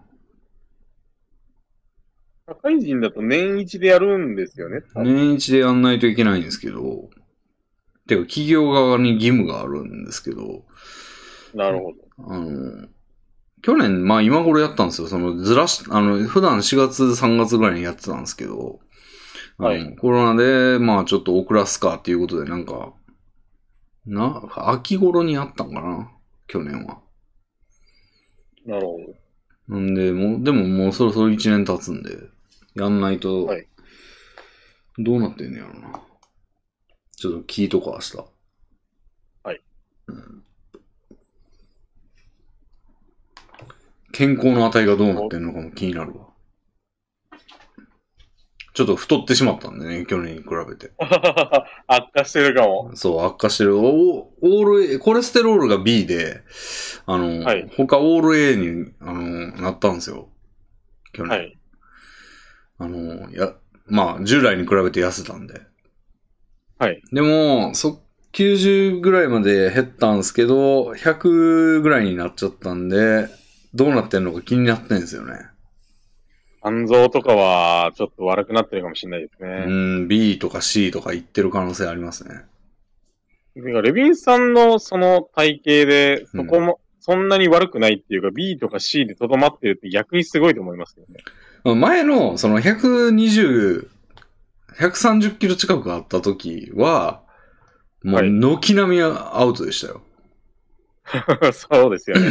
で、それが、90キロ台ぐらいまで減量したら、オール A というか、その、コレステロールは B ですけど、えーに回復して、でも、言うて90キロ台も太ってるんで、あの、はい。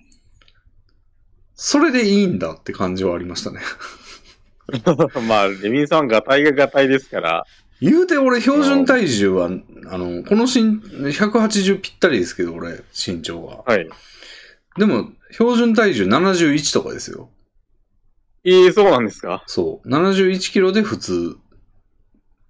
なんで、90なんてガリ、バリ太りですよ。もともと多分なんかそういう系統の健康面はまあいいんでしょうね、俺は。ああ、もうフィジカルが強いタイプですね。元がいい。うん。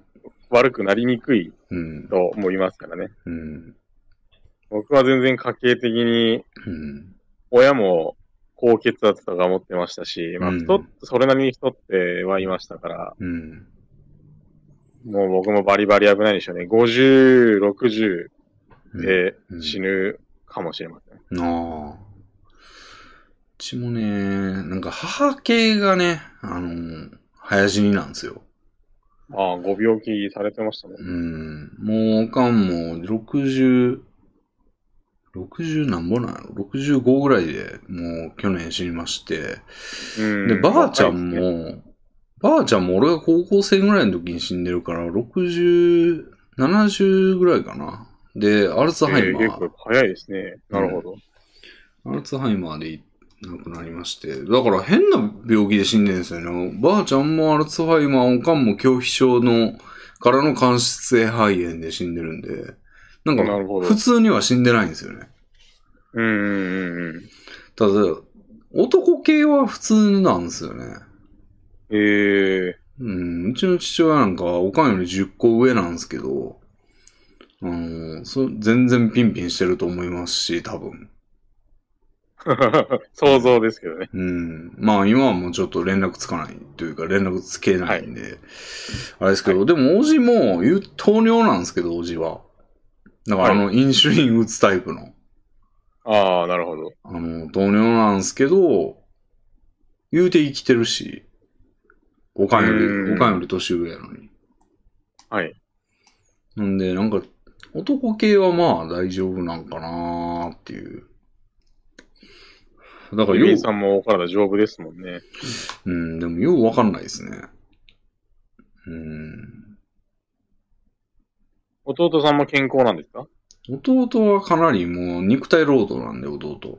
ああ。もう、だから、全然、その、フィジカルの健康面は大丈夫でしょうね。なるほど。うん。ただ、俺と同じように、歯ぎしりはすごいらしくて。あ のだから、マウスピースつけて寝てるみたいですね。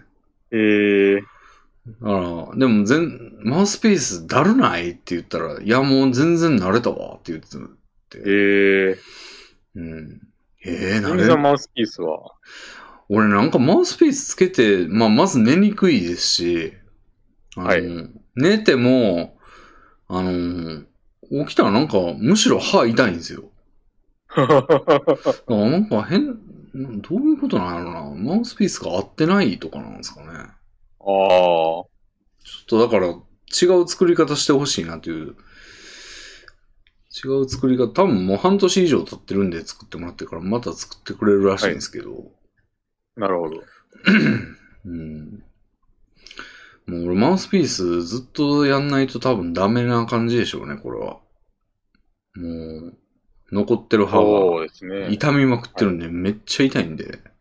負担かけないように、うん全体的にうん。ダメージを頭割りでやるしかないです。うん。歯ぎしりすごいっぽいんですよね。ああ、寝てる間も制御しようがないですからうね。ん。なんかもうちょっと寝るんが嫌ですもん、今。ええ起きたこんな時、起きた時めっちゃ痛いんですよ。ああ、いってーって思いながら、目覚めて。もう何してんって感じですよね。何を歯ぎしりすることがあんねんって いう。それせんかったらその話はね、何してんねんって感じですよ。 確かに意味もないですからね。うん。特に。うん。うんもう意味ない。確かに寝るのが嫌になりますよね。そんなに痛痛くて目が覚めるんじゃ。うん。おー、そうなんですよ。なるほど。うん。困りました。まあちょっとほんまでももう、なんかね、実は歯医者ぶっちぎっちゃったんですよね、俺さ、あの、先週。ああ、そうなんですか。あいかん、ああ、忘れてたってなって、まあ、いっかってなって、行かないモードになってた矢先に、なるほど。これなんで、まあ、しかもその、行く予定のやつも、その、なんつうんですかね、もう、クリーニングとかなんですよね。でちょっと、あーああー、雨降ってるしめんどくさいなーって思ってたら、忘れちゃってて。はい。あーまあいいかと思ってたら、まだ至らなったんで、もう多分、明日か明後日ぐらいには多分まだいいことになるっていう。うん。行きづらいですね、次。ああ、まあでも、あんまそこ、気にしないかもしれないですね、俺は。あ、そうなんですか。もう、しれっと行ったれ、みたいな感じ で。うん。まあだって向こうもね、時間通り行ったらね、またしおるし、ちょっと、なんか、だからなんかブッキングとかしてんねやろと思いながら、まあ向こうも向こうで、その、それ前提でブッキングしておるから、なる俺ほずどっと真面目に通ってたんですよ、1年ぐらい。はい。もはいう一回もずらすことなく。で、はいなんかたまにブッキングしよるなって思って、あ の、なんでお互い様というか、なるほど。うん。なんか全然、あの、引け目は感じないですけどね。その、ぶっちぎ有ったことに対して料患者はうん。雑に扱われるのかもしれないです。うん。じゃあ、ちょっとお便りいきますかと言いたいところなんですが、お便り、エビライラクさん宛てが ない。あ、悲しい。皆さん、お願いします。今週はちょっとないですね。何よりの楽しみなので。ああ。なんで、誰でも受けいきますか。はい、お願いします。はい。えー、えーえーっと。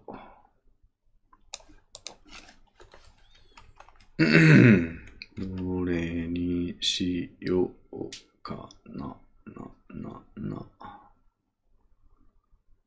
えーっと。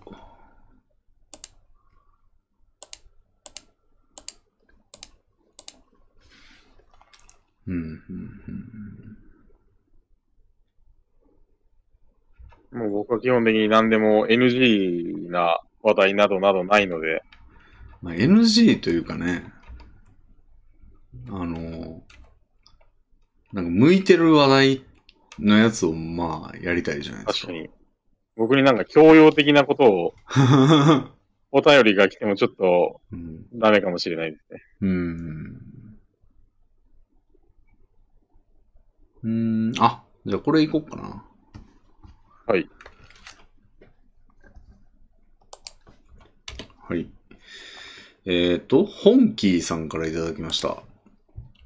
ありがとうございます。ありがとうございます。えーレビンさん、ゲストさん、こんち、こんにち。こんにえーお二人に質問というか話題として、役立たないけど自慢できる特技ってありますか私の場合あは、ドライブが趣味で長時間車を運転できることです。過去に新潟から島根まで下道で18時間運転したことがあります。こんな感じで緩いもので構いませんのでよろしくお願いします。という。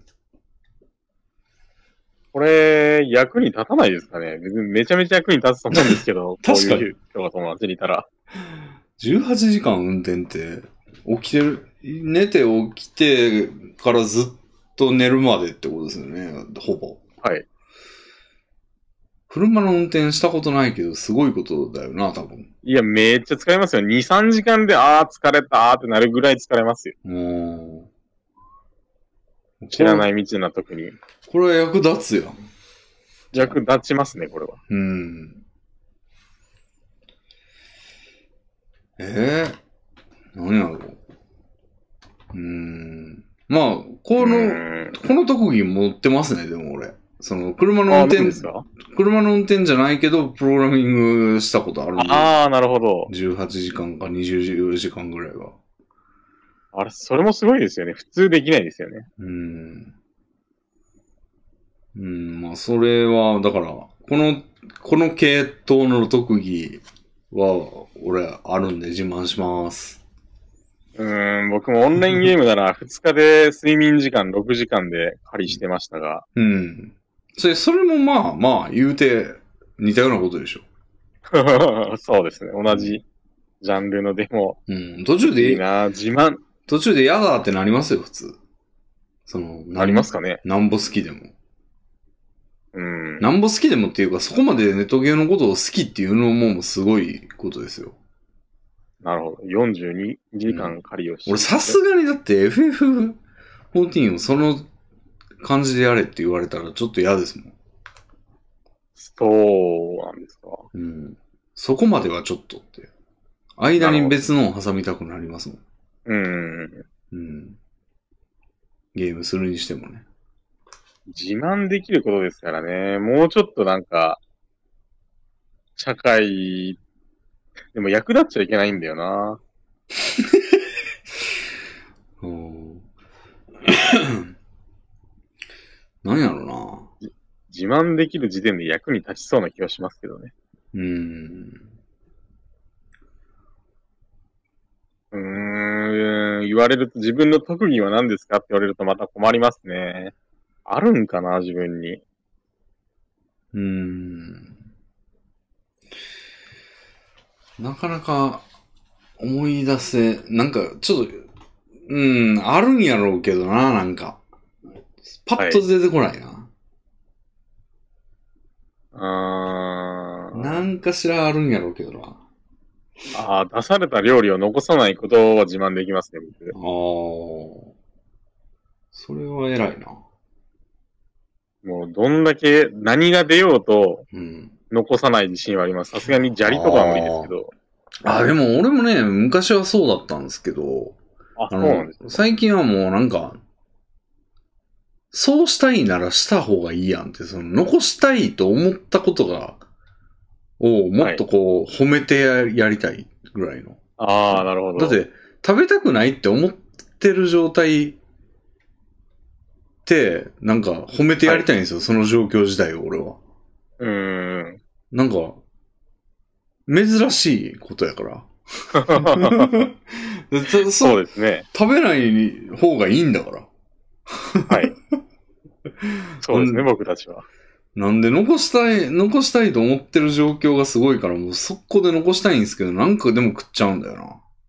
うーん、そうなんですね。 もうなんかこれむしろ良くないことなんですよね、俺にとっては。残確かさずに、に行くっていう。その、うん。食べ物を粗末にしない的な古い価値観ではありますね。俺一回あったのが、あの、つけ麺屋行って初めて行った。はい。で、はいつけ麺ってなんか麺の量めちゃくちゃ多くしても同じ値段みたいな感じじゃないですか。よくありますね。うん。なんで、まあ、とりあえず一番大きいの頼むなら絶対食えるし、みたいな感じで頼んだとき、あの、はい。けるんですけど、多分。あの、はい。 めちゃくちゃまずかったんですよ、その店。なるほど。で、めっちゃ残ってるなーって、もうなんかほんままずいなーと思って。はい。で、そん時に、うーん、もう残してそこ出たらいいんですけど、はい。なんか、でもなーと思って結局結構食いましたね。もうああ、 85%ぐらいまで食って出ましたね。うーん。もう絶対残した方がいいのになって思いながら。そう思いますね。僕もそう思います。うん。俺、まずいなぁと思いながらも、なんか悪いなぁみたいな感じで食べちゃうことってありますよね。悪いし、なんかまあ、もったいない精神があるんですよね、どっかに。そうですね。うん。よくない。 うん、よくない。もうそんなんず、もうすぐ、なんやったらす、すぐ出て別のラーメン屋行って、もう一回頼んだ方がいいぐらいなんですよね。そうですね。うん、どうせならね。はい。どうせ食うんだったら。はい。やけど、なんかもったいない精神でまずいものを食べてしまうという、なんか、よろしくないことを、自分にとってよろしくないことをなぜかやっちゃうんで、俺にとっては欠点ですね、その、残さず食べ確かる。に。うん。役に立たないし、自慢できないことでしたね、実は。うん。でも、なんか複雑ですね。その、自慢はできるんじゃないですか、その残したもんを残さないっていうのって、まあ、褒められはしますよ、多分。みんなに。そうですね。だから自慢はできるけど、実は自分は不幸になってるっていう、 そうですね。うん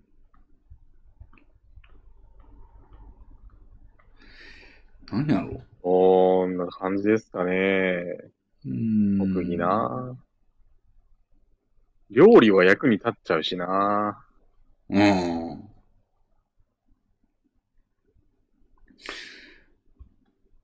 うーん。うるさくても寝れるとか、俺寝れない、寝れないんですけど、そういう、そういうことですかね。でも役立つの。ああ、明るくても寝られるはありますよ、僕。あ、マジで俺絶対無理なんですよね。あ、そうなんですかうん。でもあ、朝方寝たりしてません、結構。あれはだって、明るくてももう定義が難しいけど、なんか、ライトついてると無理っすね、俺絶対。ああ、うん。眩しいってなる。なるほうんど。ライトまではちょっと僕も。うん、でも寝るか。マジか。絶対悪い夢見ますよ。俺は。まあ、ゆ夢見は僕も悪くなるかもしれません。うん。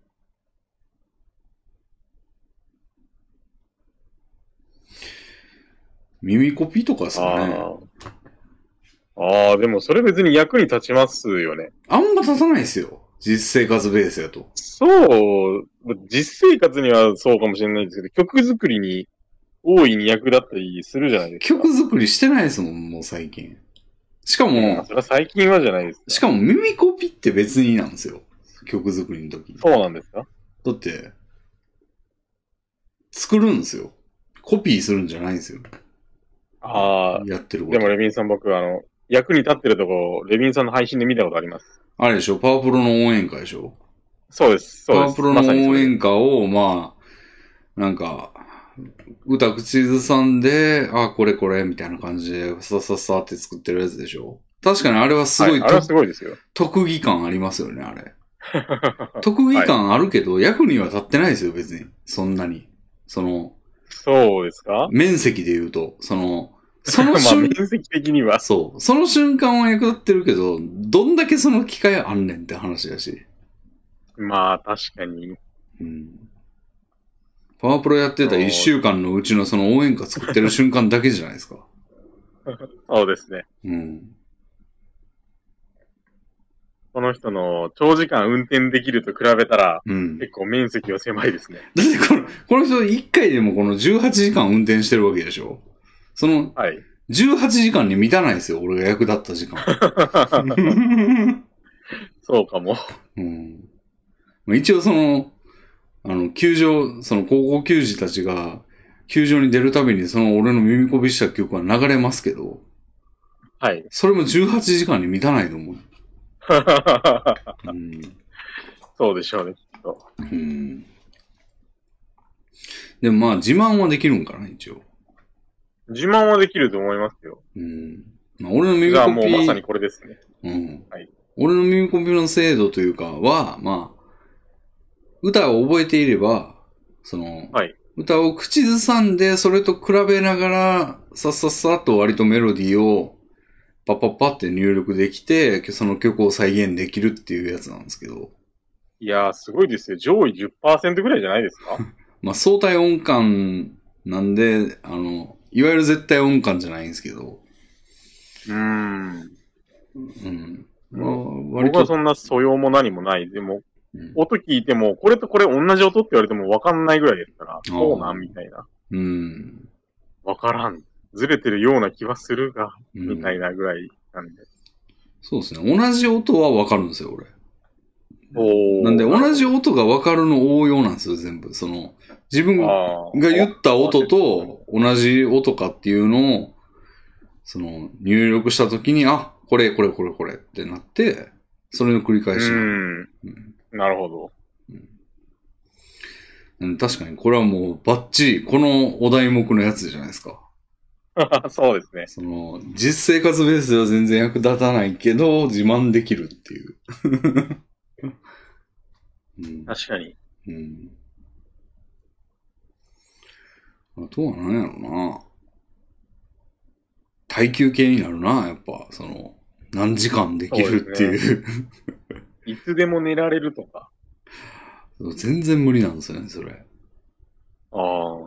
いつでも寝られそれないはある程度。特特技。逆にね。 デバフ。いつでも寝られるんで割すよ。と、いつでも、いつでも寝られる。それはもう、あの、起き抜けとかにも、また寝ろとか言われても無理ですけあど。ーあの、じゃあ睡眠時間がずれたからって大丈夫。あー今寝てって言われたら寝れます。あの、寝れるんじゃないですか今からちょっとじゃあ布団入ってもう寝ようかって言ったら寝れますかいけると思いますね、多へ分。え。俺今無理やわ、絶対。そうですか。うん。なんか割と使い果たさないと今は11時ぐらい無理なんですよ、ねああ。うん。起きてる貯それは金わみたかいな。りまだすね。から起きた瞬間に起き、はい、どっさりってこう、なんかログ棒みたいなのもらって、こう、はい。で眠気の。眠気の。で、それが常にこう蒸発していくんですけど、それが蒸発しきらないともう寝れないですね。なるほど。うん早めにこうポイって捨てて、あの、なんか、ジューってこう、あの、鉄板に押し当ててみたいなゲートはできないですね。ああ。ん僕は途中下車みたいな感じで、ちょっと寄ってくかみたいな感じで、すごいですね。寝られることが多いですね。うーん。そうですね。なんかあるかな。まあでも役に立つような気はしますけどね。うん。立つね、それは。家の中にずっといても大丈夫っていうのって割と役立つ、役立ってるやんけ。確かに。 役立っちゃダメですよ。ああ。このコロナ禍においては大変役立っちゃってますよ。うん。ずっと家にいてもストレスとか全然たまんないですもん。まあ、全然ではないけど、なんかだいぶたまんない方やと思そうですね。うな。うん。偏差値80代ぐらいのたまんなさですよ。いやー、結構な、慶応医学部ぐらいいけんじゃん。慶応、慶応医学部すごいか。留学はすごいですよ。うん。 79、80の世界。うん。地方国立大医学部ぐらいはいけんじゃん。いけますね。ほら。うん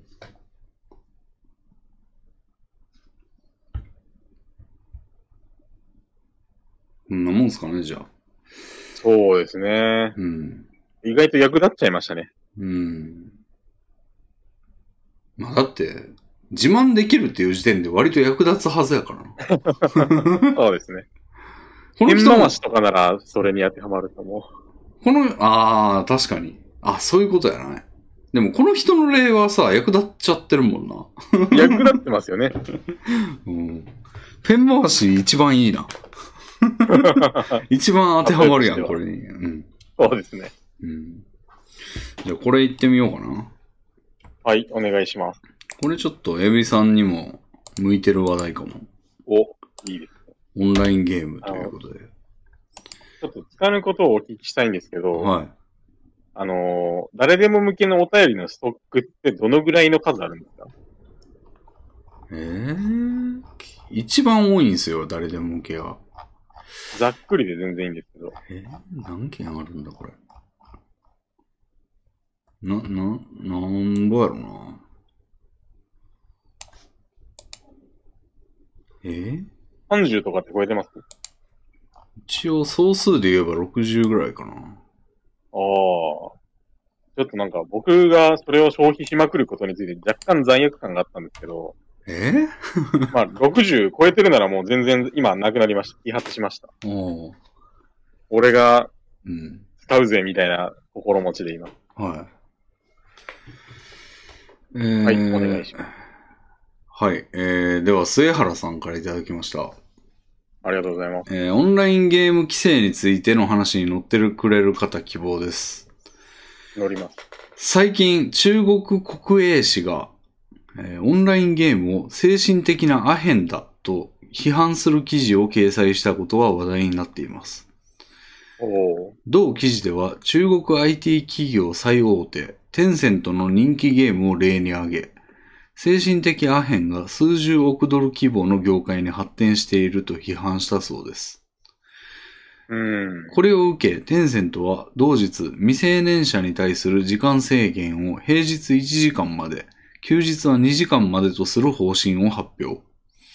さらに、12歳未満の子供に対しては、ゲーム内課金の支払いを禁止し、業界としてゲームを全面的に禁止する措置も検討すると表明しました。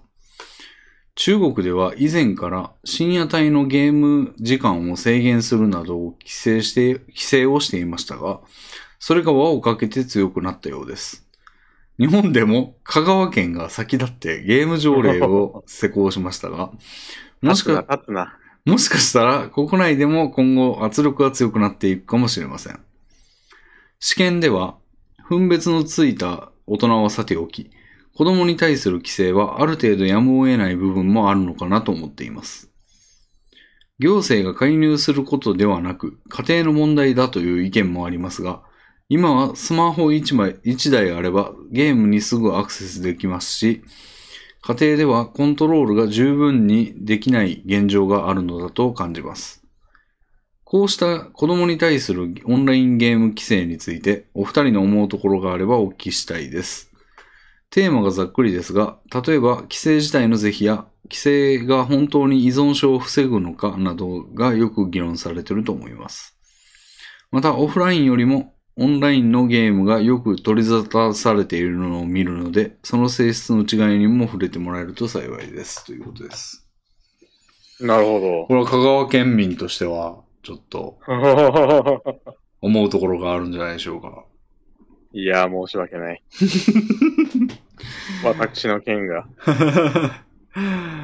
先方にね、中国に先立って、オンラインゲームについて物申してますけども、これ、これ知らなかったですね。中国国営紙がオンラインゲームを精神的なアヘン。僕も知りませんでした。 うん。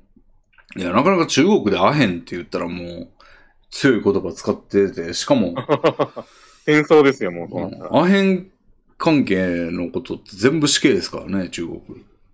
ああ、恐ろしいですうね。ん持ち込んだだけでも死刑とかですから。えー、ええで、国営紙が言ってるってことは、もうこれは中国中枢が言ってるってことなんで、共産党としての意見ということですね。うん。それがね、なんか自分のところ、テンセントなんてもう巨人ですからね、任天堂とか赤子ぐらいの規模の、そうですね。もうはい大企業で、で、それ、だから中国の稼ぎ頭のはずなんですけど、はい。そそうですねこが、そこをなんか中国国営紙がなんか、やり玉にあげるってなかなかこう、自情自爆な感じはあるんですけど、そういうもんなんですかね。確こかに。まあ、自国民には使わせず、まああー他国民は変付けにするのはいいということなんでしょうかね。うまあそういうことでしょうね。うん。ゲーム規制か。まあ、あった方がう、ん。ふんわりとはあった方がいいかなと思いますね。僕もあの、やっぱりオンラインゲームで身を持ち崩した人間なので、うん。結構中高生、まあ中学1年、1年じゃないかな、2年生ぐらいからオンラインゲームの世界にうん。足をどっぷりとうん。つけ、もう今は肩までうん。埋められてるみたいな感じですけど、うん。やっぱり歯止めが効かなくなるっていうのはオンラインゲームの特徴ですよね。その、うん。オフラインンゲームではそのタイトルに終わりがあるんですけど、うん。オンラインゲームはないですし、その他人との比較っていうのが頻繁にうんそ。のされるコンテンツなので、うん。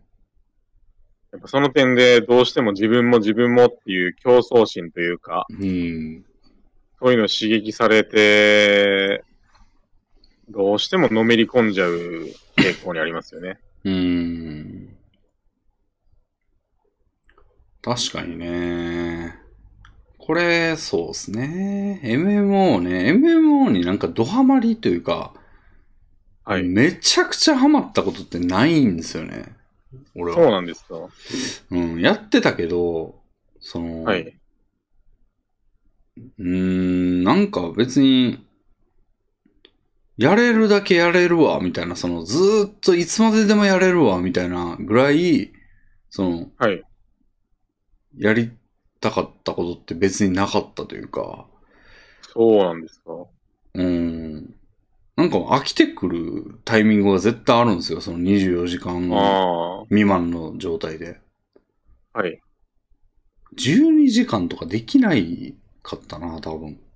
リネージュとか言ってましたけども、途中でなんか別のことしたくなるというか、なるほど。うん。別になんかやらなあかんことをやるわけじゃないんですけど、はいそろそろいいかな、みたいなうんうん、うん。感じで打ち止めにすることが多かったんで、あんまり、実はなんかやっなんかすごいこ、その、ハマってた側のはずなのになんか、実は、そうでもないんかもしれない。ちょっと距離を置いたお付き合いだったわけですね。うん。自然とね。ぼ僕はかなりのめり込むタイプで、うんその日常生活を、うん。の大部分を犠牲にして、オンラインゲームっていうことも珍しくなかったので、まあ依存症と言われれば、うん。依存症だと思いますね。うん。ただ今すぐ取り上げられたからって発狂はしないというか、うん。まあ、YouTube でも見て過ごすかみたいに移行するだけなので、そのうん。大人になった今ではそこまでではないと思うんですけど、うん。まあ、中学から大学生ぐらいにかけては、かなり人生に悪影響が出てますよ、これは。 うん。でもまあなんか別にいいんじゃないですか。悪影響出てても生きてるからいいんじゃないですか。まあ、でも国力としては下がりますよ、きっと流行った国まあは。国力とか別にもう個人として考えなくていいでしょ、別に。まあ、そうですが、規制したいっていうのは、その、うん。共産党とか国家でしょうから。まあそれが国家はそう言いますけど、個人レベルの話やったら別にハマりたいもんにハマりゃいいし、そうよよくないですか、ね別に。で、俺、ボンバーマンオンラインの方はめっちゃハマってたんですけど、あの、はいボンバーマンの、み今はもう存在しない、まあちょっと特殊なルールというか、普通のボンバーマンとは特殊なルールの、もうオンライン専用のゲームが昔ありまして、はいそれに結構ドハマりしてたんですけど、あのー対戦ゲーって絶対に、こう、終わりがあるんですよね。その、一マッチ終了みたいな終わりですかそう。それが無数にあるんで、なんか、終わるタイミング山ほどあるんで、なんか、自然とそのタイミングで終われるんですよね。はいはいはい。それわかります。どっかのそれでね。でも、オンラインゲームそれないっすもんね。ないですね。 うん。それがちょっとなんかやめにくい原因なのかもしれないですね。うーん。確かに、こまめに中断ポイントがないっていうのは大きいですね。うん。まあまあもう俺平気で12時間とかやってた時あったと思いますけど、はい。もうさすがにヘトヘトやし、なんかそろそろとか、なんか相手が落ちたりとかしたら、はい。まあ、そろそろかなって感じになるんですよね。一緒にずっなるとほど。やってたやつが。うん。うん。なん で、実はなんかその、こういう歯止めのないやつに、歯止めかけなきゃいけないのにかけらんないみたいな状況って実はなかったかもしんない。なるほど。まあ、それが幸せですよ。レビンさんが今、うん。プログラマーとして独り立ちしてるのも、それのおかげですよ、きっと。うん、でもなんか、うん、どうなんですかね。僕は、その、大学でね、うん。どっぷり踏み外したので、うん未だにこんな生活をしてるわけですから。うん。でもなんか問題あるんですかね、これ。その、仮に、まあ、この国として、この中国共産党とかがどう、あの、そういう人を増やしたくないっていうのはまた全然別の話じゃないですか。その個人として、はい。個人がハマってる分において、その個人にとっては別に全然何も悪くなくないですか生きてんねんし。あー、でもまあ、目の前の、うん。その餌に熱中しすぎて、うん。人生を損したなーって、後で感じる人もいるんじゃないですか損してんす熱かね中してる最中はね、誰も思わないと思いますけど。うん。でも楽しかったし、いいんじゃないですか、その時は。もうそうですね。まあ僕もまだしてないですけど、こうれん僕があの、単に実家が太いので、んその、後悔してないだけで、うん。僕の実家がうん、その貧しければ、そのうん僕も援助を受けられず、うん。しぶしぶ望まぬ仕事につき、うん。人生を消耗させていくっていう道も多分あると思いますから、それは、そうなった時に僕は、うん。ああ、オンラインゲームのせいで人生壊れたなーって思うかもしれませんね。うん。うーん。こううん。ハマってる時はもうみんないいんですよ、楽しいから。うん、ハマらなかった時にどう思うかっていうか、うんああ、損したなーって思うか、いうや、んでも楽しかったからいっかと思えるかは、まあ、ハマり度合いというか、うん。のめり込み、その人生を燃やしてまでやってたかどうかによるうん。と思いますから、ここまではやらないような規制はあってもいいと僕、今となっても思います。うん。当時あったらうぜえなと思ってたに違いないでしょうけど。うん。だからなんかないもの、どこまで行ってもないものねだりな感じすんだよな、規制を。うん。なんか個人が身を持ち崩したから規制があった方が良かったっていうのってもうなんか、いろいろ終わってるという、終わってる考え方というか、その、はい俺も思ったことありますよ。パチンコについては、もう、はい。パチンコスロットについては、なかったらこれ金失ってなかったのに、なんかあるっけ、あるからでも行っちゃうしっていうのって、はい。めっちゃ思ってましたけど、まあ多分全く同じ構造だと思うんですけど、それ。そうですね。でも、今にして思えばというか、結局なんか、楽しかったし、うんうんうん。打ちまくってる時は、まあイライラしてましたけど、負けまくってる時とか。でも当たった時の快感を求めてやってたことやし、なんかはい自分のその、なんか意志の弱さみたいなのをその、全国にあるパチンコ屋が全部閉店するしないみたいなことに不縁してるというか、なんかそこに責任の所在を求めるってなんか、ああ。ど んだけ自分と世界、世界系の主人公がみたいなこともあるし、どんだけ意志弱いねん、意志の弱さを人のせいにしてんねんっていうのを思っああ、まあ確かにな。ちゃってなんか、その、その自分で群れ張れないというか、なんか、ようんよう大声で言わんわっていう気持ちになりますね、今やと。なるほど。うん。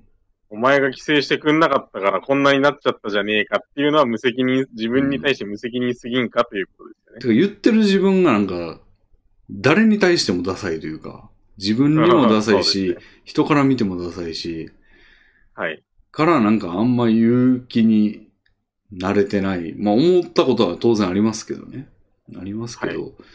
やし、楽しかったし、うん。あの楽しかった時間を、そうじゃなかった世界で得られてんのかって言ったら怪しいというか。やし、しかも今死んでないし、はい。それが原因で死んでるんやったらまあ 死んでるんだったら。困るけど、はなんかい。生きてて別に、まあそんなやりたいことやれてないわけでもない状態やったら、 特にパチンコと違ってうん金がマジでぜそれのせいでなくなるとかじゃないわけじゃないですか、まあ。まあ、ソシャゲにハマってまあガチャでず金使いまくって、っていうんやったらまあパチンコと似たようなもんですけど、似たようなもんですよ、その辺は。でもオンラインゲームやったらまあ月額とか無理、下手したら無料で、そうですね。FF14 だけはそんなことにならないので、うん、ぜひやってください。皆さんも。うん。なんで、なんか結構なソシャゲとかはね。なんか、うん規制に、自分が当事者で規制に所責任の所在を求めるっていうムーブやと、もう無理筋すぎる感じがしちゃうんですよね。それはもう僕も、なんだろう。ないせいでそうなっちゃったじゃん。どうしてくれんのとは全くもないですけど。うん。まあ、でも、ない、あちょっとはあった方が、うんこれからもいいだろうなとはそれは国思い民ま、すね。国民全般的な意味でしょそうですね。でも国民全般的な意味で捉えるとなんかゆそれこそ余計なお世話になるというか、また世界系かみまたあいな。まあまあ、そうですね。お前の正義を全員に復縁したいんかってなるし、そうやって言ったら、じゃあ、お前、なんか、世界の創造者なんみたいな。その、い異性者なんみたいな感じになりませんなんか、個人の好き嫌いとか、やれてる、なんか、選択肢を潰すっていうことを望む謎の論客みたいになりませんうーん、まあでもこの際僕らが為政者になったとして考えましょうよ。規制するかどうかみたいな。 えそうなってるんだったらめちゃめちゃ規制ですよ。そうなんですか。うん。で、その、なったらと考えましょうよっていうのは、すごい跳躍があって、その、論理的飛躍というか、その、立場がもう全然違うやん、それ。それはもちろん。ううん。その立場やったら、もう俺ち、共産党と同じこと言うと思いますよ。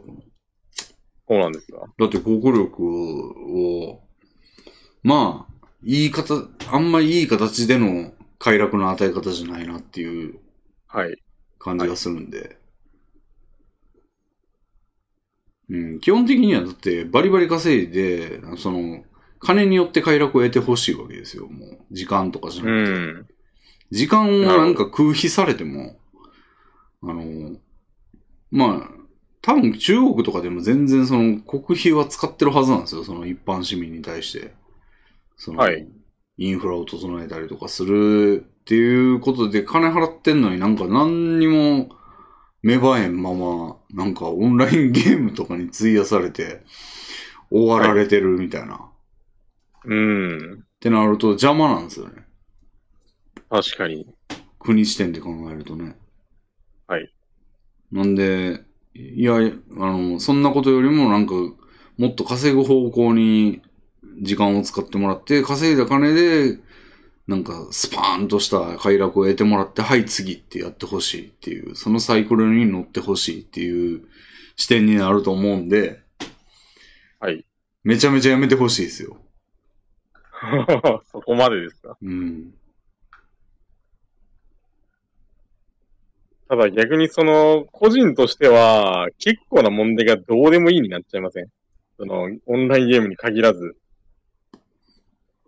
えーっと、国の問題がえー、まあ、その、なんでしょうね。例えば、マジのアヘンの規制だって、うんその、個人、一個人のうん。意見だとどうでもよくなりません自己人の意見などどうでもいい。じゃあ、一個人の意見として、ここで述べる場合は、どうでもいいが答えになっちゃいませんかっていうことです。うーんアヘンも俺はやらんし、いいわ。規制戦でも。うんうんオンラインゲームもその同様で、うん。うんとかになっちゃいませんうん。うん。そうですね。それだとあまりにちょっと議論がはかどらないかなと思って。あー。え、だって、これ、これって、はい。あー。まあそうか。特に視点は指定してないんか。あ、俺勝手になんかこの話が、あの、あれっすわ。なんか自分がハマってる人が責任の所在を規制に求めるっていう話として読んでたけど、別にそんなことは書いてない な。うん。そうですね。うん。国視点か。規制自体の是非や、うん規制が本当に依存症を防ぐのかなどにうんまあ触れてほしい。うん。国視点やったら絶対やめてほしいと思うな、これ。ああ、そうなんですよね。僕が国王だった場合は、まあ楽しみの一つとしてうん。置いといてやってもいいけど、今よりは規制しますね。うん。そうですね。いや、俺も禁止はしないけど、めっちゃ非推奨な風潮は作りたいし、酒ぐらいの。そうですね。そうですね。酒ぐらいの感じですね。酒も相当良くないよな。そう、酒、タバコあたりはもう。うん高津視されてますから。うんだから。そうですね。あんまりこうなんかいいサイクルを生みそうにないからな。そうですね。その文化といえば文化ですけうど、んうーん。なんか時間の不法投棄場所みたいな感じがするから。 不法投棄。うん。うん、あんまりこう国視点ではね、なんか、そうですね。いい方向に結びつく気がせんのよな、あんま。なんか、その無料でもできるから、そうですね。基本的に。時間だけ流し込んでるパターンの人多いじゃないですか。まあ俺もそうですけど。そうですね。経済を回さないパターンの。うん。あんまりこうね、ニートの数をまあ微増させるというか、増えてますよ。オンラインゲームがなければ、うん。何割かは社会復帰できてると思いますよ。僕しかり。うん。僕はわかんないですけど。うん。どのぐらい規制します レビン国王は。レビン国やと、うーん、そうだね。だからもっと金取れっていう感じがしますね。課金ゲーをうきつんく。しろ、の風潮をきつくしろってことですかうん、ペイトゥウィンにしろっへてえ。いう感じ。ああ。あの、白ってう。いうか、理想っすね。ペイトゥウィンの風潮にしたい。それやとまあ、少なくとも。も金は払うとるから、ただでは死んでないというか。なるほど。うん。それだと、ちょっとゲームが不健全になるんで、あの、年収によってプレイ時間を変えられるっていうのはどうですか変えられるっていうか、可変っていうか。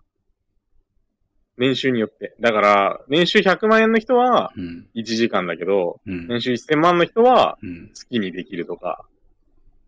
いやー、でもそれも1000万のやつが落ちぶれる可能性があるからな。まあ、確かに。うん。時間100を。万のやつがこれ以上落ちこぼれるのは防げますけどね。でもそ、落ちこぼれるとゲームができなくなってきますよ。うんうん。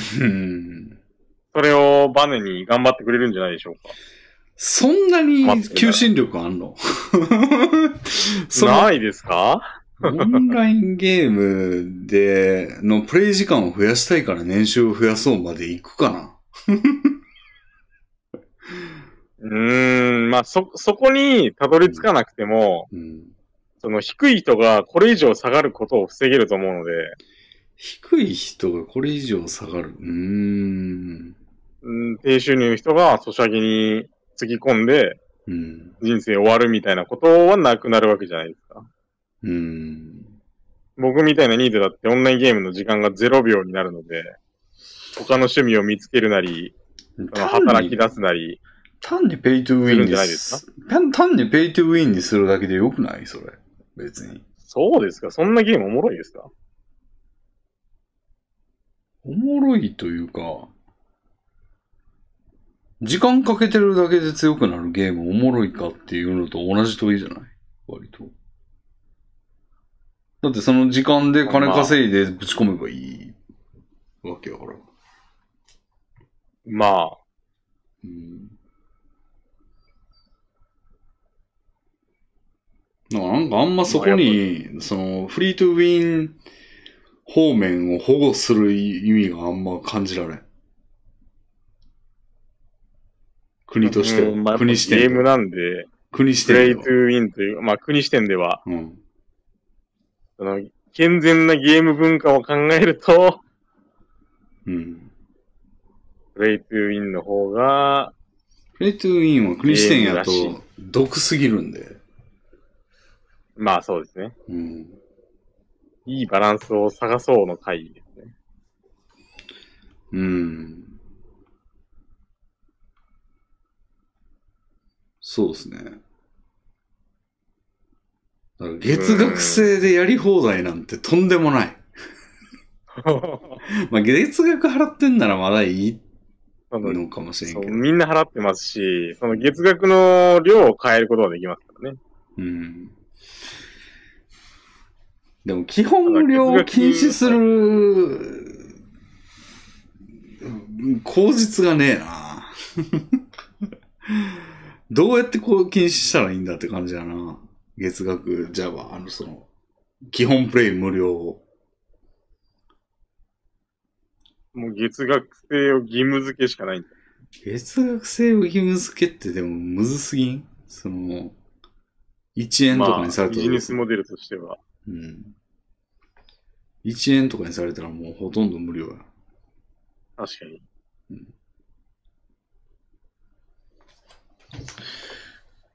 まあ、それも値段を変える、変えるというか、規制するというか、うん。そうね。国視点やともうほんまやめてほしい。儲からん。うーん。国ガ力チャ禁止にしますかガチャはいいんだよな、別に。いいんですかめちゃくちゃいい。いいんですか金払ってくれるもんだって。えいや、もっと別の金払う方式はどうですか普通に買い切りとか。まあ、いや、買い切りも全然いいよ。ガチャもいいよ、別に。ガチャが良くないと思うんですよね。結構あの、自分のうん。自制心を破壊する装置だと思うんですよ、あれは。うーん。買い切りなら理性的に遊んでくれるんじゃないかなと思ってて。そうやけど、あんま儲からんやん。まあそうですけど、国民が健全になればそれでいいじゃないですか。うーん。国民がそんなにのめり込まなければ。ゲーム業界で儲けなくても。うーん、でも金払いいからな。いや、結構ね、まああ、そうですけど。の、ガチャって、金持ちがガツンと投下するの結構多いんですよね。はい。なんか、だとは思いますけど。 50万課金したわ、みたいなやついますからね、金持ちで。はい。なんかやっちゃったわ、みたいな。そういうの、めっちゃいいじゃないですか。そういうのはいいと思いますけど、その、その反対というか、うん。それが生んでるリスクを考えると、その、うん。貧乏人が生活費を握りしめてガーンやって終わりみたいなうん。のそもれ、発生しうるじゃないですいか。や、なかなかしないっすって、それ。めっちゃ少ない。しないですか少いないませんそういうのって。おる、聞きますよ。ニュースとか、ニュースというかなんか取り上げてる記事とかあるけど、あれ新消防だやと思いますよ、俺。なるほど。うん。まあまあ、誤差誤差、そんな。なんですかねうん。あれはもうよくある、そのなんかすごい少ない例の、なんか、とんでもないことになってるやつを、まあ取り上げてるっていうやつで、なんかそれが全事象のように感じてるだけ。なるほど。やと俺は思う。まあ、僕も全事象とまでは言いませうんが。ん、めっちゃ少ないと思うで、そんな。ですかねそのガンガンぶっ込むうん。金持ちより少ないですかねうん、絶対少ないと思う。そうですか。うん。まあでもそういう人たちはパチンコとかで人生を投げ捨ててるのかな。うーん。でもパチスロとかでそれやる人はいますよねたくさん。うーん、そんなおらんと思うで。マジですかあの、牛島くんのババアみたいなのはいないんですかあー、でもまあ、確かになんか、知り合いの中にいないかって言ったらおるレベルではあるな。確かに。うーん。うん。だからそんな全然おらんわけじゃないな。うん。見かけるぐらいのう。ーん、でも犠牲じゃない。もうしょうがない犠牲じゃない。そう、まあ、その得られる、その金持ちからがっつりで得られる量によっては犠牲とみなしてもいいですけど。金持ちからがっつり得られるかつ、普通に遊んでるやつから得られるっていうことを思えば、まあ、しゃあないんじゃう。うん。 まあ、うん。そう、ね。うん。犠牲ゼロはないからな。なんでも。それはもちろんうん。ないとは思います。しょうがないよな。うん。まあ結構なんかバレなきゃ別に追ってもいいっていう感じもあるし、なんか取り上げられてなんかたまたま社会問題みたいになっちゃったら、あーうるせえな、しょうがねえって感じで、ま あ、規制みたいな感じですかね、俺が高校やったら。うん。うん。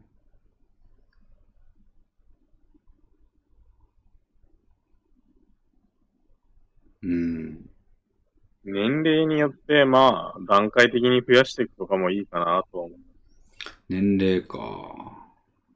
小学生とかね、マジでそのゲームにハマったら勉強ゼロになって、うん。小学生が全く勉強しなくなると、それ以降は必ず勉強できないままですから、うん。そこでちょっとうん。崩れられると、うん。総崩れになりますからね。その先にかける学費が全部無駄になっちゃう。うん。だから小学生は1時間。小あ、学生佐川は1の時トイレです間よ。。小学生はなんか、刑務所みたいに入れるじゃあ。入れます デビン社会主義国家では。うん。小学生は、いや、でも俺別に自由にして、お俺が国王なんだよな、よく考えたら。なんか今、エビライラ君意見に押されて、なんか、曲げ、俺の国の内政干渉やつ、内政干渉。いや、外外交官特権がありま すね。すごい口出してくるやん。うん、うちの国では自由です。全部自由。なるほど。うんボールフリーで。うん。全部自由で、ハマったら自己責任。なるほど。犠牲。手なしということで。うん。そうですね。俺の国やねんからそうやな。規制や。規制はなし。うん。うん。僕の国では年齢によって段階的に増やしていく規制をしますかね。うん。あれでもなんか言ってることおかしいな、俺。なんか最初はめっちゃ規制規制とか言ってたのに。はい規制なしとか言ってるわ、今。あ あれうん、それ国王がゲームプレイヤーじゃないですか、もしかして。国王の目的によるんだよな。なんかシムシテやっぱィやってんよの。り良い国を作ろうでしょより良い国か。う。より良いの定義は国王によります。難しいな、それ。シムシティやってるのか、はい。シムシティやってるんだったらガンガン規制ですね。シビライゼーションだと思ってください。てかゲーム系やったら全部規制で、で、はほんまにみんなの総幸福量を上げたいみたいな感じのことを思ってんだったら自由かな。うおー自由なんですか、それでも。ん。自由。金のこととか国力のこととか考えたら規制ですね。まあでも、うん総幸福量を増やすには、そのうん、金とか、うん国力のことも多少は考えないといけないんじゃないですかその、娯楽だけ考えてればいいって感じでもないと思いますけど。幸福量のこと考えてるんだったら、えーっと、まあ俺、 そうんだから、愚か者は不幸になってもいいみたいな考え方がある から、なるほど。うん。だから自由ですね。偶貢献ってやつ。うん。ただ国力のこと考えると愚か者も利用しないといけないんで、そうですね。愚か者が愚かな道に行かないようにする規制はしないといいなって感じになるな。それをどういう規制にしましょうね。うーん。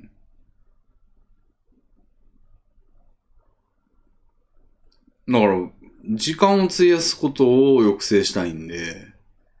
はい。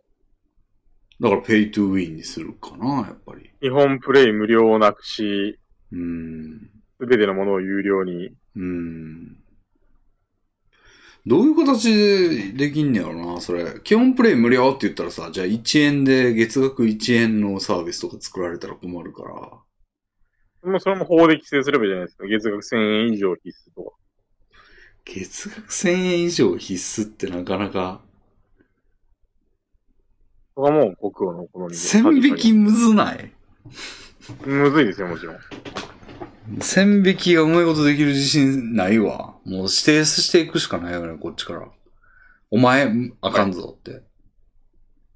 もうそれは年収で決めるとか、年齢で決めるとか、あ、じゃあ、がうー担当んじゃないですか。オンラインゲームを免許制にして、免許停止とかにするとかって手っ取り早いけど、いや、でも車も免許制ですけど、事故はバンバン起きてますから。え、だからもまあ、免許制じゃないよりはマシですけど。う、だから全部指定するんですよ、もう。あの、国民全員を。その免許す、その自動車免許で言うんだったら、その事故起こしそうなやはいつ全員名指しで禁止するんですよ。免許なるほど剥奪。なるほど。みたいなことをオンラインゲーム事業者に対してするんですよ。うん。 お前、禁止って。でもそれもな、なるいつ禁止って言われるかわからんっていうビクビクのせいで手出してくんなくなっちゃうから、まあ、手出さないようなら出さないでね。うん、手出さ他ないのってい娯うの楽には、回ると思いますから。うん。それってなんかだからオゲーンムライ業ン、界だけでオンラインゲー練ム習を禁得な止くても。いや、オはンいライン業界だけのことで税収を得ようとしてるムーブじゃないんですよ、別に。その、はいここまで、その、なんかぐだ、ぐだぐだ細かいことを考えてるのって別に他のことでもやってるんで、うちの国は。はい。別にこれだけに全てをかけて今リソース注いで考えてるんじゃないんですよ。その、なるほど。うん。別に税収をこれで全て賄おうって思って別に言ってるわけじゃないんで。はい。うん。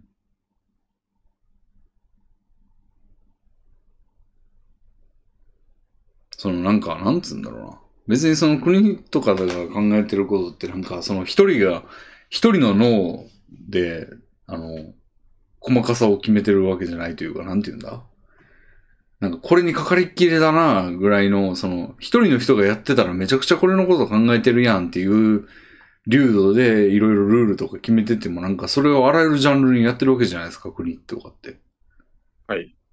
なんで別にオンラインゲームをここまで考えててもオンラインゲームだけで税収を得ようとしてるわけじゃないわけですよ。なるほど。他の業種で儲けようと考えるてる人も同様に存在するわけですね。そうそうそうそうそう。うん。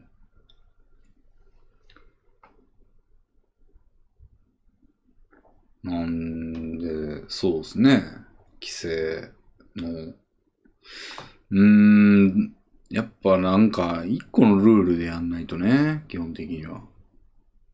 そうですね。で免許制にしてっていうのはなんかゲームかどうかの登録がむずいからな。じゃあなんかヤフオクとかで、ヤフオクとかで営んでる事業者がなんか、ログイン時にちょっとしたこうミニゲームみたいなの置いたらそれはゲーム事業なのかっていうのもむずいからな。うーん、なるほど。ゲームの定義が。言うたらトレーニングゲームではみたいな感じもあるし、オークションとか。はい。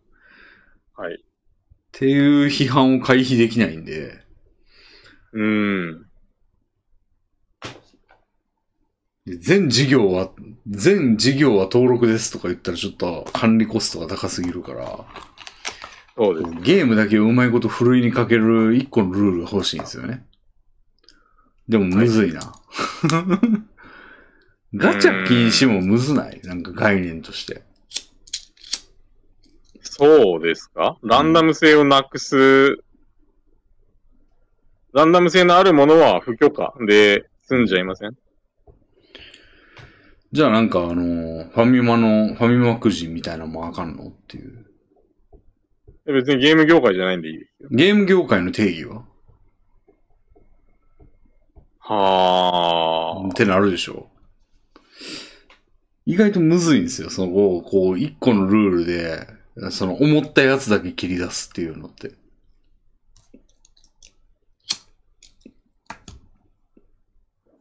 なんか法律とかって結構むずいですよね。景品表示法とかも、なんか、あれ全般やしな。なんか特定の業い界みたろいんなうん。法律と繋がってますからね、ある法律が。うん。これの定義はここからみたいな。うん。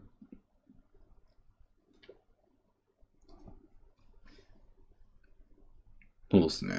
だから iPhone、Android みたいな指定の仕方すんのかな。うーん。 iPhone アプリって定義簡単だと思うんですよね。はい。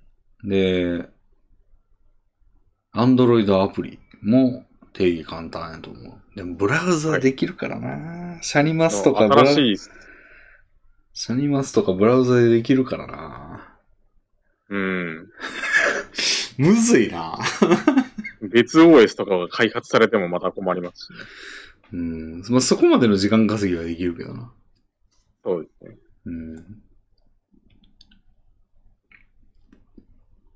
うん。いやー、結構だから、す特定のやつだけ規制ってむずいな。だから、業界、ね、あのだえっ、と、業界団体みたいなのあるじゃないですか。はいけ経団連とか。ああいうところがあったら話早いんですけどね。そこオンにラインゲームっていうのにはないんですかね、そういう団体。うーん。加盟してたりしてなかったりするんじゃないですか。全部が含まれてるわけじゃないっていう。うん、そうですね。そこに圧力かけたら済む話なんでね。うん。それがあったら手っ取り早いんですけど。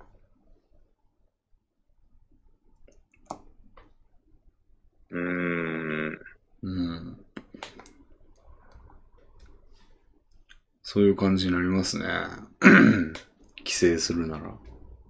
えーするのも難しいですね。まあまあ、なんか手続き的なところは、まあよく考えたら詰めなくていいな、別に。それはいい魔法でできるとして、あ。 理想の状態有能となして官僚がやはっ、てくれますから。うんはい理想の状態としては、やっぱフリートゥーウィン抑制ですね。俺としては。なるほど。うん。時間を無意にしてほしくないんで。アイテム課金制にせよと。うん。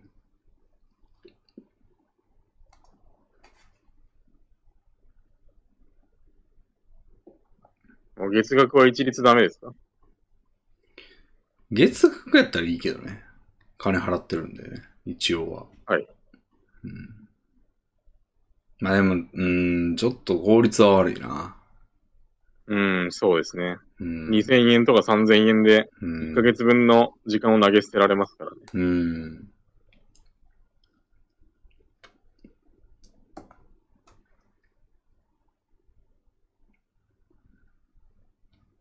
うん。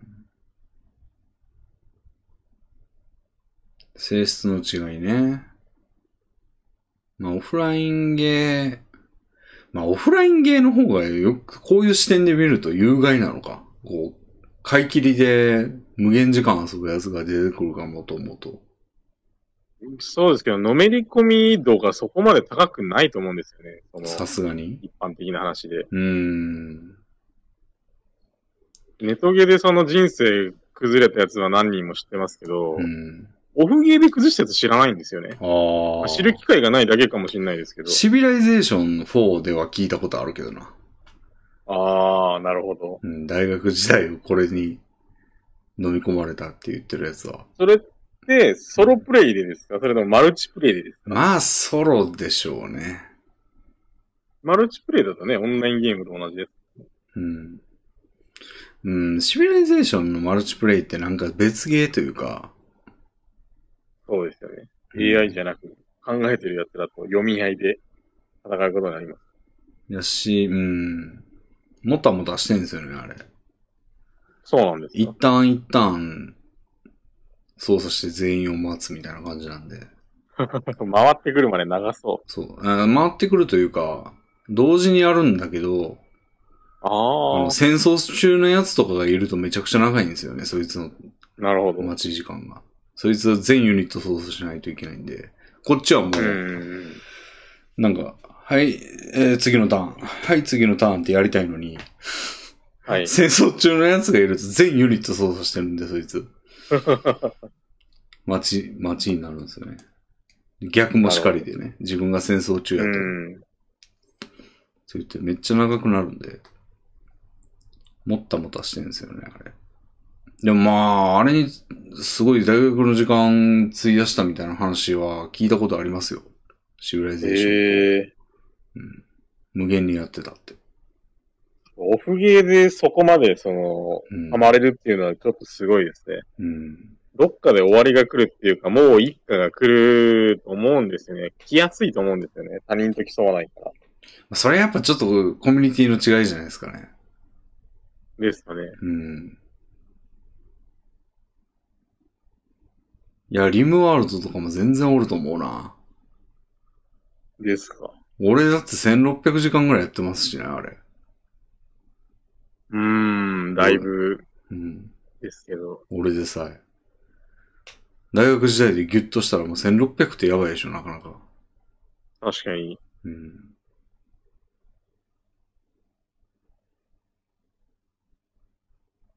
うーん。だからまあ、オフゲーでも、まあでも、人数はやっぱ多いかな。オンラインゲームの方が。そうですね。うん。やっぱ、オンラインゲームだと、そのゲームの楽しみだけじゃない、他人をコンテンツにする楽しみ方ができるので、うん。友達がいるからとかう、ん。負けたくないからとか、そういううんゲームの中身だけじゃない、譲り込み方で、うん。たくさんの人が餌食になりますからね。そうですね。ランキングとかあった日には、うん。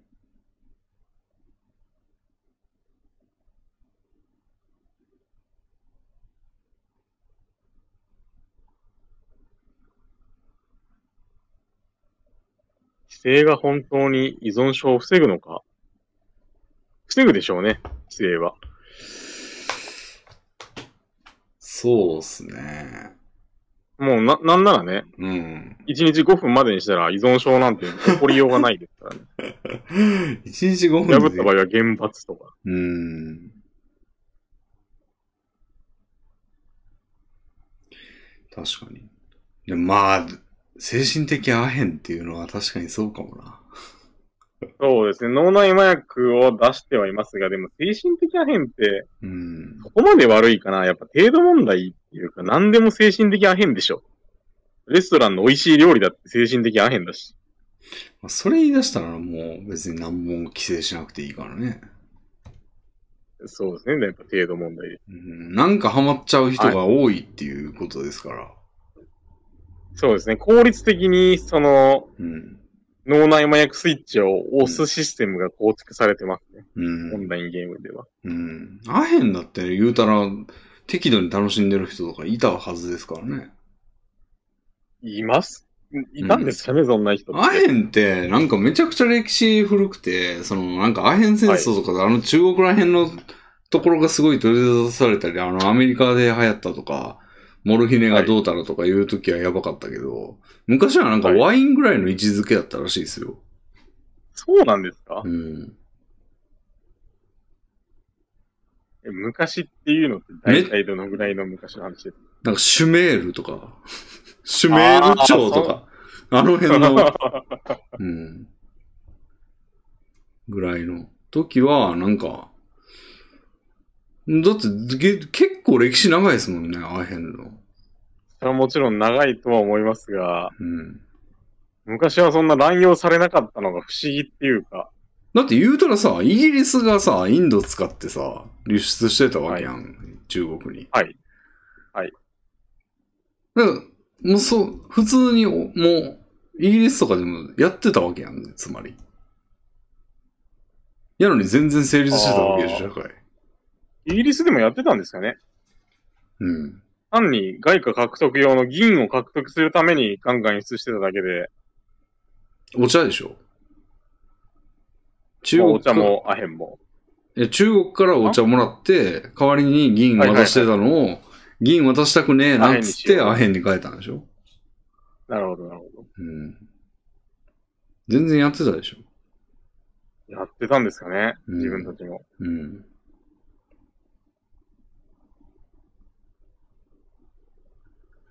役の売人は役をやらないイメージがありますけど、うん。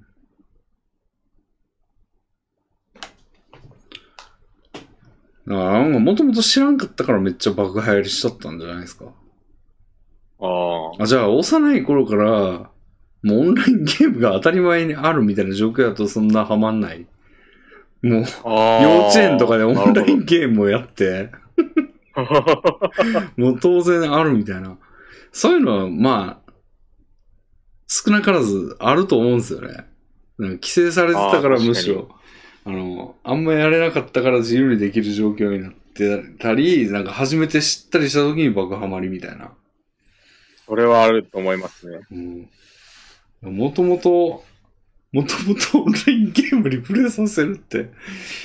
まあ、その生に触れさせなくとも、そのオンラインゲーム教育をするっていうのはありかもしれませんね。うん。こういうのがありますと。こういう楽しさはありますが、うんこういう恐ろしさもありますよっていうのを幼いうちに、うん。道徳の授業とかで、うん。生活の授業とかでやっとく。うん。全然規制ってほどではないですけど、うん。マイルドなうん。感じで、の施策で。うん。いきなりだとやっぱりもうのめり込んじゃうっていうのはうん。ありますね。うん。そうっすね。いやーでも、ちょっと社会実験やってみないとわかんねえな。その、今、パッとそ打うでっすねたやつが効くんかなみたいなやつって、やってみんとわからんよな、ほんま。そうですね。どれが効くんだろう。なんかいろいろ社会実験して、してほしいな。させてほしい。うん。 僕らに権力を与えてみてくれませんか最近与党 さん。うん、国をなんか50個ぐらいに分割して、あ のそれぞれ違うルールでやる。アメリカみたいな。アメリカの州か。アメいいリでカすね。アメリカの州って結構そういう点いいっすよね。そうですね。ういろん。んなエビデンスが集まる。うんあの州ではこうだったよみたいな。うん。結構そういうのありますもんね。あのうん。いろいろまばらっすよね。死刑があったりなかったりとか。そうですね。銃所持が合法だったり違法だったり。うん。まあ、もともと合衆やからね。もともとその、国がいっぱい集まってるようなもんやし。そうですね。うん。まあ日本も元は合衆というか、合藩国でしたが。ああもっと地方自治体に権力を与えて、はい。なんかいろいろこう、やらせてみて、なんか、日本人のデータってなかなか取れない。日本でしか取れへんから当然。そうですね。いろんなパターンができないですもんね。うん、でも香川県は先駆けてやっちゃいましたけど。あんなんでも言うて合ってないようなもんじゃないですか。そうですね。うん合ってないようなもんです。うん。なんかその称号みたいな、その、そういう前提、ルそういうことにされたっていうことについてみんなワーキャー言ってるだけで、なんかあんま実害というか、実行はないと思うんですよね、あれ。もう、全国に先駆けてって言われた、言われたかっただけですからね。うん。香川県民の浅ましい本性が出てますけど。うん。オンラインゲームに関してはそんな感じですかね。うんかなり難しい問題ですね。うん。僕は規制、マイルドな規制というか、うん。オンラインゲーム教育を推していきたいです。なるほど。はい。だいぶ性ね。教育みたいなもんですよね。そうですね。どうなんですかね。性教育ほどのはい手厚さで、その、時間割く必要はあんのか問題はあるけどね。その、言うたらなんかオンラインゲームにハマって身を持ち崩すようなやつをケアすることじゃないですか、言うたらまあ。はい、そうです。それが、性教育ほどの、なんていうの、価値を生むのかっていうと怪しいくらいでいす。や、生まないんじゃないですか、性教育ほどは。もちろうん。 そうでん。す食ね。育、性教育、うんその次にオンラインゲーム教育ですね。そんな優先順位高いかな高くないですか なんか、近くの駅、駅とか教えた方がいいんじゃないですかなんか、駅の名前 とか、まだ。まあ、他にいっぱい教えてほしいことはありますけどね。税金の仕組みとか。税金はちょっと教えたくないくないですかよくわからんまんま払ってほしいというか。ああ、まあ自分が為政者ならそうですね。うん。ふんわり払っといてくれや、みたいな。うん。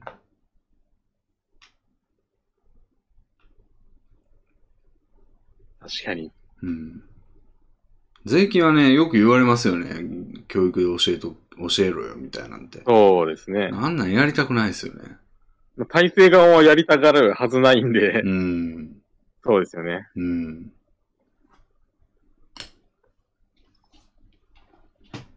まあ、実害のない、体制側に実害のない法知識とかを教えていいんじゃないですか、ほうか。ほうまあ、それも権力者が自在に操れてる方が都合がいいとは思いますけど。うん。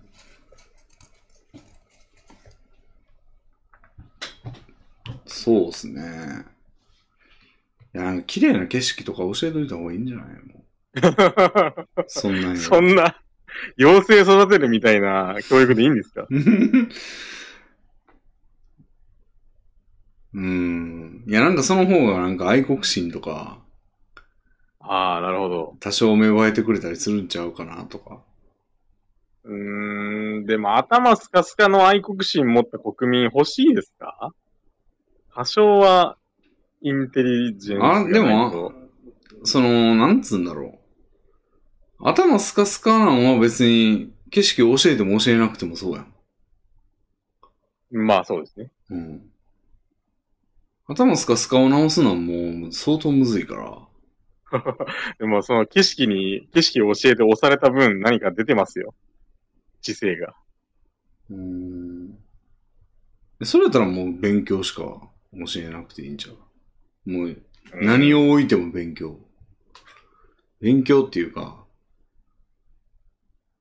IQ テストみたいなやつ。知能を上げるやつ。文そうですね文章題とかを延々と解かせる。もう文章を読み取り能力。だから小説読ませるとかでいいんかな。 小説読ませるは良さそうですね。うん。まあ今もやってますけど、その、うん。読書の時間とか今ありますからね。うん。今っていうかまあ僕が子供時代にも若干ありましたけど。うん。論説文読ませる。論説文はあんまり楽しくないな。うん。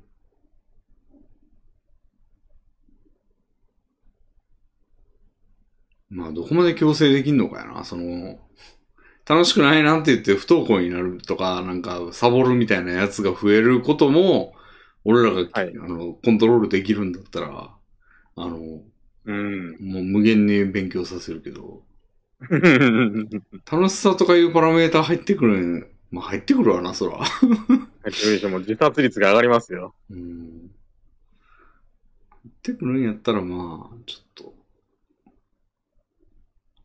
いろいろ考えなあかんこと多いで、やっぱ、それな。そうですね。うん。うん。国の運営も大変ですね。大変やな。はい。僕らは方針だけざっくり決めて、あとは官僚の皆さんにもらおう。でも、あんまり方針がざっくりしてると、うまいルール作ってくんないよ、どんな天才でも。無理やもん。ですかね。うん。不可能やん。いや無能な官僚は職定で。うん。じゃあ次、これラストで行きましょう。はい。はい。これはエビライラックの名前がお便りに入ってるんで読もおお、う。でもエビライラック宛てではないんだな、これ。なるほど。本当だ。はい。えー、ずっと勤務中でいいのに、さんからいただきました。ありがとうございます。えーレミンさん、ゲストさん、ごきげんよう。今回は日常的にデスクワークをされている方か、音楽の分野にご興 えー音楽の分野にご興味がある方、明るい方向けの質問をお送りします。あ、これちょっと当てはまってないか。いや、デスクワークしてますよ。デ毎日スクワーク机につき。 なるほど、なるほど。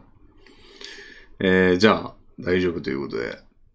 はいえーその前に前振りとして、えー前回のエビライラックさんの回のコメント欄を眺めていたら、その回で読まれたお便りで、陰を潜ませたことに気づいてくださった方がいらっしゃったので、その話題を。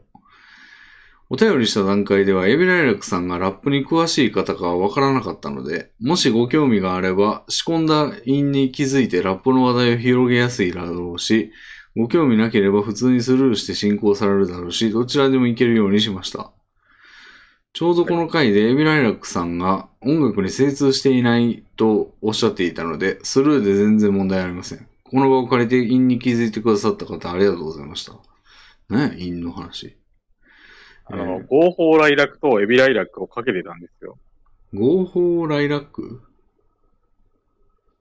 て何で、あのーコメント欄で、うんまあ、お手、お便りで、うんエビライラックさんの合法ライラクな性格がみたいな文章がああーって、そこで、ライラックとライラクをかけてるっていう。なるほど。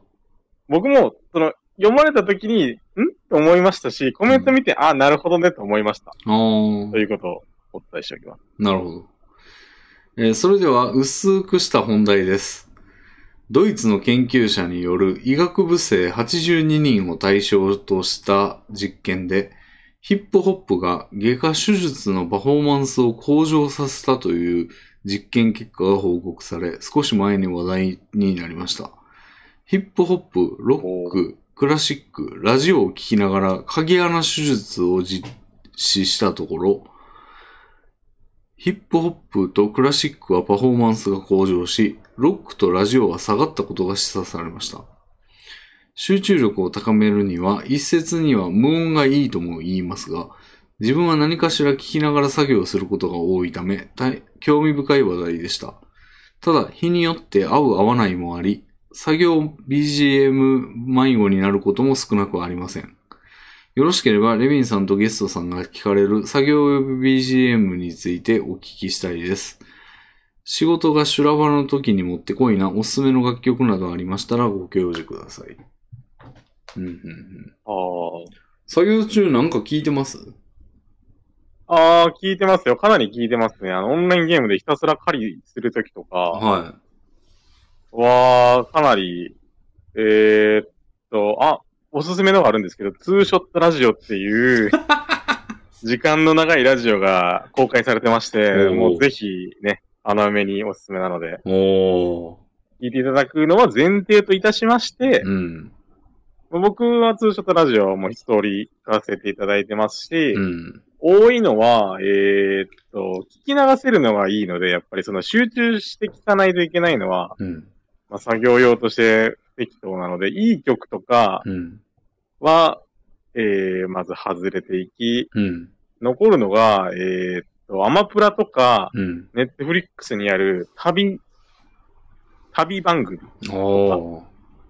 あの、見てなくてもう、ん。別にあのーえーっと、アマプラにあった千鳥の、うんうん。なんだったっけな、千鳥がやってるような旅番組。相席食堂。あ相席食堂、相席、相席食堂とか、うんい。ろはに千鳥とか、うんあの辺の、見てなくてもうん、ちょっと面白いようなう感ん。じのとか、うん。えー最近は、あのーネットリックスで、美味しんぼをみのアニメを見てますね。僕あのーこれは理由があって、うん。美味しんぼのうん。原作はかなり読んでた、かなり読んでるんですよ。うん。なので、アニメも話がスッと入ってくるんですよね。その、あ、あの話のこういうエピソードね、みたいなのが、お入ー。ってくるんで、うん。その、原作は知ってるけど、アニメ知らんみたいなのを意識的に選んで美味しんぼにしてます。おー。まあ、あと、1話完結なんで、別に、その、そちゃんと聞いてなくてもいいっていうか、ストーリーのつながりとかは全然、全然ないことはないですけど、ほとんどないので、ああ、なるほど。そういうのを選んでますね、うー僕んは。作業用 BGM に。おーなんか、ネトゲのレベル上げとかやと、別に意味が詰まってるものでもよくないですか、なんか俺結構あの、FF やりながら、まさに今日やってたのは FF14 のその、クラフターのレベルを、こう、いろいろやりながら、あの、はいゆっくり動画なんですよ、その、科学系の解説の。はい。なんで、科学系の解説なんで、もうめっちゃ聞いとかなあかんのですけど、まあ、ん見はしないでいいんです。まあでも見て、見てもいましたけど。はい。うん。なんかこう、クラフターのマクロのボタンをクリックしながら、時 々制あ作のク開ラス始ター、レベル上げはね、はい制作開始、レベあのレベル上げとか、まあ、レベリングダンジョンとか、もう全然それ見ながらやってましたよ。なるほど。うん。うーん。なんで結やっぱゲームの方に比重を置いときたいっていうのはありますね、ちうーょっと。んでプログラミングしてるときというか、仕事のプログラミングだからしてるときも全然ラジオですね、俺。おーうん。割と聞き流して、まあでも自分、ツーショットが多いんですよね、俺聞くの。 はい。だから自分が喋った内容だから一回し分かってるんで、 その、美味しいものパターンですね。その、なるほど。どんな話か大体分かってるんで入ってくるみたいな。なんかこれめっちゃ自分でも役立ってるんですよ。いいですね。うん。地産地消で。うん。で、まあでもやっぱさすがにこう設計とかしないといけない時とかはめっちゃ考えないといけないんで音楽っすね。その時は。うーん、なるほど。まあ音楽やと、まあず、このずっと真夜中でいいのに、とか、まあでもやっぱ一回聴いた曲の方がいいかな。そうですね。うん。ずっただ音楽聴いて勉強するとかっていうのって俺結構眉唾だと思ってて、その、うん。僕もうん。高校時代とかやってましたけど、うん。逆に集中できてないな、パフォーマンス上がってないな、とは思ってました。その、うん。聞きながらじゃないとできないんだよね、とか口では言ってますけど、うん実際はパフォーマンスを下げてるんじゃないかと思ってました。うん。それはね、その、パフォーマンスっていうのもなかなか難しい概念で、その、そうですね。時間あたりの集中度合いで言ったら、まあ、そら、余計なもんはない方がいいと思うんですけど、はい続く続かないで言うと、その、聞きながらの方が続いたりとかする、して、その、そんなにめちゃくちゃ集中はできてないけども、時間が長くできて、トータルの面積としては大きいとか。そうですね。最終的に出力が問題ですよね。うん。どんだけ成果物が得られるか、まあ、成果物っていうか、うん。覚えられたかとか、うん。問題解けたかとか。そうですね。そういうのはあるんで、なるほど。それはありますね、確かに。だから結構これも人によるところが大きいですよね。うん、そうですね。俺あの麻雀やってた時に高校の時めちゃくちゃ麻雀やってたんですけど、あの、はいネット麻雀ですね。はいで俺絶対音楽聴きながらやってたんですよ。もう100%ですね。100%音楽聴きながらやってたんですけど、あの、知り合いに麻雀きやりながらよく音楽聴けんなって言われて。うん、うん、えうんっ。て思ったんですよね。その、絶対はいもう、え、どうしてんのって聞いたら無音、ずっと無音やけどっていう、考えるやんとか、はい。言ってて、いや、うん。全然音楽聴きながらやけどな、みたいな。うん。とか思ってたんで、結構人によると思うんですよね、それも。そうですね、かなり。うん。音楽でも作業妨害になるっていう人もいるし、うん、僕なってたような気がするな。 うん、まあ勉強は特にそうですけど、麻雀なんてもう、脊髄でやってるようなもんなんで、半分。確かに。音楽でもないとむしろ暇やろみたいなうん。ぐらいやけど、いや考えるって言ってたり、なんか、なんかやりながら音楽聴くとかないとか言う人もいるし、うん、うん、うん。うん、一切音楽聴かないっていう人もいるもんな。なるほうど。ん。この、まあ、そもそもになっちゃうんですけど、この医学部生82人を対象した実験って、ああ。査読通ってるんです かね実験対象者少なくないですかまあでもこんなもんでしょ、論文とかって。フィールドは。ですかね。ワーク、むしろ多いぐらいかも。だって学、学いる、学士論文か。あの、学部生が卒論で出すようなやつなんてもうほんま同じ研究室のなんか十何人とか。あんなああん出そうるなんですかうん。二十何人とかで平気で論文書いたりするで。うん。うん。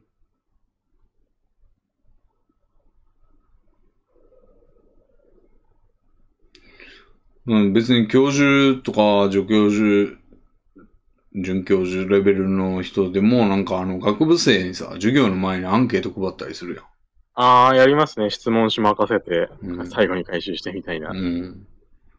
あんなんでフィールドワークっつってるからな、別に。まあ、あれは結構人数稼げますからね。うん。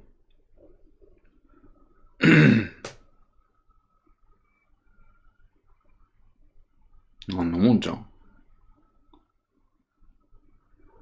ですかね。うん。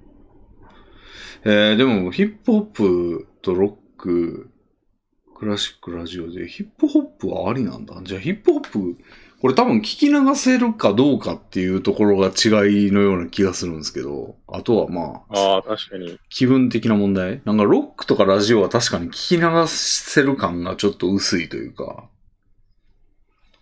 ラジオはかなり意味がもうずーっと存在しちゃうから、うんクラシックとかと比べて。うん。ロそッっちクには、意識がいっちゃうんでしょうね。ロックはちょっと気が散る感あるから納得なんそうですね。うん。はい。で、クラシックはなんかこう心が穏やかになる的な感じで、ちょっと落ち着きを持てるみたいな。 BGM に近いっていうか、真の BGM に近い感じがありますね。うん。やけど、ヒップホップはちょっとなんか、えーって感じですね。なんかヒップホップがどんな音楽を指すかいまいちピンときてないんですよ。ヒップホップはまあ、むしろトラックがどうこうっていうよりは、こう、メッセージというか、ラップ部分が大きな特徴じゃないですか。おー韻踏んだりとか、その、メッセージを、どう韻を踏むのかとか、いう部分が重要なんですよ。はい。だからそこをちゃんと聞いてたら、結構ラジオ、ラジオとまでは言わないけど、集中して聞くもん、聞くところが醍醐味な部分はあると思うんですけどね。だから日本人だとその辺に気を取られるけど、うんその英国人な、ドイツ人でした。ドイツ人とかだと、その辺、あ、インフンでんなってふ普通にさっとわかるのかもしれないですねい。や、でもその、つまり聞いてるやん、ちゃんと。韻踏んでんなとか。まあまあまあまあ、多少は、うん集中度合いは異なる。異なります。だからヒップホップをみんな聞き流してるってことなのかなてか、外科 医、外科医やろ、これ。医学部生か。医学部生やね医んか学をらし。てる。なんか、ヒップホップに対して興味ないとなんか何言ってるのかあんま聞いてないってことなのかなうーん、かもしれないですね。ロック好きだから聞いてんだった。うん。確かになんか、ラップが流行ってた時とかもなんか、いちいちその言ってることを曲から聞き取ろうっていうい感じで聞いてるやつあんまいなかった気がすんな。なるほど。そ、それやりたいやつはちゃんと歌詞カードとか見るみたいな。確かに。うん聞いてるときは音として聞いてる感じがあるんかな。うーん。で、なヒるッほプホップのトラックってなんか基本こう、同じのの繰り返しな感じあるんですよ。その、もどへえ。う8小節ぐらいのやつをバリエーションでみたいな。はい。感じで、その、普通の歌物みたいに A メロ、B メロし、あの、サビとか、なんかこう、リフとかなんか、コロコロ変わったりしないんですよね。おー、なるほど。ど。って。 基本的には。だからなんか割と BGM 的に聞け聞きやすいんかもね。うーん。うん。そういう意味だと、ツーショットラジオはもしかして作業には良くないんですかでも、同じトーンでずーっと喋ってるからいいんじゃないですか。俺なんか確かずにずっと同じトーンで喋ってるし。まあ、てか普通喋るときってそうやと思うんですけど。基本同じトーン。だから、加藤純一さんとの配信とか良くないんですかね。あーとか言ってるああ、時があるとビクってなるから。集中力を高めるという目的では良くないでしょうね。うん俺の配信もよく言われるんですよ。なんか作業、作業してる人が多いみたいなのとか。はい。それもあ、あんま抑揚がそんなにないからなんでしょうね。そうですね。うん浮き沈みがない。うん。レビンさんがやってるなーみたいなのがこうずーっと続いていく感じがうん。作業にいいのかもしれないですね。うん。大声とか上げたりもしないし。うん。あなんかそういう才なんだろうな。この実験は。うーん、なるほど。でも言うてラジオは、だから意味のあることも言ってないってことか、じゃあ俺。 ラジオはだってさ、 意味をつかみ取ろうとしたらちょっと集中力が下がるみたいなことやけど、俺のは意味はいつかみ取らなくていい、もしくはつかみ取る意味がないみたいな。もう、レミンさん、日本語さえ喋ってればいいという、まあスまタあンスでこのラジオを始められたわけですから。まあ、ツーショットはもうそこ意味はあんまり通っをてないんで確かにね、もうそこを自覚して逆手に取ってるわけですから、今更何をっていう感じですよね。そうですね。うん。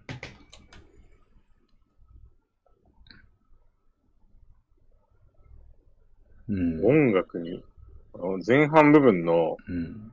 僕が音楽に精通してない、まあ全然まあ精通してないんですけど、うん。まあ興味がないわけじゃなくて、へーまあなじゃあ何興味あるんだよって言われたらちょっと困るんですけど、えーっと、ザ・ブルーハーツとかですかね。 はあ。えいや、おザ・ブルーハーツってなんか不思議な感じですかいや、なんか、すごい大御所出てきたなと思って。ああ、うん。全然そんなマイナー、マイナーが好きってことは多分ないと、僕も思う。本当にみんなが好きなのが好きっていうか、うん。なんでしょう。別に流行りの曲が好きってわけじゃないですけど、やっぱ人づてに聞くことが多いので、基本やっぱりその、人が知ってる曲になりがちではありますね。あーそうね。まあ、音楽マっイナてー、なんか、はい。その、大御所とはゆえ、その、はい。それをすごい、パッと出てくるやつが、これっていうのが、なんかすごい、えー集中さして選ばれるというか、その、なんていうんだ。今で言うたらもう、米津上げる人多いと思うんですよ、今、米津さん。あやけど、もう、あれぐらいのことでもう。はい。その、有名やけど、それ出てくるんだって、どのアーティストでもなると思うんですよ。その、あ。これ鉄うん。板だよねって、もう今は米津ぐらいしかいなくて。はい。その、なんか出てきた時にもうその人の色が絶対出てんですよ、そこに。はい。ブルーハーツも出てるんですかね。ブルーハーツ出てくんだって、まあそれはメジャーですよ。メジャーですけど思いますよ、やっぱ。おー、そうなんです。うんパンクというか、パンクなんだみたいな。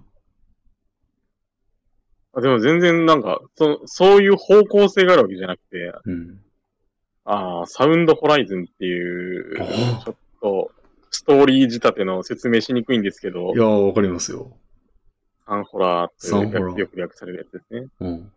え、サンフラーもいい、いいってことですかで一番ファンなのはサンホラで、唯一ライブに行ったことのあるアーティストなので、へえ、意 CD 外。もまあ、メジャー、メジャーアルバムは全部持ってます。メジャーはもう全部持ってますし、へえ。意外っすね。意外ですかうん。そうなんですね。サンフラーってなんか結構前だよな。十、かなり前ですね。僕も中学生ぐらいでハマったので、十数年前だよな。はい、十数年前です。どんなんやったっけなんかラ、ちょ、若干ヒップホップ感なかったっけあれ。え喋る感じじゃなかった結構曲によっ曲によって変わっ、うん毛色が結構変わっ、変えてきてるので、うん。ヒップホップ感もまあちょっと韻を踏む感じは結構随所にあるとは思いますが、なんか喋る感じじゃなかったあれ。セリフああ、結構セリフ多いですね。うなんかちょっょっとオペラチックというか劇チックというか、と。うんうんうそん。の歌じゃない部分もかなりありますね。そうだよアンホラがな。うん、アーティスト、全アーティストの中で一番って。これはあなたのために紡がれた物語みたいな感じで始まったりとかするん言いじゃないそう、言いそうだけど言わない。 ありそう、ありそうでしょでもそういう感じでし ょそうです、そういう感じです。で、なんか、あまあ、ありそうーありそうではありますみたいな。 ああいう感じでしょまあそういう感じです。うん。めっちゃハマってた人おったなサンホラ。結構熱狂的なファンが数多くいらっしゃるでしょうから、僕はにわかの範疇ですね、まだまだ。おえーそんなアルバム持ってんのにいっぱい。はい。うんでも、熱狂的なファンはね、あの、インディーズの、 でも医学部、医学部生82人にサンホラ聞かしたら多分外科手術失敗でしょうね。めちゃくちゃ気が散ると思うわ。失敗するでしょうね。うん。逆に言葉がわかんなかったら、集中できるかも。いやでもなんか意外な、なんか結構曲調も変わるじゃないですか、曲の最中とかに。変わりますね。はい。ちょっとプログレっぽい感じがあるじゃないですか。はい。あその、あの、言葉は分からなくても、えってなるんじゃないですか。かなぁ。 うん。えってなって、こう、あの、ちょっと、メメスをミスったりとかするんじゃないです か。変なとこ来ちゃったみたいな。じ自分の好きなアーティストにミスされたくないなぁ。 皆さんとこ。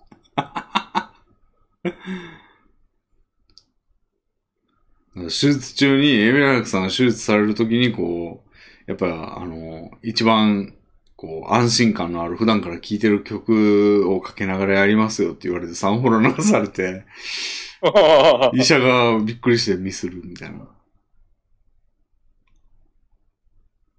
これでミスられるのか。何、何聞いても自信ある人だけそれやってほしいな。うんもう僕が挙げられるアーティストで一番マイナーなのは何って言われたらもう中島みゆきとかレベルになり ますよ。いめちゃくちゃメジャーやん。なんか自分そのレベルなんですよ、全体的に。おあー、ちょっとメジャーじゃない。ーまあまあ、これもメジャーの範疇だとは全然思いますけどう、ん557188っていうバンドがありまして、あーはいはいはあれがまあ一番マイナー、知り得る限りマイナーかも。い。へえ。いや、サンホラの方がマイナスじゃん。際どいえ。アンホラが嘘。サンホラは狭いんですよね。知ってる層が。あー、でも進撃の巨人ともコラボしてましたよ。うん。まあでも7188の方がまだマイナーかな。どうなんやろかな際どいですブよ。ルーハーツはなんか世代的にマイナー感が若干出つつブある ルー。ハーツはもうちょっと群を抜いてますよ、その二つと比べたらもうんそれはそうですけど。う。で、それをち超える中島みゆきっすよ。うんまあそうですね。順序付けするなら。うん。他になんかあったかなうん。タマとかタマね。はあ。タマは、どの位置やろな。サンホラよりは上で。まあでもサンホラよりだいぶ上ぐらいかな。はい。うん。ブルーハーツよりは下ブルーハーツより当然した。なるほどブルーハーツめちゃくちゃ巨人ですよ、多分。いや、それはもちろん存じ上げておりますよ。うんいろんなドラマの主題歌とかやってましたしね。うん。まあ中島みゆきが太陽ぐらいやとしたら、い、や、星で例えるとちょっと似た大きさのやつがないからなんかも。えー、例え、例えが 例えがむずいな。うーん。中島みゆきが、まあ、じゃあバスケットボールの、あの、ボール、ボールの大きさね。ボバスケットボール。はいはいはい。ブルーハーツは、バレーボール。はいはいはいはい。サンホラは、はい。ピンポン玉。野球ボールぐらいないですかいや、ない、ないな。もっとちっちゃいかないでも。もっとちっちゃいかも。マジか。うん。局所的なのか。 パチンコ玉ぐらいかそんなにな。うん。で、557188は、まあ、パチンコ玉やな、でも。うん。なるほうん。やっぱ、全世代ってなると、全世代、全段、老若男女ってなるともう、パチンコ玉のやつはもう全然、あの、ごっそり多分50代以上とか40代以上とかもうごっそり抜けてる気がする。ど。なるほまあ、ど。サンホラギリもう40代いってるか。昔やから。俺が知ってるぐらいやねんから、俺の4つ上ぐらいやったら知ってる。でも全然おか出しるくとない。思いますけど。うん。はい。 5788は今の若いやつが知らんわ、多分。え、若い人知らないんですか若者向けの曲じゃないですかだって、流行ったん、1990年ぐらいでしょ、多分。5718。あ、そうなんですか。うん。だって、俺のおじが知ってんの。えー、俺のおじがアルバム持ってたの。えー、俺のおじも70近いですよ。 な。相当な歴史ですね。うそんうなると。うん。老人のが持ってたから知知ったんやもん。ええうん。まあ、あとは、電気グルーヴですとか、電気グルーヴ。なんか俺の王子とちょっと似てんだよな。好きそうなやつがサンホラ以外。で中島みゆきブルーハウスとか確か聞いてたで、王子。まあ、あと、鬼塚千尋とかですかうね。ん、聞いてた聞いてた。うん。 あと、筋肉少女隊とか。ああ。というか王権というかはいはいはいはい。筋肉症時代、俺の大学での数少ない友人がなんかすげえ好きだったな。筋症。え えめっちゃ聞かされたわ、いろいろ。でも全然好きじゃ全な然い。刺さりませんでした。ああ、刺さらんかったな、なんか。そうですか。うん。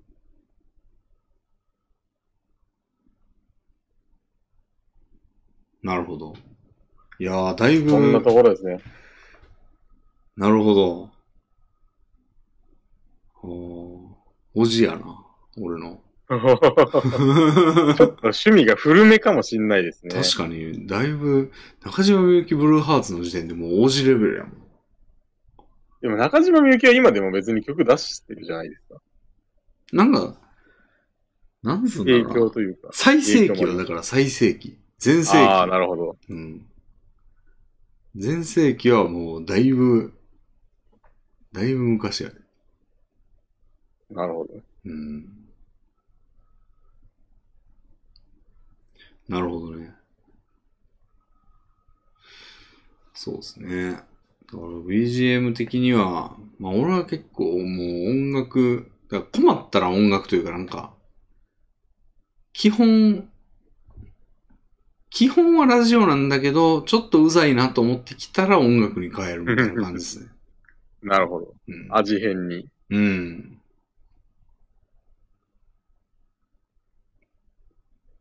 そうですね。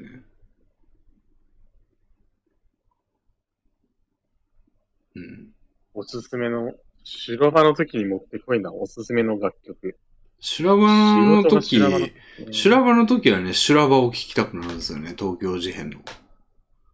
あ修あ、そういうのがあるんですね。修羅場っていう曲があって、はい。へ結構いい曲なんですよね。え。うん。だからなんかタイトルで、はい。まあタイトルで気分と合わせるみたいなことはないわ。今あるって言おうとしたけどない な。修羅場の時に修羅場聞くと修羅場だなってなるぐらいで。なるほど。うん。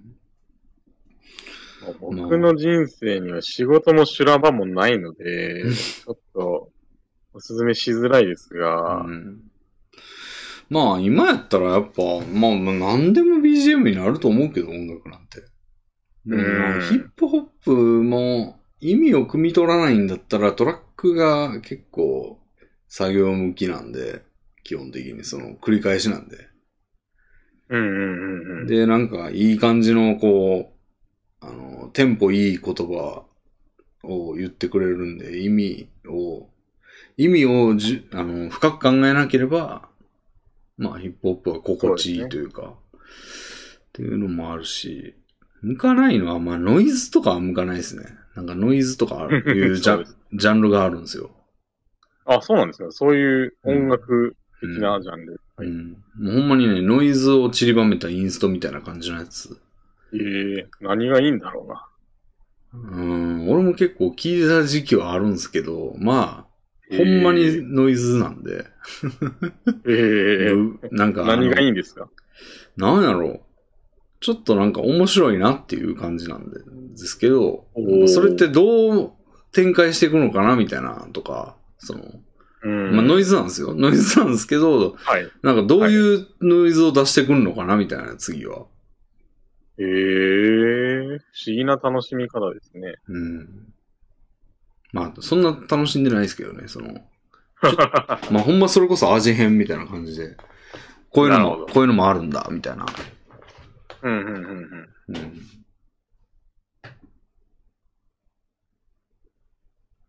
とか、まあ、イージーリスニングとかもいいんですかね。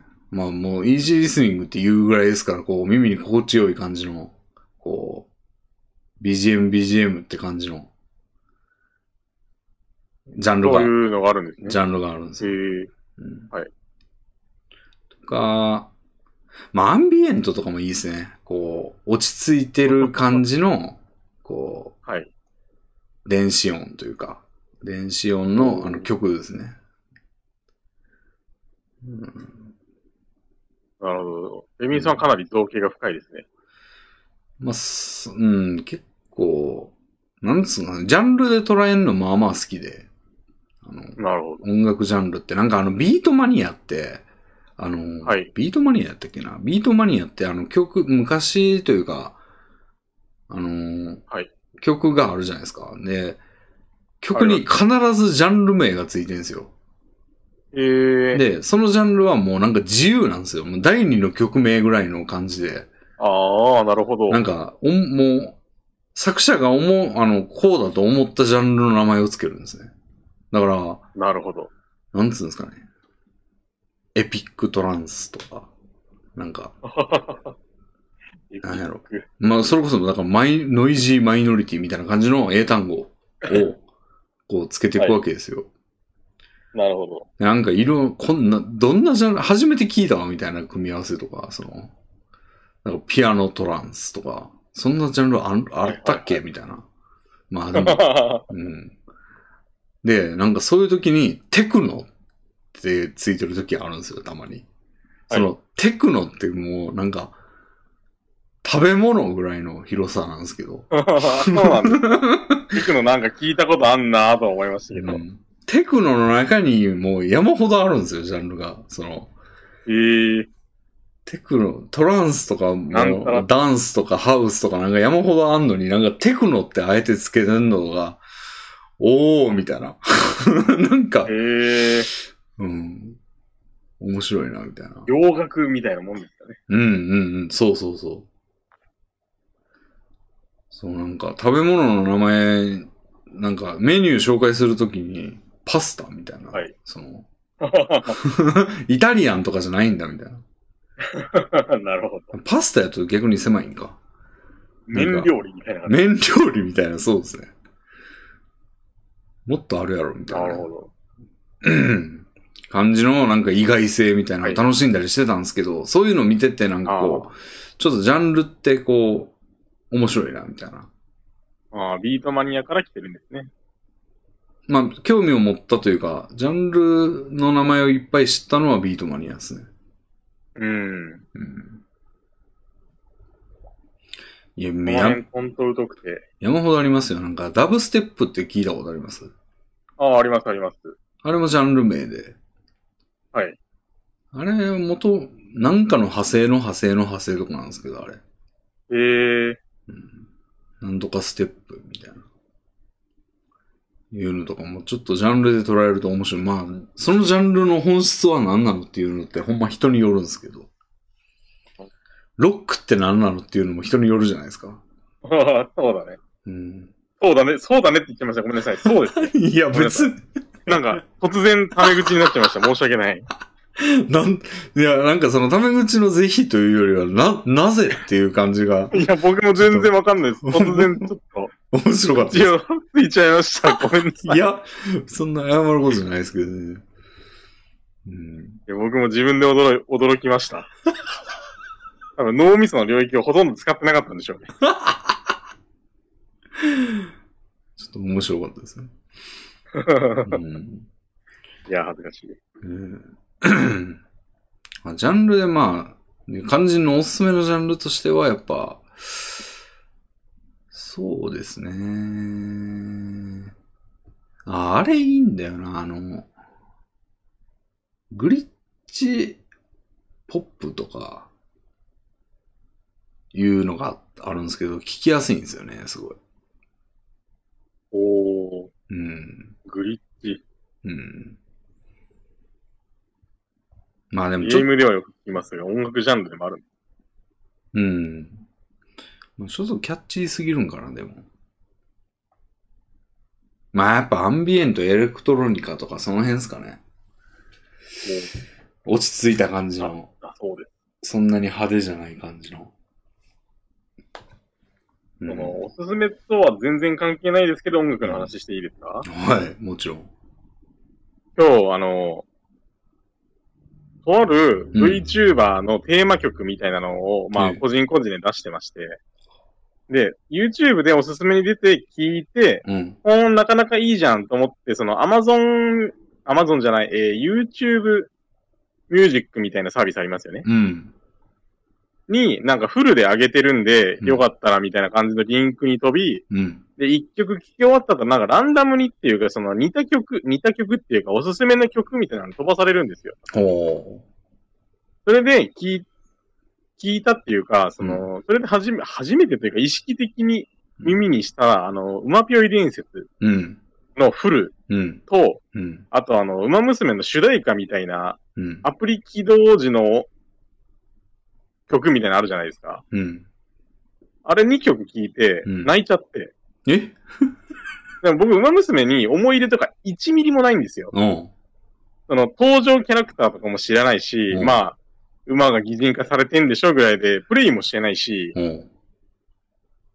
でもなんか、すごいよくって曲が、 へー。単にあの、心の防御力が下がってたのかもしんないんですけど、うん。なんかこう、青春をかけて頑張ってるスポコンものみたいなうん。イメージを強く受けて、ちへょーっと涙がこぼれてしまいまして、僕自分でも驚いたんですけど、え馬娘のやつって、あれでしょズキュンドキュンのやつでしょそうです、そうです。あれにスポコンを感じるんですかはい。それ、まあ、それとあの、うん。オープニング、オープニングって言っても変ですけど、なんか、へー起動時のあ。の、やつ。へー、スポコンか、あ後れで。聞いて、すごい感動しましたけど、僕。おおまあいい曲ですよ。いい曲ですけど、そんな情景が浮かぶんだ。あの、うーその、この情景が本物かどうか置いておいて、僕の脳には浮かびました。へえ。へえ。まあ、年取って結構、うん涙もろくなるってあると思うんですけど、うん。今日如実に感じましたね。そんなやったこともない、うん。ソシャゲのうん。テーマ曲で涙出るとかあると思っておました。ーへえ。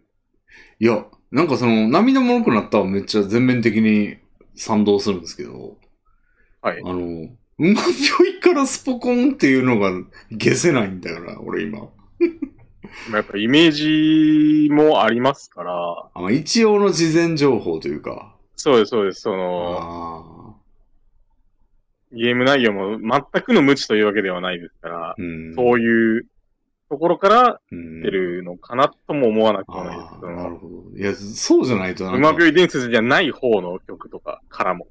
あーなるほどね。なんも知らんやつが馬ぴょい聞いて、これはあの、バトル、バトルというか、あの戦いの物語のテーマ曲なんだよって分かんないと思ったよな、そもそも。まあ確かにう、ん突然メキシコ人とかに聞かせて、うんこれ何の曲だって言われても多分、いやア正イ解はされないと思いますけど、アイドルの曲っていうことになると思うんだよな。そうです よね。うんでもわかるまあわ。やっぱり僕俺もあの、あの、馬娘から見て、その、昔のレースの動画とか、たまに見るんですよ。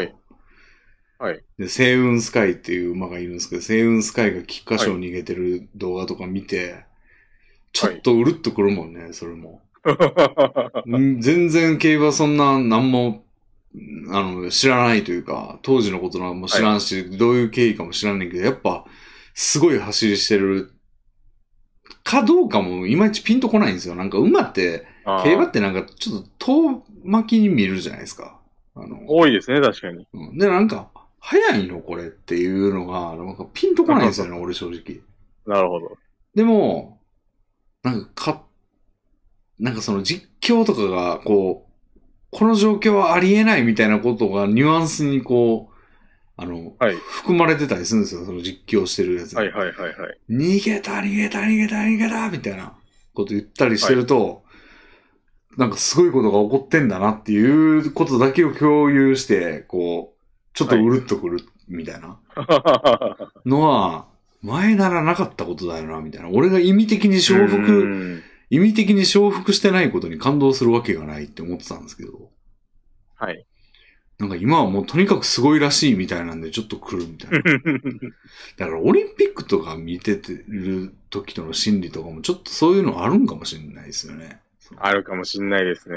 うん。なんかよく知らん、なんか昔はね、そのワールドカップの時だけ盛り上がりやがってとか、なはんいかはいはいはいほんはい。まにその選手のこと知ってんのかよとか、なんならみたいやねんみたいなんとかって思ってたけど、なんか、思ってましたね。こういうことなんかなみたいなああ。のは う、ん。でもこれは加齢によって防御力が下がってるからう、ん。波にそのふ普段はうん。前までは思わなかったのにうん泣いちゃうとかうん。だと思うんで、そのナチュラルに共有してるわけではないといううん。 一応の予防線もあります。なんで予防した今。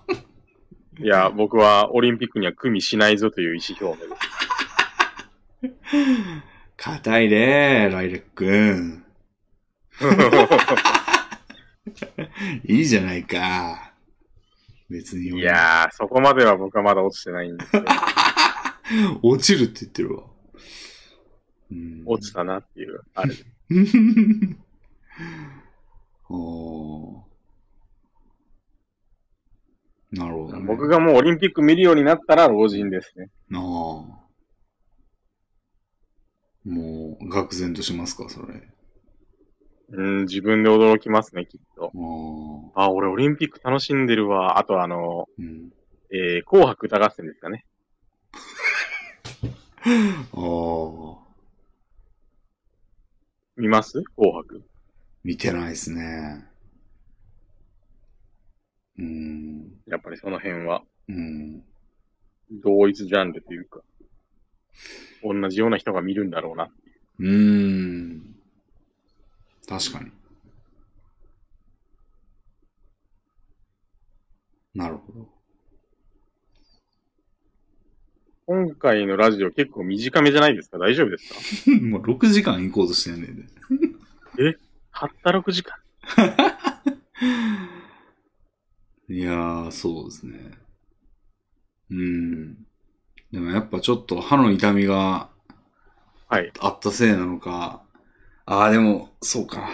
なんか寝る周期がね、今、はい。その、今日確かね、月曜日は6時、朝6時ぐらいに起きたんですよね、確か。はい。なんか、みんなでだ、いぶ眠いのでは。そうですね。ちょっと、それもあって、割と、なるほど。俺はそんなもう、短くないですかなんて気持ちはさらさらないですね。 やっと終わったみたいな気持ちですねや逆っにと終わったとは思ってないですよ、当然。思ってないですけど、全然。なるほど。うん。レビンさんうんが、うんあの、お声をかけていただいたときに、僕にお声をかけていただいたときに、えまあ、寝起きなのかなと、基本的に思うようなえ感じ、その。の、まあ、その、うん。自動思考というか偏見で、うん。あ、レビンさん今起きたのかなみたいな感じに思ってたので、ああ。ふ今日は普通に一日を過ごした上でのお誘いだったわけです。あの時間のお誘いだったわけですね。そうですね。なるほ ど。うん。いや、なんか、その、まあ、例によって、このね、3連休やったのに、まあ、なんも、なんもしてないな、みたいな。なんで、こう、きん、なんか、記念碑を立てるじゃないですけど、なるほど。駆け込んだわけですね。そう。なんか、なんか一応形に残るもんをやっときたいなと思って、どうでしょう、エビエなさるほんということで。 今日ちょっとお返事が遅れてしまってすみませんでし 遅れたで10分ぐらいでしょた。いやーで も、迅速ですよ。よう、 す返事。ぐ、うん。すぐ OK を出すのが売りと暴表をしてたのに、10標、分もラグがあったら、標榜ですね。要望してたら。うん。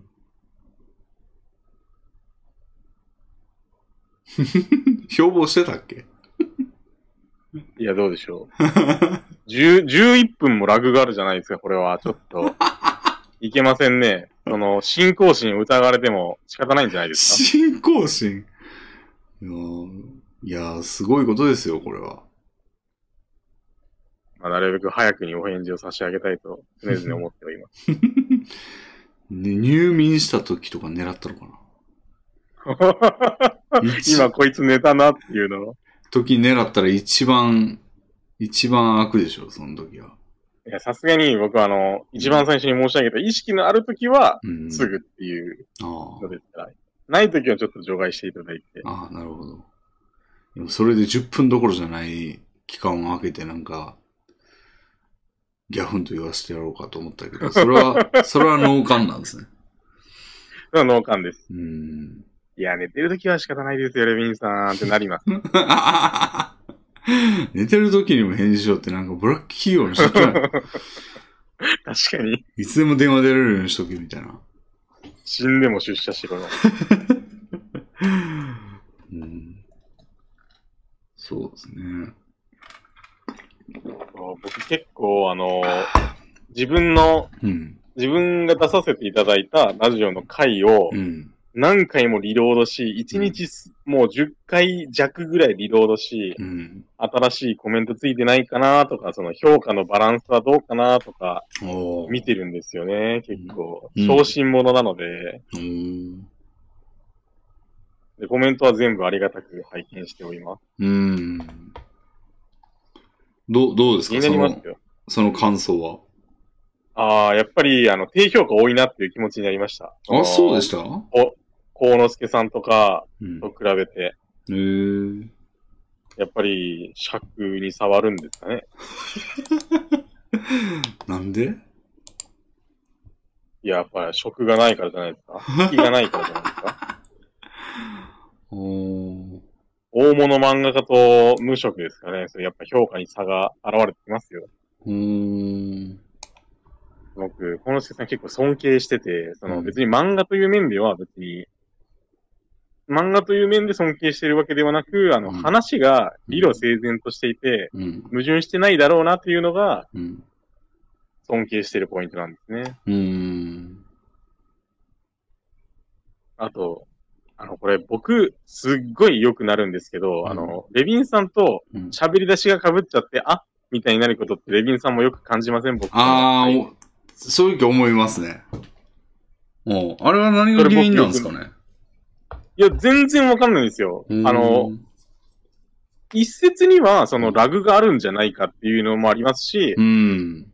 あと、単に喋るタイミングが似てるっていうか、その、あああ。ここで切れたなって思わずに喋り出しちゃう癖があるのかもしれないですし、僕に。あーで、他の人はあんまりなってないっぽいので、うん僕の時だけ優位に高くなってんぞ、これと思って結構、あー毎。回あの、聞く時に恥じてるんで すよ。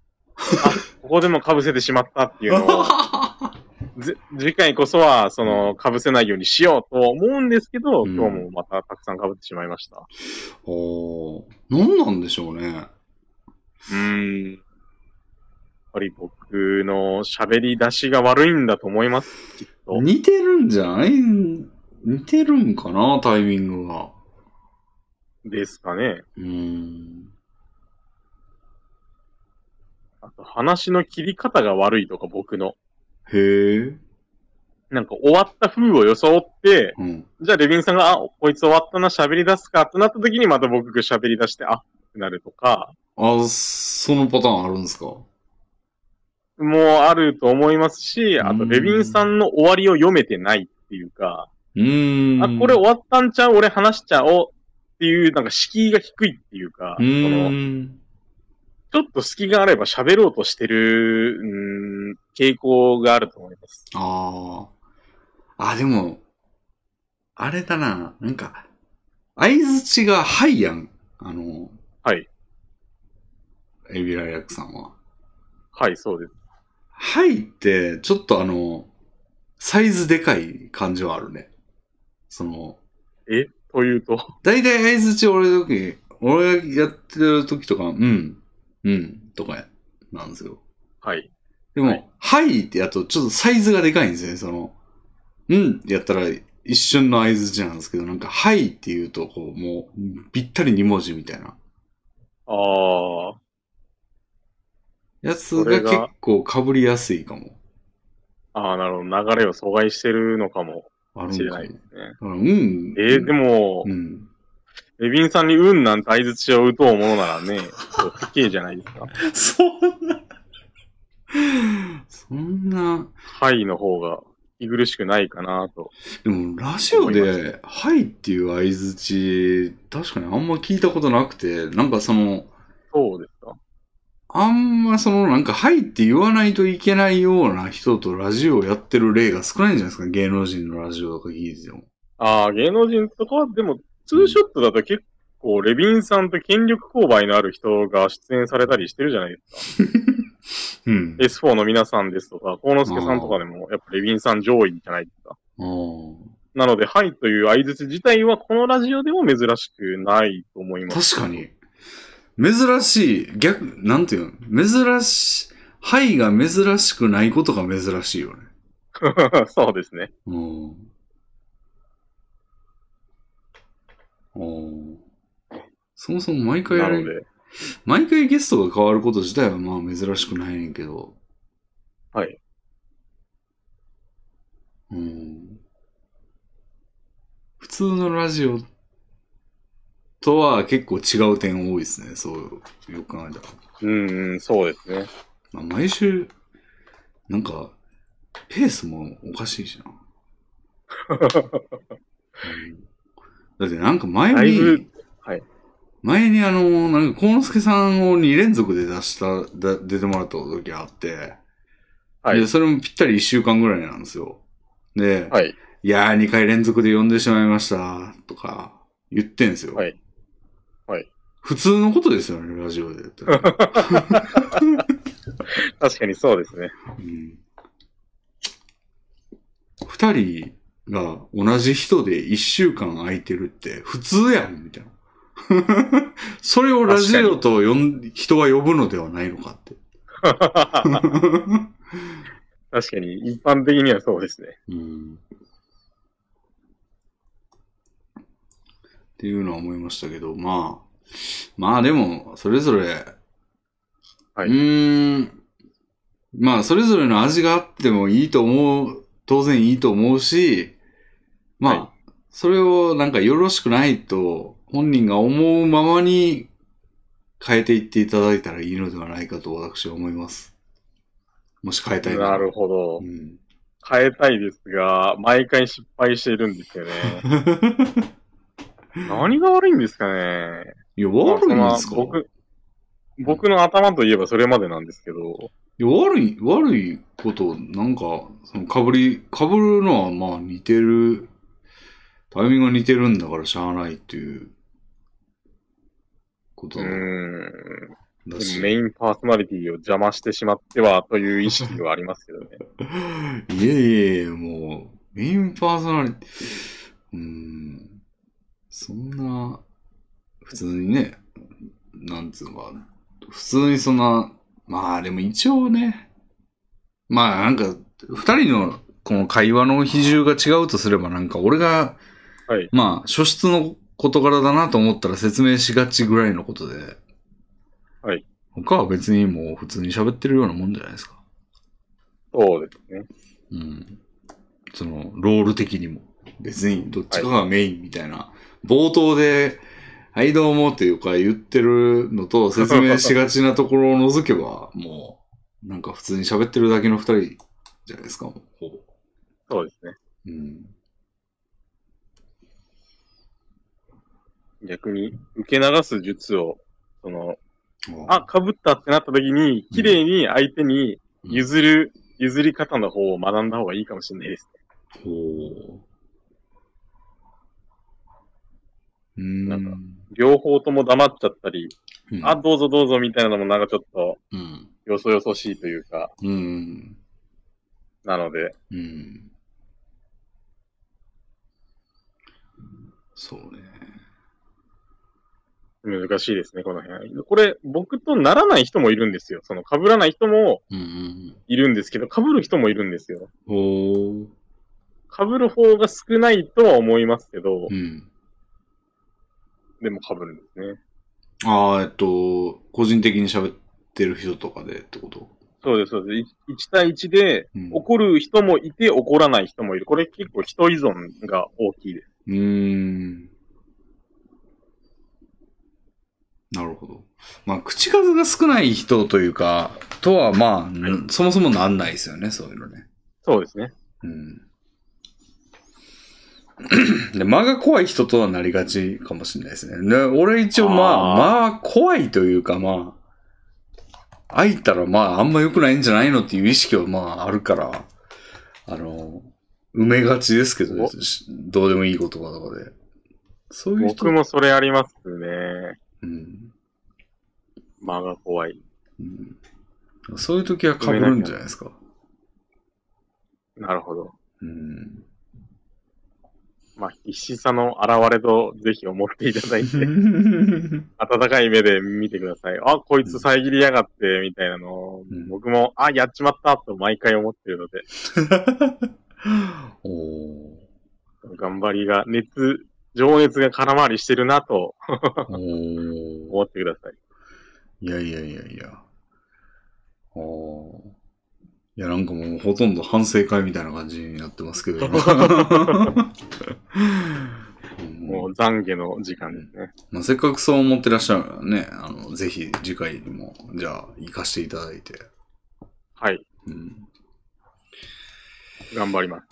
ありがとうございます。じゃあ、こんなところで今回は、 はい。はい。私は、歯の痛みに怯えながら寝ようと思い ます。うん頑張って寝てください。ありがとうございます。では、はい。お疲れ様でしお疲れた。様でした。またよろしくお願いします。はい、またぜひ読んでください。失礼します。失礼します。